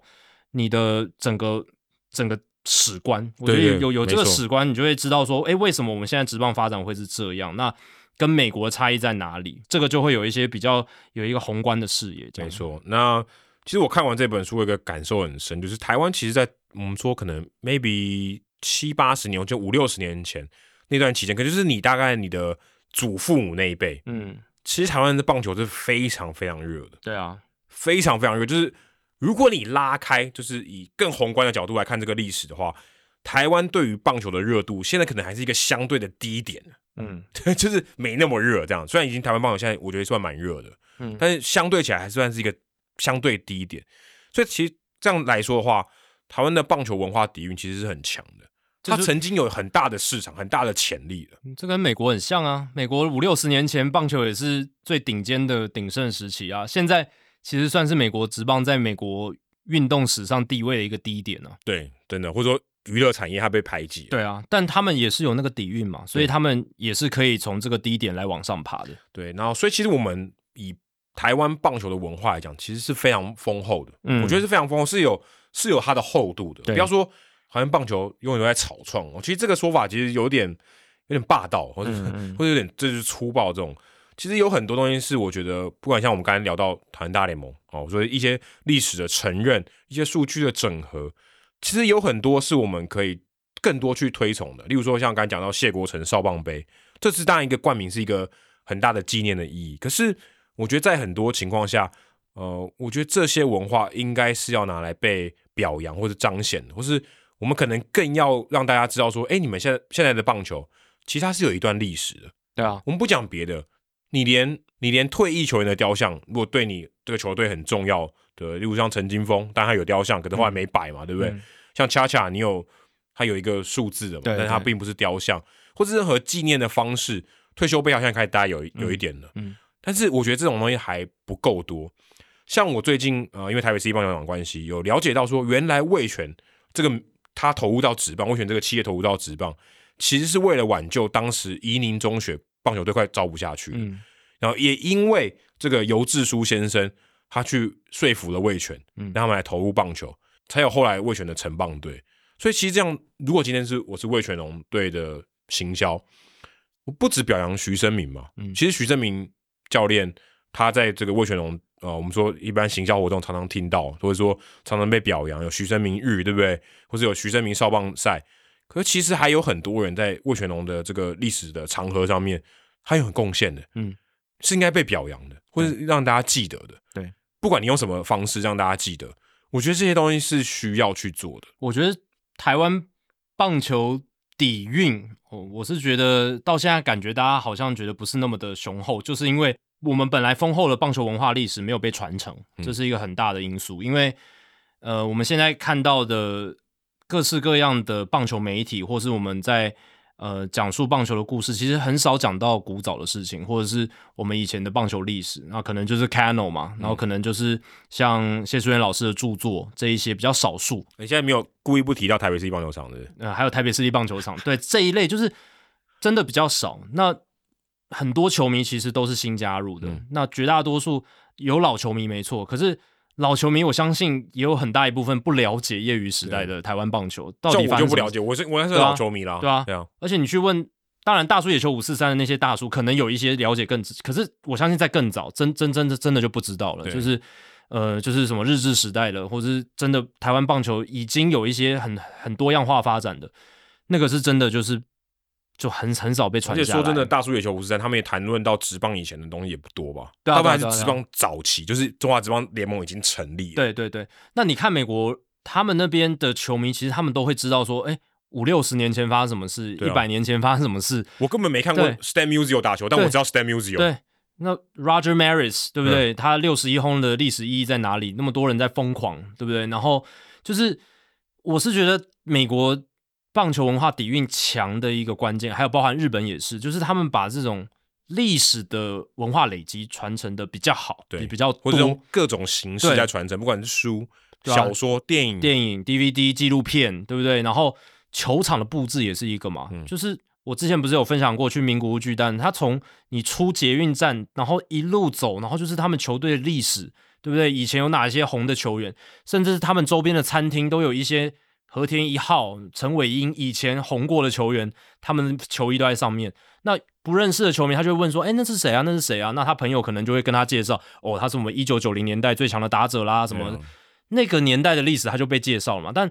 我们台湾真的很少，你真你真的不知道，哎、统一是在九零年代哪些球星？就你是甚至一一般人可真能的对很你难。跟进去那些球场的球迷，他可能一个一年进场三十次，他都不知道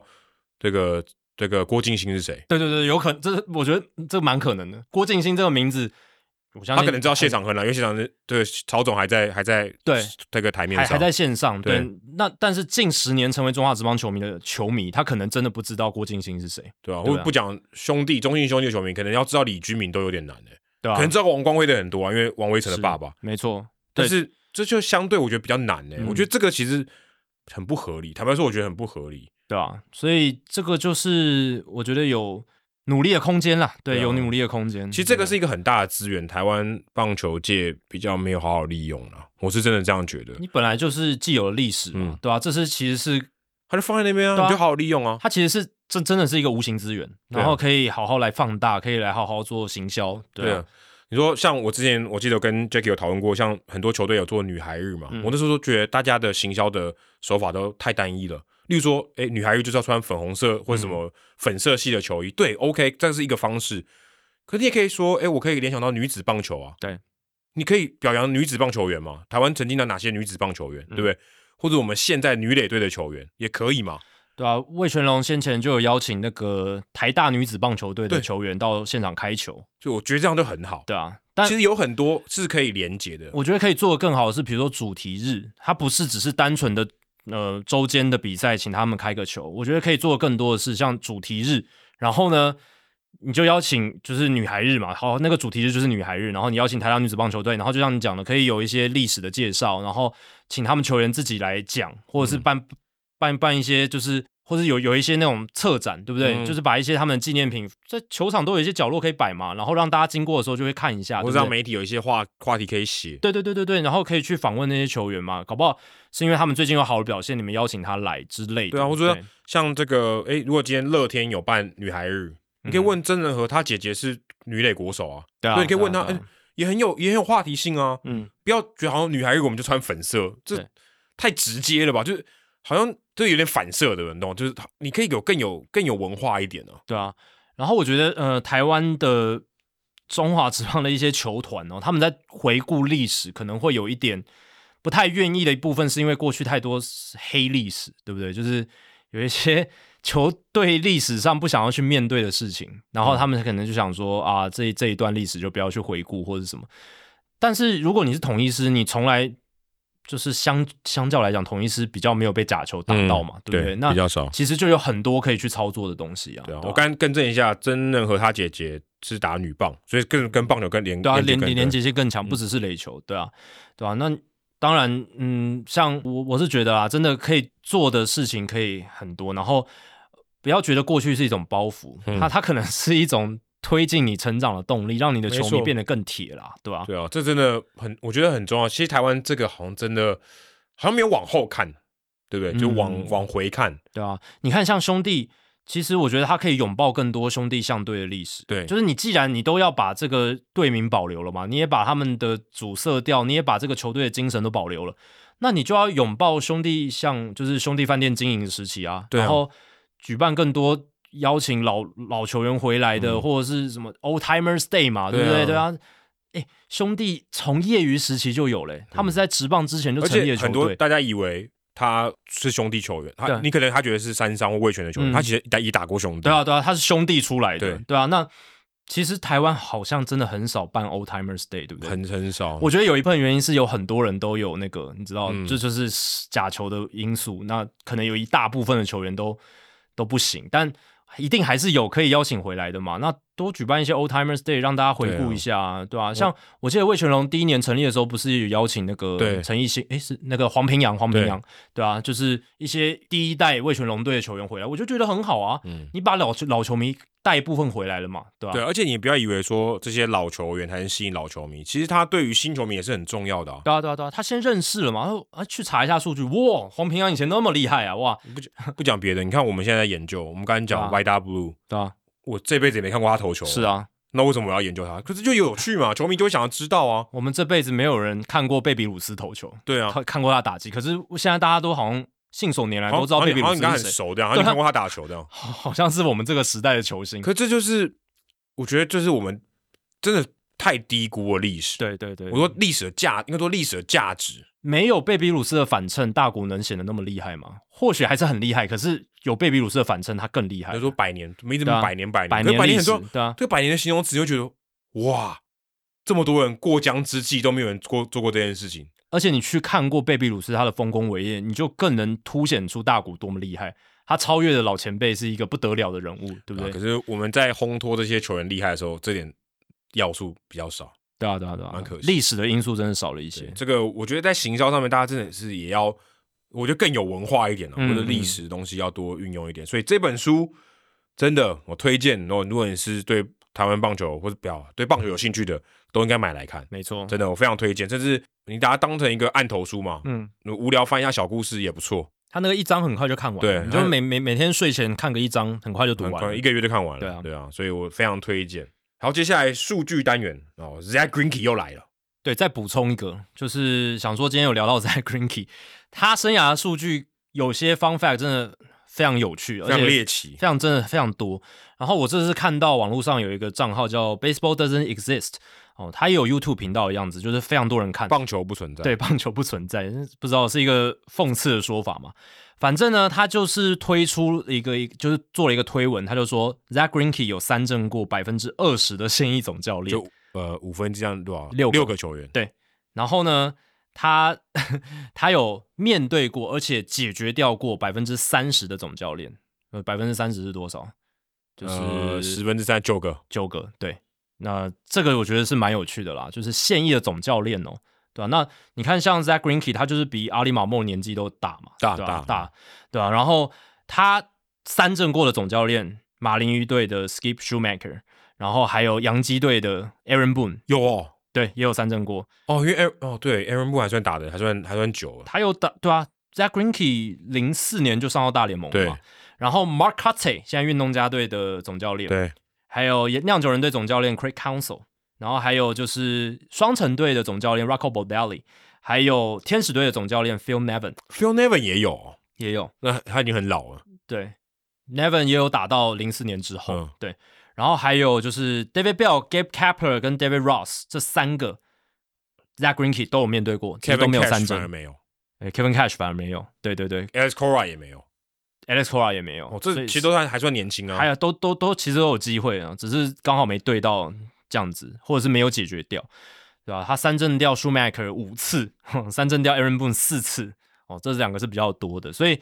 这个其实我看到当下觉得，哎，其实蛮不可思议的诶。但是实际去研究之后，或者是去听看人家的研究结果之后，发现说，现役投手三振现役的总教练其实并不罕见啊。那近年来一年里面，通常有三十到六十名的现役投手都曾经三振过一名现役的总教练。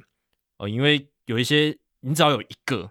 他打大联盟打很久的，嗯，然后机会很大，很年轻就变成总教练，就就很有机会嘛，对不啊对？，就跟那个彭正明一样啊，对啊，现在搞不好很多投手也对过彭正明啊，现在中华之邦很多投手都多都对过彭正明，对啊，很多啊，那个比例很高，对啊，对啊。所以呃，这个老实讲，并不是那么罕见了。那如果说现役投手三振过至少两名现役的总教练呢，也不是那么罕见。举例来说，二零二一年就有十七名当时现役的投手三振过至少两名现役总教练，一年十七个。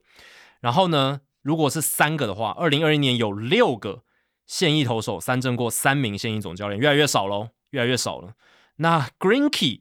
其实三振过六名现役总教练，如果你放在历史上，并不是到说那种哇，真的是极度罕见哦，就是那种好像呃每十年才会出现一个，也也没有那么至夸少张，比一千个三振人次人数还要多还还要多。多多多多多了。那尤其是在早期棒球了，因为古早年代有非常多球员兼总教哦练，这样这样同时都刷了，不是对啊吗？，就都刷到了啊，所以就所以我说三振黄忠义，如果黄俊忠三振掉黄忠义就算了。对啊，那那个时候黄宗义是总教练，他也就算了。对，所以呃，在古早棒球这个更不罕见。对，所以史上呢，如果你放眼整个大联盟历史，有五百四十六个球员的赛季，他在单一年份有六名总教练被该球员三振过的记录，哦所以有五百四十六个，Greenkey 只是其中一个而已。其实啊，这么 多，哦其实并没有，并并没有很特别的，对不对？你这样看的话，嗯，那二零二一年的话，来举个例子，就有两个球员哦，Scott Kazmir 跟 Oliver Perez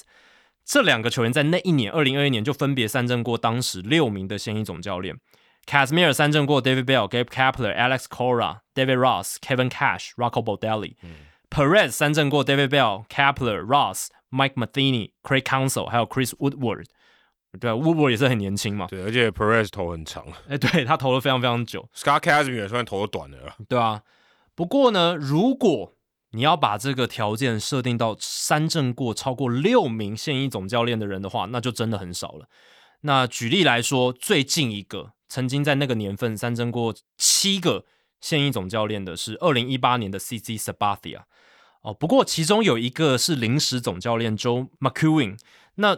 这个比较特别，是因为 McEwen 他其实没有在 Baseball Reference 上面有任何执教的页面，哦，他真的就只是 Rick Renteria 当时白袜队总教练，好像是生病生病之不会类的，请假对对对对，他他他他就他就是那一天有当总教练，可是他并没有被承认，哦，就哦就在数据上就没有好特被别承认，哦对啊对啊对啊因为我看到临时总教练还不是代理总教练，对啊，他说临时总教练，这 temporary 对，所以如果你算他的话，那二零一八年的 CC Sabathia 是一个，就是有七个人哦，嗯，那如果不算我们刚刚讲临时总教练的话，那最近一位累积过七名哦，最最最近有一个累积过三振过七名现役总教练的投手是二零一五年的 Randy Wolf。啊，Randy Wolf 有投到那么那么后面，哦，对啊，二零一五年他有对在投，啊有在投，对他年年纪也蛮大的。那就是像 Mac Matheny 啊、Aaron Boone 啊、AJ Hinch 啊、Joe McEwen 啊、Gabe Kapler、Alex Cora、Kevin Cash 这样子， AJ Hinch 很早在这个名单上，哎，他是第一次出现。因为他出赛数少了，，对啊，哦对他很难被三振诶。我说，因为很难遇到他，我觉得是难对到，对对， 所以难他对到他都没有在刚刚的名单里面，刚才对念过来都没有 AJ Hinch。他是第一次出现。对，然后如果是八个人的话，最近一次也是 CC Sabathia。那不过还是有一个淡叔，就是其中一位是战代总教练，这个是真的有官方承认的，Rod Barajas。 Braz 有当过总教练，对，只在那个赛季的最二零一九年最后八场担任过总教练这样子。那 CC Sabathia 在二零一九年有三振过八个现役总教练，那分别是 Aaron Boone、AJ Hinch、Rod Barajas、Gabe Kapler、Alex Cora、Kevin Cash、Chris Woodward 还有 Rocco Baldelli。其实你有红袜队就很多，如果你有堆到红袜队，你一次可以刷超多。Kepler、Cora、Cash 啊都打过红袜，你也发现说红袜队的这个总教练的使用哦，真的是蛮年轻，像 Kev 像 Alex Cora，然后他们出去的像 Gabe- Kevin Cash、Gabe Kapler，后来都是蛮年轻，都当上总教练。对啊，哎、其实现役的待过红袜队的超多的、d a v e Roberts、Cora、Kepler、Kevin Cash、b o d e l l i 都打过红袜队 David Ross， ，David Ross 也打过红袜队，对，超多的、 蛮蛮多从红袜出来的，对，，David Ross 也很重要。可能是，但就可能打个一两年这样子，对对或者是对对，不一定是整个生涯哎、都在不那过边。这些人红袜队的球迷都都记得的，对他都有不一是些他记忆点对他不是真的说好像打个几场就没了。没错， b o d e l l i 可能算了 b o d e l l i 在红袜队留下很少。对他只是去过水一下而已。那如果是哇拉高到九个人的话，就是这个球员在现役的情况下三振过九个现役的总教练，那真的很少。二零零五年的 Roger Clemens，哦，他那个时候三振过，哇，都是一些历史级人物，Mike Hargrove、Willie Randolph、Lee Mazzilli、Alan Trammell，还有 Jaron Naron、Jerry Naron、Tony Pena、Terry Francona、Ozzy Guillen，还有 Bob Melvin。哦，这是 Roger Clemens 在二零零五年的时候可。以看得出来是上上一个世代的。哎，没错。那如果是十个人的话 Tony Pena 还是福莱奇爸爸、欸，呃，对啊，对啊，就是弗莱奇的爸爸。那个时候他是皇家队总教练 Tony Pena。如果你把这个标准拉到十个人，那真的就是只有十个球员赛季曾经在那个年份三振过十个现役的总教练。那最近的是一九九三年 Charlie Huff 啊，这个蝴蝶球投手，对，还有 John Candelaria 这两个人是最近一九九三年。那十一个人的话，有八个球员赛季，最近一位是一九九四年的 Goose Gossage，哦，明天当投手，没错。十二个人的话，就是你在现役情况下三振过现役的十二个总教练，这好不合理哦，只有四个球员赛季了，百分之四就真的很少。十嘛，啊，对啊，对啊，对啊，十二位啊，十二分，呃，三十分之十二，对对，那个时候是二零二年，二零零二年已经三十队了，对。最近一位是二零零二年的 J.C. Orozco，、哦他也是老我橡不知道皮这手个是谁，啊，你不知道吗？他就是很著名的橡皮手，他就是当中继后援投手投了非常非常久，这个人名字对我完完全没有印象哎，完全没有印象嘛。他他他他其实投了非常久，他有一九七九年投到二零零三年，我天哪，二十四年的球员生涯，然后呢，他也有投过大都会队，而且甚至曾经在赛扬奖票选排名第三，一九八三年的时那候。他有跟 John Franco 同队过吗？太可怕了吧，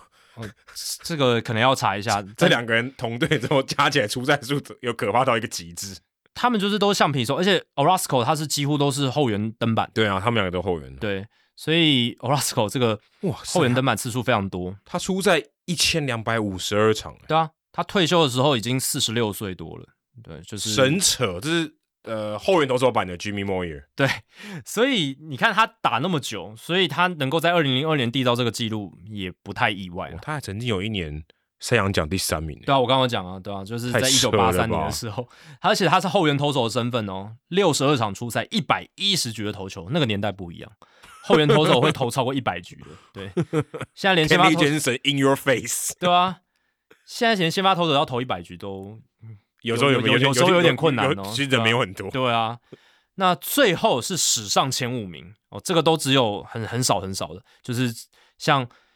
曾经在现役情况下三振十三个现役总教练的，只有三个球员赛季：Nolan Ryan、Goose Gossage 跟 Bert Blyleven， Blyven 最近还有来台湾了，对啊，经典赛的时候嘛，他是荷兰队的，好像不是总教练，好不像是就教练教练教练团成员，嗯对。然后 Goose Gossage 曾经在一九九三年三振过十五个现役总教练，超过一半诶，当时还没有对三十队啊，当时还没有 三十队，这个很夸张。但史上第一名，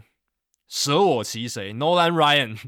一 九九三年，又是一九九哦，一九九二、一九九三那个时候很多，因为那个时候可能有比较多那种很年轻就当上总教练的人。嗯，一九九三年 Nolan Ryan 有现役十六位总教练都被他三振过，十六个哦。然后那一年红人队有两个总教练，就是有换过、Tony Perez 跟 David Johnson 嗯都被他三振过。嗯，那整个名单那个列下来也很厉害。一九九三年，Nolan Ryan 他三振过 Felipe Alu、Joe Torre、Tony Perez、David Johnson、呃 Gene Liefber，还有 Cito Caston、Dusty Baker、Hal McRae、Lou Pinella、Don Baylor、Gene Lamont、Johnny Oates、Phil Garner、Mike Hargrove、Butch Hobson，还有 Tom Kelly。这里面最夸张的是 Darcy Baker 现在还在执教，哦，对啊 ，Dusty Baker 还在当教练，对，九三年是他第一年。哦，这个真的很了不起。对嗯啊，这这名单都是可以说上上一个时代的教练了，而且很多都是名教头，都都是对很都嗯很厉害的，对对嗯阿对 Lu、Tory、David Johnson、Gaston、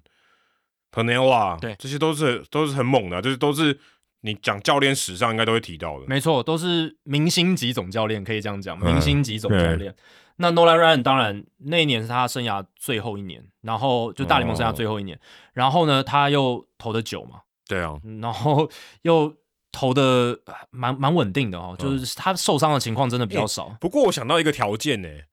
你这个条件要限定这些都是野手哎、所以因为投手当总教练或对啊，他就、对啊就就他就对不不会被到啊三振了，对啊，或者就对啊，他可能指定他可能就是国联国联的话，，对对，就就就要国联，那也可是不容易、欸，也不一定能对到，对对啊，对啊也不一定能对到。你要你要跟他同场竞技的时候，你才啊那其对实到更嘛难哎、所以我们刚刚讲那个分母应该要改哎、因为不只你是三十队哦。对不对？因为他可能更啊少，因为可能更根本对不到，对啊，对啊，对啊，所以那个难度是很高的。所以你能够在同一季里面已经三振过超过十三个总教练，那都是非常扯的事情，对吧、很扯，很扯。但我觉得，嗯，未来不知道欸，因为未来会不会年轻的总教练越来越抬头，对不对？就是有很多年轻的总教练，搞不好，呃，有对，机可会是。重点是要投这么久更难。但还有还有一个要素是你总教练本身也要打过大联盟，哎，因对为啊你像奥利马莫就就就没办法， ，Brian Sneaker 也没打过，对啊，哎，Sneaker 吗？对 Sneaker 啊对啊，Brian Sneaker，对啊，他也没打过大联盟啊，对啊，对啊，所以你永远没办法三振他。所以就少了两个嘛，对，你就少了两个可以当当你分分子的人，嗯对， 所以诶、这个真真的还蛮有难度的，这个真的要投的够久哎、对啊，我我觉得等于那说你们，你跟你跟对手的总教练是，你跟你跟同那个时期的总教练，你们曾经是同一个，就是等于是同一个时期是强盛的，对对不对？对，算生涯某一个阶段有交手过，有交错过，对对对对对，不容易耶。啊所以你看 Greenkey 已经投够久了吧，而且现在也有我觉得也有蛮多年轻总教练的，可是他现在就六个，对不对？然后是我刚刚讲嘛，五百四十六分之一，大联盟史上已经发生过五百四十六次，他只是其中一个，但我觉得要发生应该是越来越难的，会要会越来越投难哦，嗯，我觉得要投这么久越来越难了。对啊，我现在想一想哦，虽然现在年轻的才呃年轻的总教练越来越多，可是有很多那种没有打过大联盟的，甚嗯至一些、就是搞不好他没有职业经验的，嗯他都会被考虑当教练。嗯，数据派出身啊的，或者之是前红雀队那个总教练就没有打过，对啊，所以你你在这样子的情况之下，搞不好这样子出现这种现役球员，他三振过越多总教练的一个情况会越来越少，也不一定。对，而且他打他要投那么久，那些打过的人，他搞不好都还对啊，他可能没投那么久，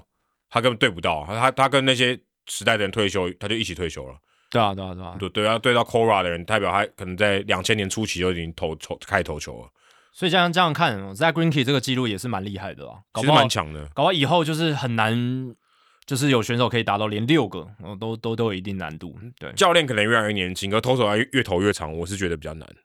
然后还有就是教练本身的脉络，他不一定要是对打大联盟打很久的球员。对，因对啊为如果不你一没定有了嘛不够久的话，你根本对不到。以前早期真的是你要有足够大联盟资历，他可能才会让你当总教练。对对对，才有那个机会啊。嗯，基现本在了解中中职的情况比较是偏，你要在中职的经验很够，中职根本不可能吧？中职很难让没有打过中职一军的人来当总教练吼，应该应该可能要再等个 maybe 二三十年、四五十年。我觉得不太可能诶、很对啊难哦很对很难，很难中很尤其是中职现在的规模，我觉得很难。对，真真的比较不容易哈。好，以上就是《h i t 大联盟》第三百二十一集的全部内容。如果大家喜欢我们节目的话，请千万记得不要推荐给你的朋友，因为这样做的话，你很快就会变成朋友里面最懂大联盟的那个人了。你朋友没有听到《h i t 大联盟》，大联盟的知识就会越来越跟不上你。假如你有任何棒球相关的问题，我们的听众信箱随时欢迎来信，你可以在节目叙述和我们的官网 hitomlb.com 上面找到。如果你有留下回邮信箱的话呢，我们就会有机会提早回复给你。还有，别忘记到 Apple Podcast、Spotify 给我们五星评价和留言回馈，让我们能够做得更好，也可以让还没有听过 Hito 大联盟的朋友可以更快的认识我们。如果你写的不错的话，我们也会在节目开头中分享给大家哦。今天节目就到这里，谢谢大家，拜拜。拜拜，终于没有鞭炮声了。